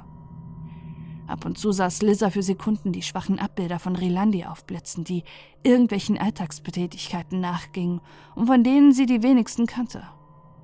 Zuerst erschreckte sie das, dann jedoch erinnerte sie sich Aya an Collards Lektion hierzu. Es waren lediglich harmlose Echos aus naher und ferner Vergangenheit, die sich hierhin verirrt hatten. Doch nicht alles, was sie beobachtete, war so harmlos. Manchmal glaubte sie in kleinen Höhlen und Spalten oder im Schutz der wenigen verkrüppelten Pflanzen, die hier und da auf der steppenhaften Ebene sprossen, eine Bewegung auszumachen. Und manchmal hörte sie Kämpflaute, gefolgt von schmatzenden Geräuschen, die darauf hindeuteten, dass ein Jäger einer anderen zur Beute gemacht hatte. Aber keines der Wesen näherte sich ihnen so weit, dass es zu einer Bedrohung wurde. Trotz ihres eher mittelmäßigen Wissens über das Geflecht ahnte Slizzer, woher dies rührte. Diese Geschöpfe waren kleiner als sie und im Geflecht galt das Gesetz der Größe. Was groß war, war zumeist auch gefährlicher. Diese Kreaturen ahnten in ihrer geistigen Beschränktheit nicht, dass sie ihnen zumindest in hoher Zahl durchaus zu einer ernsthaften Bedrohung werden könnten. Slizzer hoffte, dass sie so schnell nicht auf die intelligenteren Exemplare treffen würden. Endlich erreichten auch sie das Dorf, und auch wenn Slizzer zunächst froh war, nicht mehr so auf dem Präsentierteller zu stehen, verwandelte sich ihr Sicherheitsgefühl schon bald in Abscheu, was vor allem an dem lag, was sich im Inneren der Häuser abspielte. Viele der Gebäude besaßen keine Fenster, und wenn, dann waren sie auch verschmiert und blind. Aber manchmal waren die Fenster sauber genug, um ins Innere zu spähen, und was Slizzer daran erblickte, gefiel ihr zumeist gar nicht. Neben staubigen, tristen Räumen mit deprimierender Einrichtung, flackernden Erinnerungsbildern, glotzenden, entleerten Seelen, erhaschte sie gelegentlich auch einen kurzen Blick auf Kreaturen, die einmal Rilandi oder andere intelligente Humanoide gewesen sein mochten, was sich aber nur selten mit Sicherheit sagen ließ. Manchmal waren die Hälse dieser Geschöpfe dicker als ihre Köpfe und übersät mit wulstigen, jedoch nie krankhaft aussehenden Beulen. Ein anderes Mal wuchsen kleine verkrümmte Hände aus ihren Augen, oder sie besaßen Köpfe, die schräg und platt gewälzt wie ein Diskus waren, oder aufgebrochen und ausgefranst wie ein geköpftes, ausgesaugtes Ei. Bei wieder anderen lagen die Blutgefäße außerhalb des Körpers und umspannten sie wie ein geschwollenes Spinnennetz, durch welches dickflüssiges Blut rauschte und gelegentlich waren diese Wesen auch kaum mehr als ein mit schiefen Zähnen bestückter Kiefer, aus dem eine Reihe plumper geschwollener Zungen hingen, die unkontrolliert zuckten wie sterbende Tintenfische. Manche von ihnen standen stumpf im Raum herum, andere liefen unruhig auf und ab wie Geister, die an einer Eisenkette gefesselt waren. Sind das? flüsterte sie zur Verbindung zu Hiner. Verformte, sollten dich nicht sehen. Oft dumm oder blind, aber nicht immer. Dafür immer wütend, immer gefährlich. Ich sagte Slizzer und führte trotz allem Mitleid mit diesen Wesen. Sie hatte von diesen Verformten gehört, aber sie zu sehen war nochmal etwas ganz anderes. Erschrocken dachte sie daran, dass sie eine der Kreaturen, die mit den Händen in den Augen direkt angeblickt hatte. Sie hatte sich nicht bewegt und wahrscheinlich war sie blind gewesen, doch genau konnte sie das natürlich nicht sagen. Mehr Sorgen bereitete ihr ohnehin der unruhige, sich immer weiter verdunkelnde Himmel. Sie wollte kein Teil dieser so furchterregenden wie bedauernswerten Gemeinschaft werden. Sie ist Lisa, signalisierte die Verbindung plötzlich und zeigte dabei auf Rancha, die einige Dutzend Meter vor ihnen stehen geblieben war, sich zu ihnen umdrehte und ihnen mit einer Geste bedeutete, näher zu kommen. Ach, die Königin des Geflechts braucht unsere Hilfe. Sieht ganz so aus. Dann schauen wir mal, dann schauen wir mal, was für dieses seltene Wunder verantwortlich ist. Sie und kommen uns doch, stellte Onera fest. Wir brauchen die Hilfe des Allrichters. Onaara kann uns leider nicht unterstützen, antwortete Heret. Er befindet sich noch immer in Trance. Wir können sie auch ohne Wonaara vernichten, erinnerte Druun. Schüsse sind schneller als Fäden. Wir brauchen ihre Fähigkeiten nicht unbedingt. Wir haben eine Menge hervorragender Weber, worin du mir sicherlich zustimmen wirst. Und wer alles an ihrer Verschwörung beteiligt ist, zeigt sich doch gerade. Wir müssen keinerlei Amasch aus ihnen erzeugen, um die Wahrheit zu erfahren. Es ist nicht an dir, das zu entscheiden, sagte Heret streng. Das ist allein die Sache des Allrichters, und es ist sein Wille, sie festzusetzen. Droun sah die Weberin herausfordernd an. Was soll dieser tun? Ich bin genauso ein Meister wie du. Dafür verlange ich Respekt. Respekt muss man sich verdienen, erwiderte Heret arrogant. Wir müssen uns auf unsere vereinten Kräfte verlassen, mahnte Kollat, um den fruchtlosen Streit zu unterbinden. Die Hirten und sogar die Sucher müssen sich den Webern anschließen. Gemeinsam können wir ein Netz weben, aus dem es kein Entkommen gibt. Du weißt, dass die Sintpfade reingehalten werden sollen, widersprach Yontii. Das wäre nicht im Sinn des Allrichters. Das wäre die Flucht der Verlorenen auch nicht, entgegnete Hedet. Ich halte das für einen guten Vorschlag. Drohen, du bindest die Hirten in den Weberkreis ein. Ich werde mit den Suchermeistern reden. Aber, wollte Drohun widersprechen, veranlasse es, unterbrach ihn Hedet barsch, wobei ihre Stimme eine Lautstärke und Durchsetzungskraft gewann, wie sie niemand bislang bei der Weberin erlebt hatte. Niemand widersprach ihr. Und selbst Ruun, der für einen Moment zu sehen geglaubt hatte, dass sich Hedet Augen schwarz verfärbten, beeilte sich, ihrem Wunsch zu entsprechen. Als sie Rancha erreichten, kniete diese hinter einem unförmigen Haus, welches aus zahllosen, mit dämonisch anmutenden Reliefs verzierten Steinquadern bestand und wirkte sehr beunruhigt. Ein widerlicher Gestank nach verbranntem Horn, eitrigen Eingeweiden und verrottenem Gewebe lag in der Luft. Alles in Ordnung? Fragte Slizzer. Natürlich nicht. Wenn es so wäre, müsste ich mich hier nicht verstecken, gab Ranscha blasiert zurück. Statt mich anzupampen, könntest du uns auch sagen, was los ist. Das wäre sicher zielführender. Schoss Slizzer zurück, die diese Behandlung langsam reichte, ganz egal, was ihre Kriegsmutter dazu sagen würde. Ranscha blickte sie empört an, ließ sich letztlich jedoch dazu herab, Slizzers Wunsch zu entsprechen. Hinter diesem Haus versteckt sich ein Kraven, noch dazu ein Kalbener. Was ist ein Kraven? Das ist nicht dein Ernst, oder? Slizza warf ihr einen finsteren Blick zu, doch bevor ihr Streit eskalieren konnte, übernahm die Verbindung zu Hini die Erklärung. Kraven sind heimisch im Geflecht, effiziente Räuber, dicke Beine, kräftige Kiefer, giftiger Stachel im Maul, großer Hunger werden weich und dick, wenn sie kalben, blähen sich auf, Fleisch entzündet sich, Tod kommt und Leben entsteht. 20 bis 30 Junge fressen sich gegenseitig, wachsen, zwei überleben, werden neues Kravenpaar. Hübsch, nicht nur morbide, sondern auch incestuös. Aber wenn die Mutter stirbt und die Jungen mit sich selbst beschäftigt sind, wo liegt denn für uns das Problem? Sollten wir nicht einfach schnell an ihn vorbeilaufen, solange es noch geht? Das würde nichts bringen, bequemte sich nun auch Redanscha endlich zu einer Erklärung. Sie haben uns längst gewittert und die beiden Überlebenden werden uns verfolgen. Notfalls bis zur Webmaschine. Und das wollen wir nicht. Sie sind dann fast so kräftig wie ihre Mutter und beweglicher. Und wie töten wir sie? Mit unseren Fäden natürlich. Die Schädel der Kleinen sind noch verwundbar. Sie müssen wir durchbohren. Aber das allein reicht nicht. Solange die Brut ihren sterbenden Körper nicht verlassen hat, hält die Kravenmutter am Leben fest. Wir müssen auch ihr Herz zerstören, ansonsten gebiert sie weiteren Nachwuchs. Ich verstehe. Wir werden sehen, ob es so ist. Du kümmerst dich um das Herz, während die Throne ihre und ich uns die Jungfrau nehmen. Ein wehrloses Organ zu durchbohren sollte selbst dir gelingen. Ich bin eine erfahrene Kriegerin. Im Geflecht bist du eine blutige Anfängerin und deshalb treffe ich die Entscheidung. Mit diesen Worten stimmte Rancha einfach los, wobei ihr die Verbindung zu Hene sofort folgte. Slizzer blieb kaum eine andere Möglichkeit, als es ihnen gleich zu tun. Als Lizza den Kravin das erste Mal erblickte, musste sie wirken. Das Wesen war genauso widerlich, wie Iranscha und die Verbindung zu Heneares beschrieben hatten. Das Tier, welches einen breiten, leicht stierartigen Kopf mit großen vorstehenden Augen, breiten Nüstern und scharfen Zähnen sowie einen dünnen, lang verhornten Schwanz besaß, sah in seiner Körpermitte aus, als wäre es geschmolzen. Ein dampfender, stinkender Organsumpf, in dem Träger ein geädertes Herz pochte, welches von einer Reihe kleiner Eier umgeben wurde. Rund um die Mutter standen kleinere, aber intakte Versionen ihrer selbst, die zum Teil miteinander rangen oder sich mit blutverschmierten Mündern am Fleisch ihrer Geschwister gütlich taten. Sechs von ihnen waren ein wenig größer als die anderen. Slizzer vermutete, dass aus ihren Reihen das neue Kraven-Paar hervorgehen würde.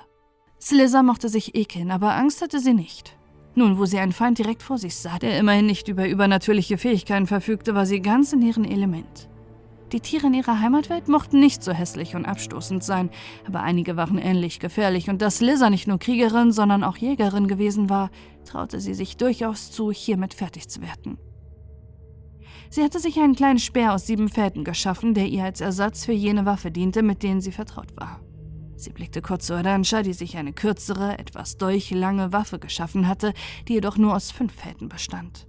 Die beiden Teile der Verbindung zu Henia hingegen brachten es zusammen sogar nur auf vier Fäden, die sie nicht verbunden hatten, sondern einzeln in die Höhe hielten. Das kann nicht funktionieren, dachte Slizzer. Dennoch stürzten sie sich entschlossen auf das Herz. Sie konnte noch immer in den eigentlichen Kampf eingreifen, wenn diese Aufgabe erledigt war. Da die Bewegungsgeschwindigkeit im Geflecht dank des höheren Luftwiderstands niedriger war, fühlte sich alles etwas wie in Zeitlupe an, etwa so, als wären die Bewegungen auf ihre halbe Geschwindigkeit reduziert. So sah sie genau, wie einige der miteinander kämpfenden Jungen ihr ihre Aufmerksamkeit zuwandten und mit geöffnetem Maul zum Sprung ansetzten. Da sie sich jedoch nicht schneller bewegte als sie, musste Slizzer ihre Entscheidung genauso rasch treffen wie in der normalen Welt.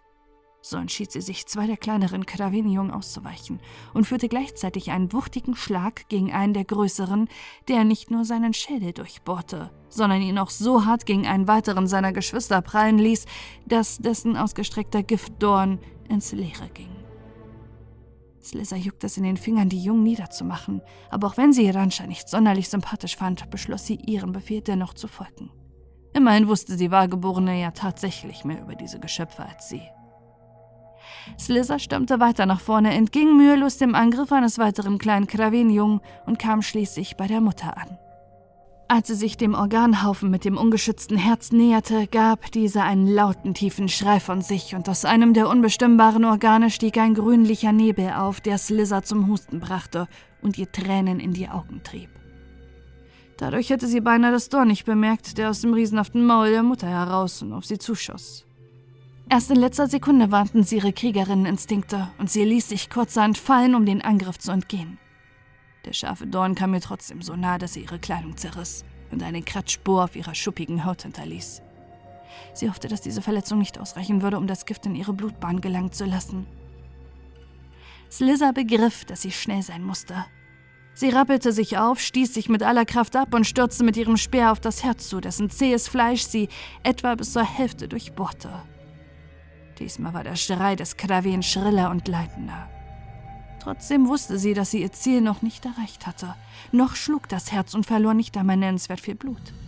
Eine Ahnung ließ sie herumwirbeln und zwei der Kraven-Jungen mit ihrem Speer davonschleudern, die sich andernfalls in ihre Schulter verbissen hätten.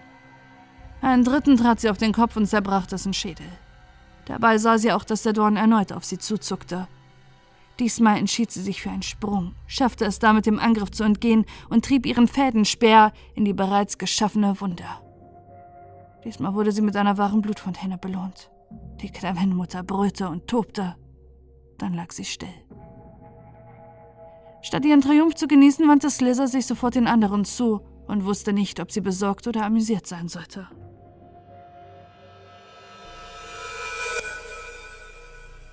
Wie gehen wir vor, wenn wir oben sind? fragte ich an Nojung gerichtet, während die Stufen nur so an uns vorbeiflogen. Trotz des Tempos waren die Verständigungen nun leichter geworden, da sich der Wind etwas gelegt hatte. Oh, wie wir es geplant hatten. Wir stürmen die Webhalle und Trevor und Fromik helfen uns dabei, die verbleibende Wache auszuschalten. Sobald Slizzer ranschaut die Verbindung zu Hini aus dem Geflecht zu und stoßen, beginnen wir damit, die Maschine zu zerstören. Und was ist, wenn sie es nicht schaffen? fragte Omini. Dann werden wir uns entweder von den Wolken stürzen oder am Kampf fallen, sagte Nojon entschlossen. So werde ich es jedenfalls handeln, da ich auf keinen Fall ein Lahmarsch werden und den Zorn des Allrichters erleben will. Doch bevor wir solche verzweifelten Maßnahmen ergreifen, sollten wir die Webhalle so lang wie möglich halten, für den Fall, dass das zweite Team doch noch zu uns stößt. Bald werden wir es wissen, rief Gorveo, der inzwischen nur noch wenige Meter über uns schwebte. Wir haben unser Ziel schon beinahe erreicht. Das stimmte. Es konnte nur noch wenige Augenblicke dauern, bis wir im Red Griondo ankommen die Wolkenstraßen betreten würden, um hoffentlich den Anfang vom Ende der Unterdrückung durch die Relandi und die La Amaschk einzuleiten. Kurz darauf landete Gauveo sein Vogel beinahe mustergütig auf den Wolken, stieg ab und blickte sich um wie ein Seefahrer, der neues Land entdeckt hatte. Lass dein Viech da verschwinden, verlangte Frano vom Rücken seines Käfers. Sonst können wir nicht landen. Da hatte er recht. Die Kuppe des Recriondo, für die jenseits des Treppenabsatz begann, schränkte die Manövriermöglichkeiten erheblich ein und die dort vorhandenen Liegen, Sessel und Tische machten eine Landung praktisch unmöglich, auch wenn glücklicherweise niemand anwesend war, der uns einen unfreundlichen Empfang bereitete. Trotzdem würden unsere Reittiere nacheinander landen müssen. In Ordnung, sagte Gorveo endlich und ging auf seinen Vogel zu, um ihn zum Abflug zu ermutigen. Sanft legte er seine Hand auf seinen Rücken und schien ihm irgendwas ins Ohr zu flüstern. Vorsicht! rief Omini plötzlich und ich bemerkte aus dem Augenwinkel, wie eine regelrechte Wand aus Geistfäden an uns vorbeiraste. Weg hier! versuchte ich meine Libelle, die bisher geduldig im Schwebeflug auf eine Landemöglichkeit gewartet hatte, dazu zu bringen, sich in Bewegung zu setzen. Und tatsächlich schien das Tier mich oder zumindest die Situation zu verstehen und schlug kräftig mit den Flügeln, um an den Fäden vorbeizugelangen. Aber es war zu spät. Kaum da wir wenige Meter geflogen waren, änderten die Fäden ihre Richtung und verbanden sich zu einem engmaschigen Netz, aus dem es kein Entkommen gab. Mein Tier prallte so hart dagegen, dass ich fast von seinem Rücken geglitten wäre. Für einen Augenblick schien die Zeit stillzustehen, beinahe so, als ob wir am höchsten Punkt einer Achterbahn angekommen wären und nun auf die Abfahrt warteten. Kurz darauf kam sie. Meine Organe wurden ordentlich durcheinandergewirbelt, und ein heftiger Schwindel packte mich, als das fast unsichtbare Netz mich und die anderen mit sich nach unten riss. Frano fluchte irgendetwas auf Bravianisch, Nojon keuchte hörbar. Gorvio, deine Fäden! warnte Omini erstaunlich gefasst und noch im Fallen sah ich, wie der in der Kommunikation mit seinem Glastier versunkene Gorveo an den von ihm selbst gesponnenen Fäden wie eine Marionette von der Plattform gezogen wurde.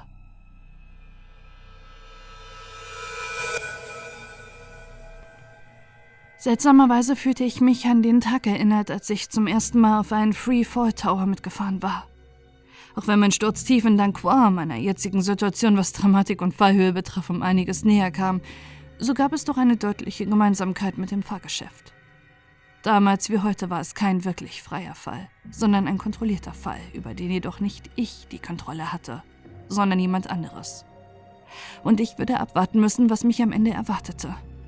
Das heißt, natürlich versuchte ich zu entkommen, indem ich meinen neu erworbenen Zugang zu dem Hirtenstab nutzte. Ähm, dafür offenbar nötigen verurteilenden Zorn mangelte es mir schließlich nicht.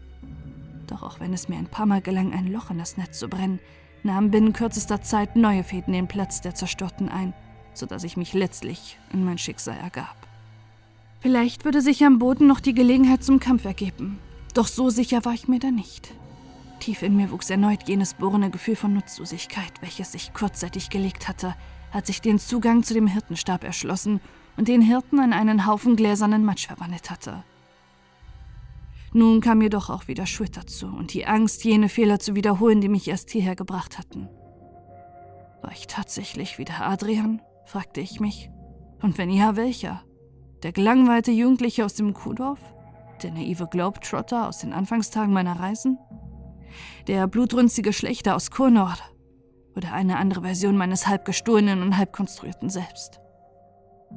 Ich konnte mir diese Frage nicht beantworten und fühlte mich deswegen schlechter als wegen der schier ausweglosen Situation, in der ich mich befand. Trotzdem war meine Lage und die der anderen im Vergleich zu der von Gorveo geradezu beneidenswert. Denn während ich auf dem Rücken meiner zwar ziemlich verwirrten und hilflosen, aber noch lebendigen Libelle eines gewissen Halt genoss und sich Phasen des Sturzes mit solchen des Flugs abwechselten, taumelte der bedauernswerte Bravianer nur von den selbstgewobenen Fäden gehalten im wieder auffrischenden Wind umher und wirkte zunehmend desorientiert und abwesend. Nimm meine Hand! bot ihm Omini an, als er einmal in ihre Richtung pendelte. Und tatsächlich schaffte es der halbbewusstlose Gorvio, ihre Rechte zu ergreifen. Omini versuchte ihn mit auf den Rücken ihres Tieres zu ziehen, doch das Netz war unerbittlich und verhinderte nicht nur, dass einer von uns hinaus, sondern auch, dass der Stürzende hineingelangte. Trotzdem hielt sie ihn so lange wie möglich fest, bis ihre Hände bei einer erneuten Turbulenz getrennt wurden und Gorveo wieder hilflos in der Luft hing. Entweder wollten die Relandi sein Leben doch nicht bewahren oder sie wussten nicht, dass sich einer von uns außerhalb ihres Netzes befand. Auch sein Glasvogel kam Gorveo diesmal nicht zur Hilfe. Wahrscheinlich war er durch das Auftauchen des Netzes verscheucht worden. Schließlich kam es, wie es kommen musste. Das von Angst und Gehkräften gelähmte Bewusstsein Gorveos schwand vollständig, und mit seiner Ohnmacht lösten sich die Fetten auf, die seinen Sturz bislang zumindest etwas verlangsamt hatten. Ungebremst stürzte er in die Tiefe. Nein! rief Omini bestürzt. Äh, vielleicht fangen die Hirten seinen Sturz am Boden ab, bot Frano eine schwache Hoffnung an. Nicht auf dieser Höhe, widersprach Nojo niedergeschlagen. Sie werden voll darauf konzentriert sein, unser Gefängnis aufrechtzuerhalten. Wenn sie es bemerken, wird es zu spät sein. Er wird sowieso La Amaschfutter werden, sagte Ninga mitleidlos. Wie wir alle stimmte ich düster zu. Inzwischen hatten wir schon mehr als die halbe Strecke hinter uns gebracht, und trotz meiner fatalistischen Worte dachte ich fieberhaft darüber nach, wie uns eine erneute Flucht gelingen könnte. Doch dann wurde ich mir wieder meiner verfahrenen Situation bewusst. Aus Odanor gab es keine Fluchtmöglichkeit. Jedenfalls nicht auf gewöhnlichen Wegen. Wenn Omini die Wahrheit gesprochen hatte, würde mich schon das Tor in meine Bestandteile auflösen, und jenseits davon lagen ohnehin nichts weiter als Schlamm und der hungrige, unerbittliche Malma. Ohne den Katalog, über dessen Verbleib ich nicht das geringste wusste, gab es an diesem Ort für uns nur Sieg oder Auslöschung. Und gerade steuerten wir eindeutig auf Letzteres zu.